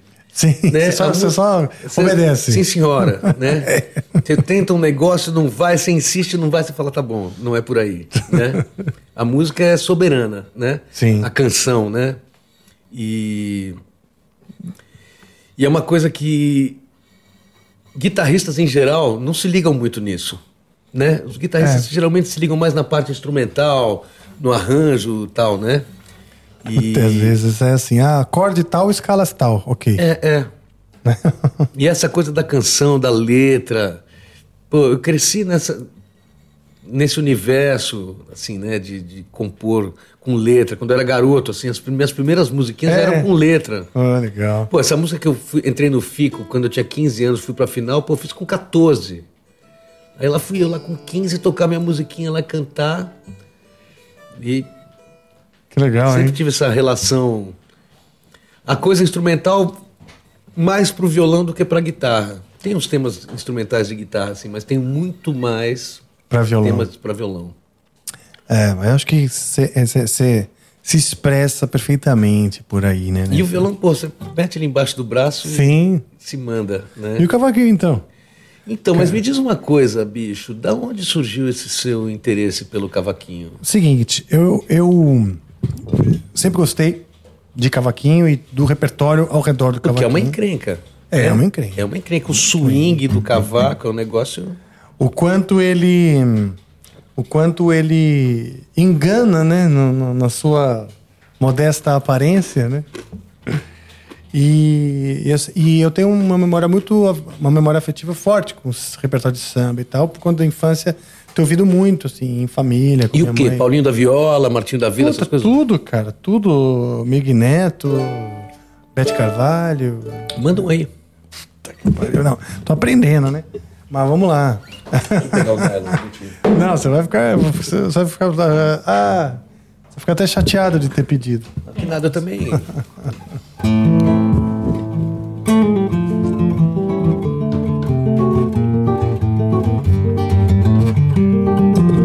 Então, essas coisas virtuosas aí estão fora do meu repertório. Eu faço sambinhas, assim. E a outra coisa. Então, eu me apaixonei por conta da mão direita. Uhum. A mão direita? eu. Eu gostava dessa coisa da mão direita e achava que isso ia me ajudar na guitarra. E realmente. Claro. Então eu passei um tempo, muito tempo atrás eu tinha um pedi pro meu, meu avô que falou assim: é, eu vou te dar 100 reais de presente de aniversário. Mas eu gostaria que você comprasse alguma coisa e me mostrasse o que é o presente. Não só pegasse o dinheiro, né? Não gastasse na zona. É, sei lá, o que eu consumisse com coisas que fossem levar o show pro... Estupefacientes. É. E aí eu vi um cavaco banjo na época, que tava 100 reais, 102 reais. 102 reais tava na loja. Eu tava louco pra ter. Legal, comprei. Vô, esse aqui é o presente que você me deu, custou 102 reais. Pô, que legal que você usou o dinheiro direitinho que eu falei e tal. E, que... e eu tenho até hoje, ele afina muito mal. Uhum. Cavaco banjo é foda de afinar, Foda. né? Puta que pariu, tem uma porra lá. Tá até anotada com caneta, mas pelo amor de Deus. E eu passei um tempão querendo. Ah, aí eu estudei um pouquinho na época, mão direita e tal, legal. Levei pra guitarra, soltei minha mão um pouquinho e tudo mais. entendi um pouco isso, fiz bastante uh, diferença no jeito de tocar e tal, guitarra. Mas ficou ali, né? Recentemente eu tive vontade de ter esse um cavaco de volta e eu, eu, tenho uma amizade forte com o pessoal da Rosine. Uhum.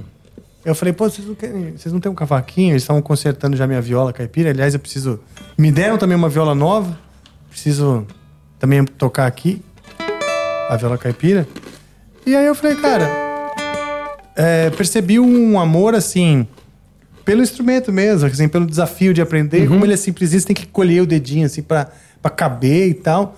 Mas um repertório, meu, é muito grande, cara. Tipo assim. Sim. O repertório de, de, de, samba e tal, e música brasileira que você pode ficar ao redor do cavaquinho, é muito grandioso do tipo flamenco na Espanha. Uhum. Um negócio rico. Flamenco, caralho. aliás, é uma coisa incrível, né? É incrível. Cara? É uma arte à parte.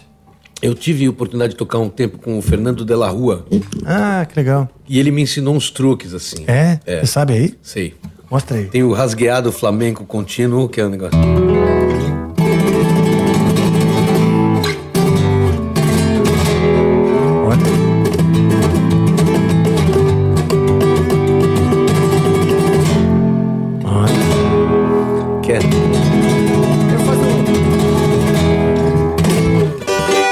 Faço um pouco diferente. Esse aí, o seu tá bem mais profissional. Cavaco.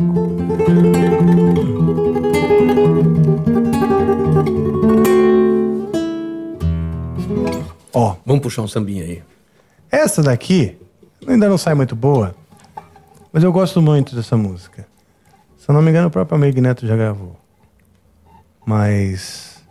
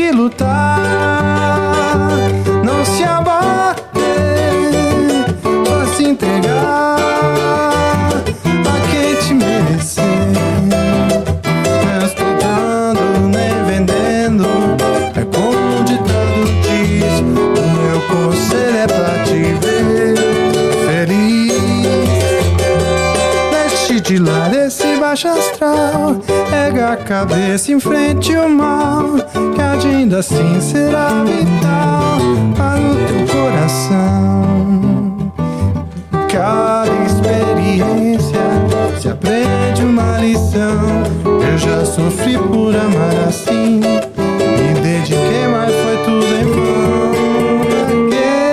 Desculpa, como é que você fez esse último aí? É... É... Quinta aumentada.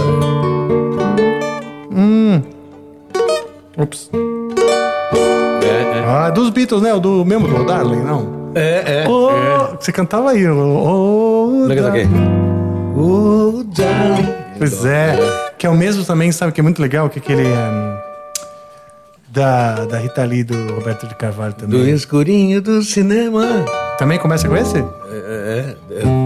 Tinha, tem esse Não, tem um acorde. que que é... Desculpe o Huawei. Desculpe o É, Huawei. também. Desculpe o Huawei. Esse 75 mais é Pois é, ó, legal. onipresente na música brasileira, assim, né? Então, assim, no... preenche minha solidão pra caralho isso aqui. Pegar uma música, aí tô aqui no Cifra Club e começo a lembrar músicas que estão na, Uhum. na minha memória lá, antiga, né? E, e tocar isso aqui. Ah, cara, é uma terapia, assim... E dá pra levar no carro, né? Assim, Porra, em qualquer mochila. Fechou o farol, você- Exato. É, direto, eu toco no carro, do, do farol. Tá eu, nos anos técnica- 80, eu tinha mania, quando eu comprei o Porta Estúdio, eu gravava uns playbacks pra quando eu pegava o trânsito e ficava tocando gaita. Ah, legal. com, com playback, curtindo. O playback que eu mesmo tinha feito. Só que aí eu ficava dirigindo e tocando gaita, assim, né? Aham. Aí só que, bicho, eu fechava o olho pra tocar gaita. Um dia eu. É mesmo, você carro no pulou. guarda-reio, assim, da 23 de maio. Meu Deus, cara. Eu já atropelei um motoqueiro ali no, no, no guarda-reio da, da 23 de maio. Antes de, de fazer aquela. Não, mas eu tinha um mês de carta. Um mês de carta. Eu acho que. E eu tava totalmente despreparado pra, pra marginal, 23 de maio. Totalmente despreparado Eu sabia manobrar. alguém. Uhum. Manobrava como ninguém. Decorei várias folhas do, do livrinho. Mas dirigindo a 23 de maio é, é pra ninja, né, bicho? E aí aconteceu esse acidente de eu. De eu ter. hum, Tomei uma decisão de falar assim: não, não, puta, era por ali, não era por aqui, sabe? Você no desespero. Falei, vou virar aqui. Vi- vinha um motoqueiro aqui que pá, bateu na frente do meu carro, pulou por cima e ainda saiu rodando assim, Sim. longe. Ele levantou ainda vivo, tipo o Exterminador do Futuro, lembra? Veio louco pra. Não, mas louquíssimo. E eu saí do carro, né? Cara, ele me pegou assim pelo pescoço e tava tudo de, de jaqueta e tal, protegido o capacete. Então, o cara realmente sobreviveu Uhum. bem, Bem. e puto. Ele me pegou pelo pescoço e, e ele queria me bater, porque eu era um moleque, eu tinha um mês de cara, tinha 18 anos. Ele falou, cara, eu tenho mulher e filha, meu, você quase me matou. O que, que eu faço contigo, cara? O que, que eu faço contigo? Você assim, ó, e com a mão ali. Falei, no seu caso, eu dava porrada. Você me perguntou, né? É. Só que desarmou o cara assim, ele não conseguia me bater, devia ser um cara de bem, né? Sim. Devia ser um cara de bem, porque tava muito puto, tem mulher de filha, quase morreu. Uhum. E queria me matar, mas não me bateu, não encostou a mão, só me enforcou. E eu pedi desculpa, cara. É. Pedi desculpa. Falei, cara, Melhor coisa, trânsito, você nunca sabe. exato. Falei, Ainda mais cara, hoje em dia, né? como é- é, vou te dar meu telefone e você vai ter que conversar com meu pai, cara, porque eu nem dinheiro tenho pra pagar tua moto. Aí eu fiz uma merda. Dei o telefone errado. Essa parte eu não tinha contado ainda, viu? É verdade. O cara Fiquei tá com medo, assistindo. cara. Será? Se É, ele estiver desculpa, Miguel. assistindo, Tá aqui. Não, Pede mas pra ele- se você estiver assistindo, motoqueiro, mande aqui uma pergunta, ou um xingamento, ou Ah, sei lá, de repente tá. um agradecimento. Pode ser que isso tenha te dado um outro sentido. Exato. Né? Quando você fica cara a cara com a morte, É. geralmente você sai. Eu não tive coragem de contar pro meu pai que eu quase matei um cara. Pela irresponsabilidade de querer fazer uma conversão que não era a- a exatamente aceita. E falei, fui covarde. Não encarei minha responsabilidade. Mas, Mas- e o carro batido? O carro não, não zoou tanto, não, cara. Nada. Não, porque ele. O carro fechou ele. Na verdade, ele brecou, pela, brecou a moto, a moto deu uma batida e voou por cima do carro. O carro não me lembro de ter. Entendi. E eu dividi o carro com meus outros três irmãos, né? Ah, Então- então aí podia ter sido qualquer um, né? Exato. Não sei quem. Duas vezes você foi covarde. Muito. Mas pelo menos eu admito, olha só. É isso, cara. Boa. Eu admito porque eu renasci. É, Você não Eu tá sendo covarde Sim, agora. você foi. É, eu acho que a gente tem Acontece. que saber que, que olhando essas coisas, depois que a gente aprende, a gente não tem- não pode negar e fingir que é perfeito. Sabe assim? Eu acho uma hipocrisia quando a gente começa também a ficar dando lição de moral nos outros. Pô, erra, você tem que. É, quem não fez merda? BO. Eu sou dessa filosofia também. Maravilha. Então é isso, cara. Esse instrumentinho aqui é meu amiguinho. E é pra, pra, pro meu próprio deleite, eu gosto mesmo. E. Você sabe que o cavaquinho é uma invenção portuguesa, né? É mesmo? É. Eu tenho um cavaquinho português. Ele é bem mais estreito. E o braço, ele não é mais alto que o tampo, ele é na mesma. Ah, é? Os caras E ele tem quatro cordas, mas é outra afinação. É mesmo? E você sabe que os, os portugueses levaram o cavaquinho pro Havaí e os havaianos Que virou o adaptaram e virou o ukulele. É mesmo? É. E veio pro Brasil também, o cavaquinho veio pro Portugal. A viola braguesa é uma viola com corpo bem delgado com 10 cordas. É a nossa viola caipira. Ah, tá. Que é diferente essa. Aqui é assim, né? Aquela. aquela... Aquela guitarra portuguesa. Que Ah, aquela não é que- diferente da viola. A viola braguesa eu acho que também tem esse tipo de cravelha. Tá. Que é um, um coisa aquilo? inferno pra trocar corda. Tem uma guitarra portuguesa. É mesmo. É, que eu só Tem que ter aquilo. O cara Eu pode construir uma, um pouco. com as tarraxas normais, né? Eu, eu só troco a corda dela quando aparece trabalho pra fazer Tá. com ela. E eu já cobro uma grana Você fala, você sabe que você vai que gastar vai umas, dar um trampo pra trocar umas duas corda. horas aí só. É, não, eu, eu mando no Ivan, né? Aí ele me Ah. xinga muito. né? Me xinga muito. Maravilha. Grande Ivan Freitas aí da E Ivan Freitas, pô, posso falar dos meus apoiadores? Claro, São deve. cordas da Dário, através da Musical Express. Que, Legal. pô, até hoje já faz mais de 10 anos que eu tenho Pô, essa que legal. parceria, acho que uns 15 anos. E muito legal. Pô, as cordas da Dário dispensa apresentações. Sim. Os pedais Moore, Eu, aliás, eu tive uma parceria com a Musical Express e a Cordas da Dark por bastante tempo também. Eu fui despedido. poxa vida. Fui despedido. Chegou atrasado. É, alguma coisa.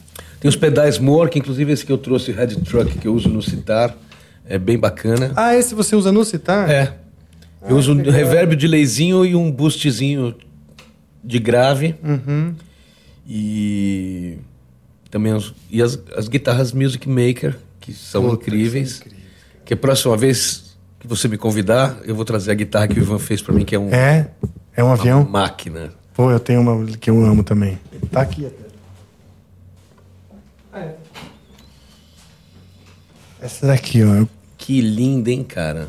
É bem, Linda. bem legal e confortável. É, cara. não, Ela Ivan, canta as cara. notas, mano. Esse é aquele Você modelo toca dele, assim, Evo. Essa é a Ivo. Ivo. Muito legal. É, eu gosto também, cara. E ele é muito caprichoso assim no acabamento. acabamento, ele é incrível mesmo. Maravilha. O que mais? Vamos falar do citar? Bora? Eu quero falar. Pô, eu como todo bitomaníaco, né, descobri que o nome correto é citar, com S, né? As pessoas chamam Tá. de cítara, que é o, Tá. o popular, assim, mas o tá. nome... Ouro popular. Inclusive, quando eu era garoto, tinha uns 14 anos, eu fui no templo Hare Krishna assistir umas palestras e tal, né? Por causa do George Harrison. Tá, tá. Enfim, aí passaram-se anos e anos e anos, já no final dos anos 90. O Hugo Rores, saxofonista, craque lá do Funk Como Le Gusta, Sim. foi na minha casa, eu já tinha alguns instrumentos, banjo, dobro, b- mandolin e tal. Aí ele falou assim: pô, você tá bem coberto de instrumentos, que instrumento que você não tem, que você queria ter? Aí eu falei: pô, uma cítara. Nem sabia que o nome correto era citar, né? Eu falei, pô, uma cítara. Ele falou, e pô, e onde você. Por que que você não compra? Eu falei, bicho, porque eu nunca vi uma de perto, nunca Nem sei por onde começar. não sei nem por onde começar a procurar. Aí corta, dois dias depois, eu tô naquele cruzamento da Brasil com a Rebouças, Uhum. veio um Hare Krishna vender incenso na minha janela do carro. Ficavam uns Krishnas por ali assim. Sim, sim. Aí, como aquele farol demora, eu comecei a conversar. Falei, pô, eu ia no templo quando eu era moleque e tal, ali na Liberdade. Ele falou, é, mudou de endereço. Aquele papo, né? Aí comprei um incenso do cara e tal. Aí o farol abriu. Falei, bom, valeu, valeu. Aí quando o carro começou a andar, eu botei a cara pra fora e falei assim: aonde que eu compro uma cítara? Aí o cara falou assim: Rua Joaquim Távora 99.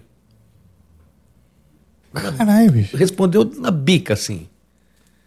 Eu falei, porra, Rua Joaquim Távora 99, vou na Rua Joaquim Távora 99. Direto. Direto. Porque é perto ali, né? É.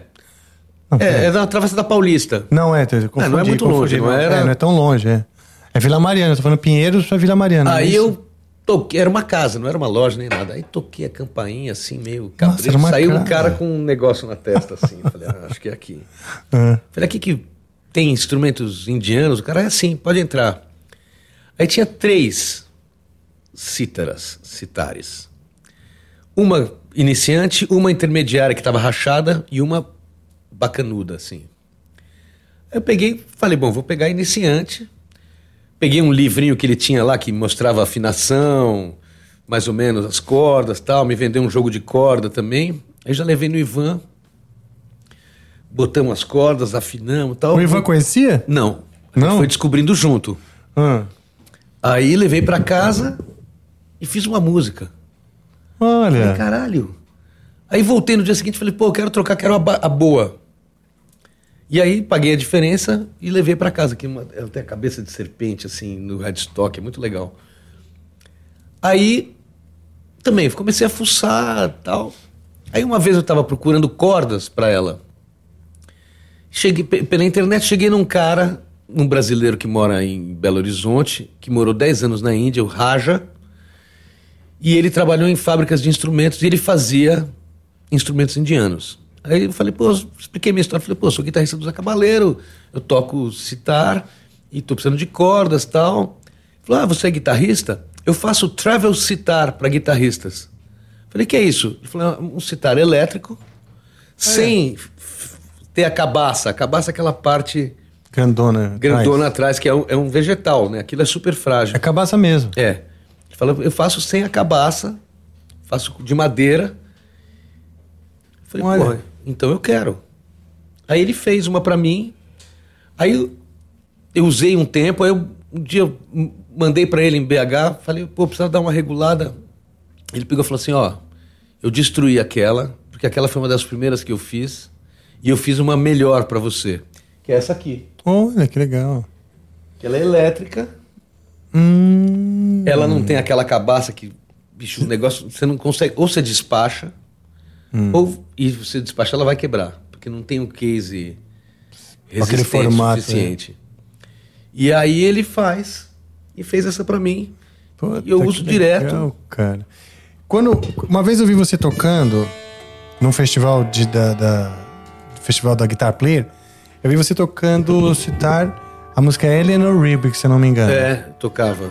Qual era o instrumento que você tocava? Era essa bacana que eu a tinha. da. a do... Você não tem mais? Tenho, tenho. A da cobra. A da cobra. É, eu lembro de ser um instrumento lindo. É lindo. E se eu não me engano, você tocou no chão. Toquei no chão. Não é? Porque com a cabaça, você não consegue botar ela aqui e tocar, porque fica um negócio. Ela não é ergonômica. Você tem que sentar no chão, cruzar a perna assim no chão e ela fica encaixada Ah, aqui e a, a, a cabaçona. o bojo da cabaça Ah. fica aqui, né? Então ele fica. Entendi. Essa aqui não, ela é bem mais fácil. Mas ela segue os princípios do citar. Ela é toda amarrada, tá vendo? Os trastes são amarrados. Sim. Toda E encaixada. é de madeira mesmo? Madeira.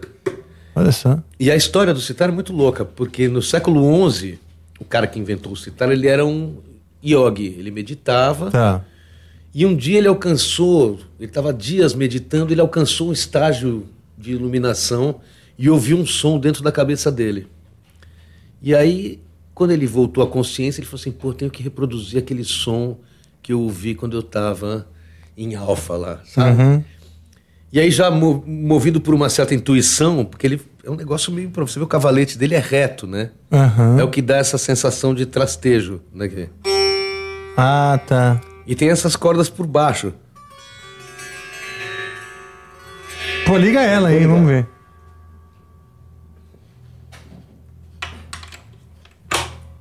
Aquilo é um terra ali no amarradinho. É. ali. Tá. Chegou a grande hora, Wagner Montes.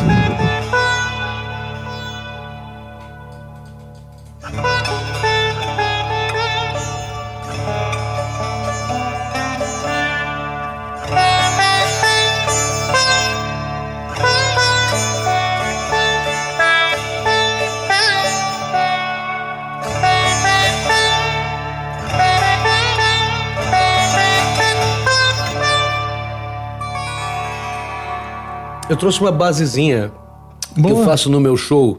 um Tá. mix de Terra do Caetano Veloso Puta, com essa Paperback. Writer dos Beatles. Que legal, você tá... Tá, Tá, tá no jeito aí, não tá? Yeah. Você tá ouvindo aí? Você tem que botar o fone.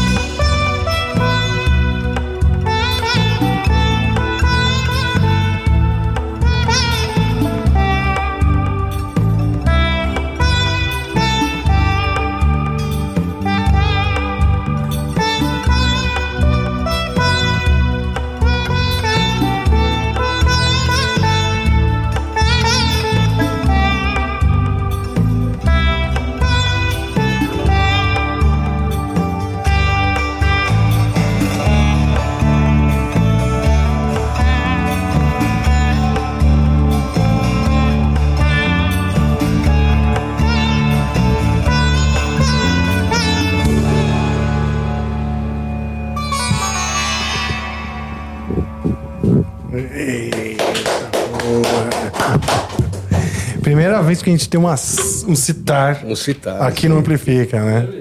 E tem Isso- um negócio que é o seguinte, né? Selou um momento especial. Que bom. Tem que tocar com esse negócio no dedo. Deixa eu ver o que é isso aí. Ia perguntar, Chama Misrab. Misrab. Olha como fica o dedo, maluco. Mano, Você tem que, isso aqui tem que ficar mesmo, né? assim, ó. É gangrena o dedo. Mas todo mundo toca com isso? Toca. Ele tem que ficar assim no dedo, com essa ponta no meio da unha, assim. Aham. Deixa eu ver. Puta que pariu, bicho. Isso aqui é uma tortura. É. Mano, dói pra caralho. Caralho. Meu Deus.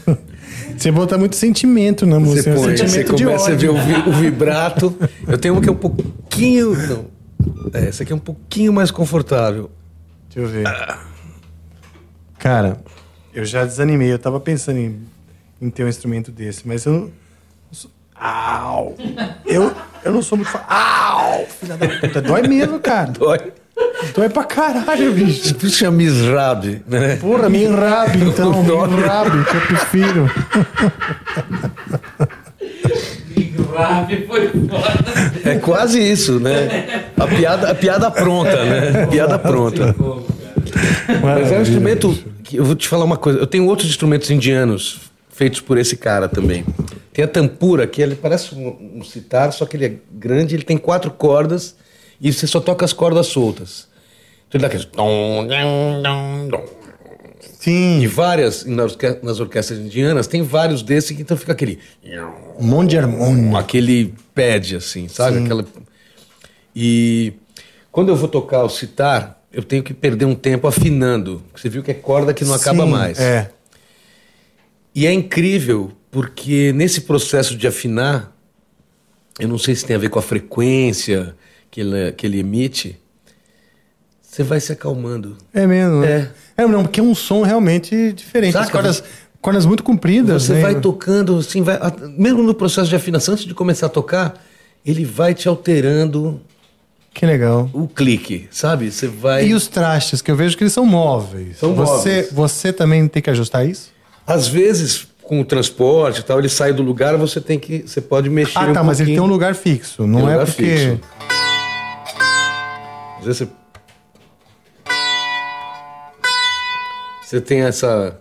Porque ele também tem essa coisa do bend, né? Do... É, a-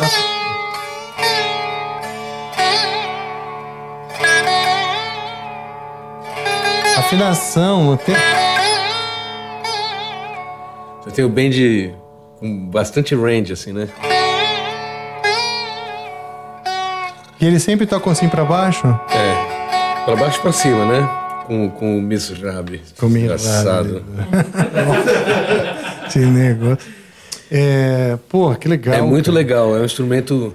E na, na- é um instrumento que é um instrumento religioso, é cheio de dogmas. Exato, é. Você tinha, tinha te falado isso da outra É, vez que você falou.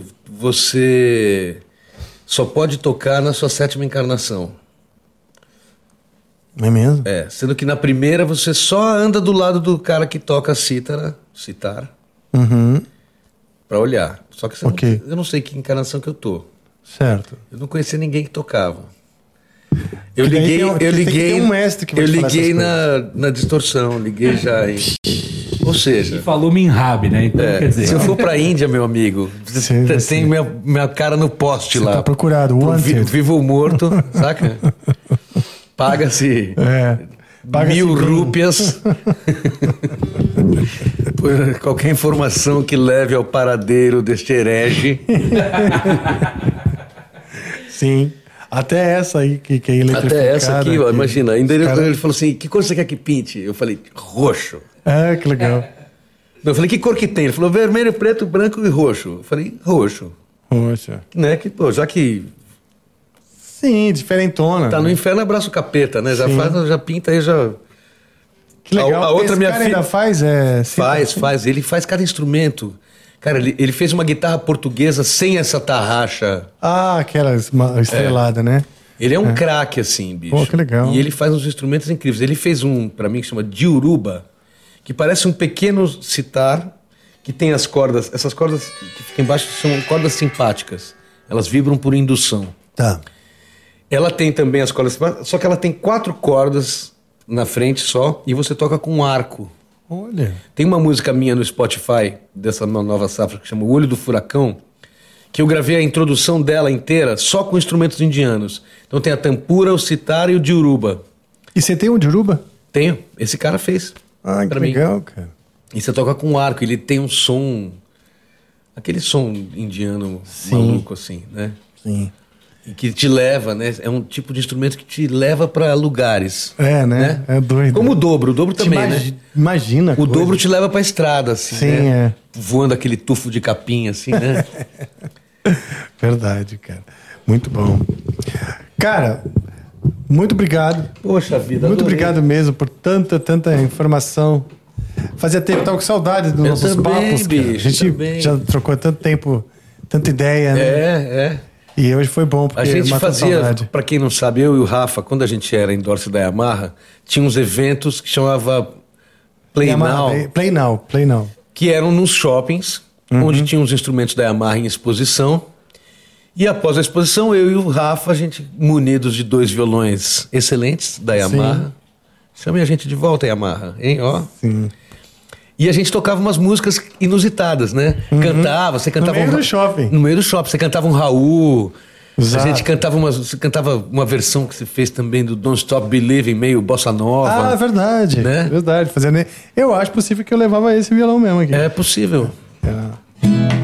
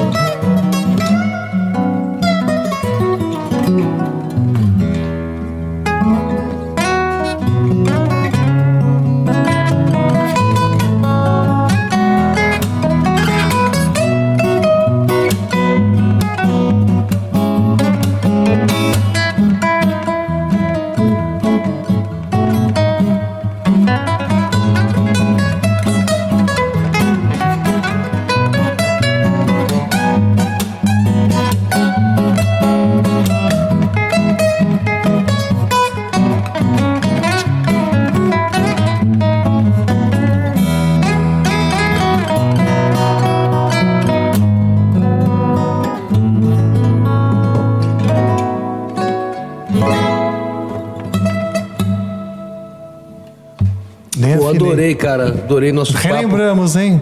Você Relembramos. sabe que eu né? fica- fiquei vendo os outros entrevistas, falei, porra, Porra, três horas, quatro horas de Mas entrevista. olha que idiotas. Olha só que idiotas. Os caras não sabem brincar e não tem o que fazer, não. O jardineiro, tem que reclamar com ele. Ei, jardineiro, tá foda, hein? Você e o Power Guido. É. É. Cara, foi muito bom mesmo esse Muito papo. bom. Que a gente volte. Pô, teve a pandemia também que deu Pois uma, é. né? Uma afastada geral. Mas foi muito bom matar, matar saudade. Também curti, também curti, papo, cara. Tocar, puta, ver esses, essa riqueza Pô, sonora. eu vi as- os outros programas, pô, durante três horas, falei, bicho, será que a gente vai ter assunto pra tanto tempo? Pô, se deixasse a gente. Ih, Aqui, Noite cara, inteira, né? Você tem ideia de quanto tempo foi? Não. Sem olhar, sem olhar, você sabe? Consegue, consegue imaginar? Eu olhei Então vamos já. lá. Ah, você olhou? Não, Nossa, tudo bem. Que caras que a gente começou mesmo? A gente começou sete e meia, mais ou menos. Ah. Por aí. Cara, foram Então, quatro horas de programa. quatro já. horas de programa. Caraca, hein, programa. bicho. Porra. Fala, né, meu cara? Não para de falar.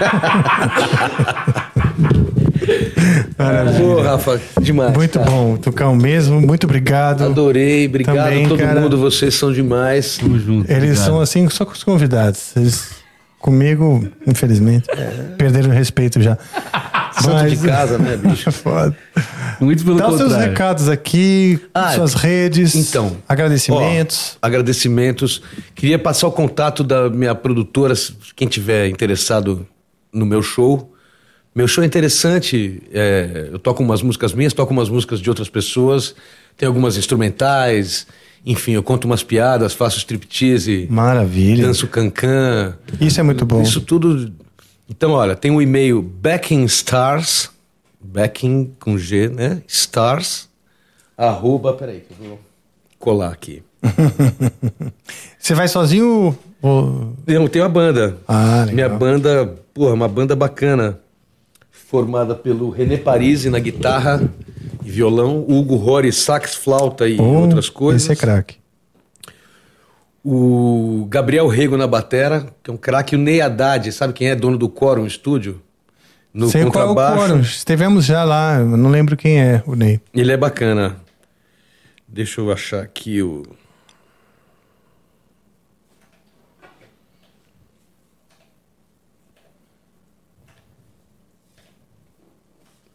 E tem o telefone também da minha produtora, que é além do Backing Stars.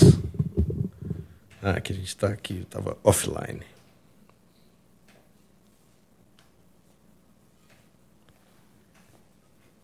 Ó, o telefone é 11 99301 99301 2660.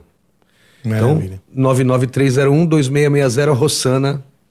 Levem a gente para os cantos do Brasil. Aliás, muitos amigos e fãs do seu programa do Brasil inteiro mandaram um abraço para você. É mesmo? É, o Vini lá da Paraíba, Ah, que legal. gente bacana, Maravilha. talentosa.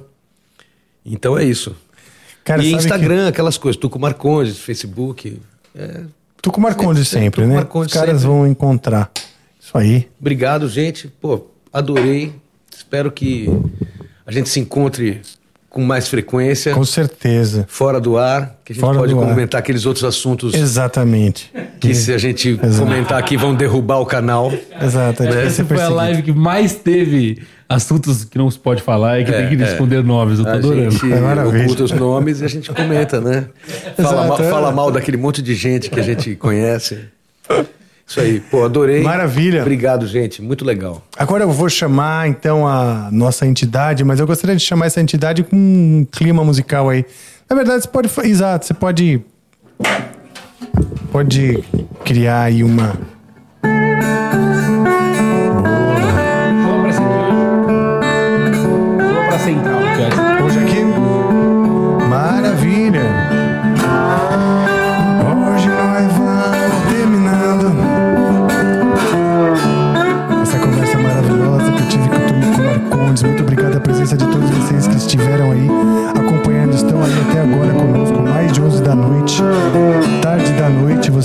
Aí.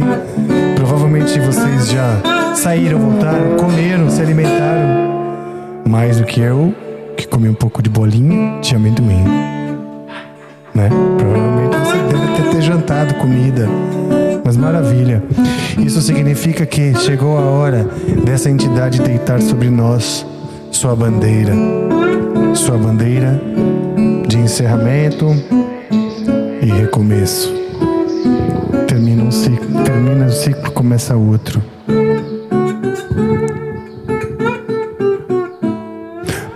Papai foi na rosa, mamãe volta já.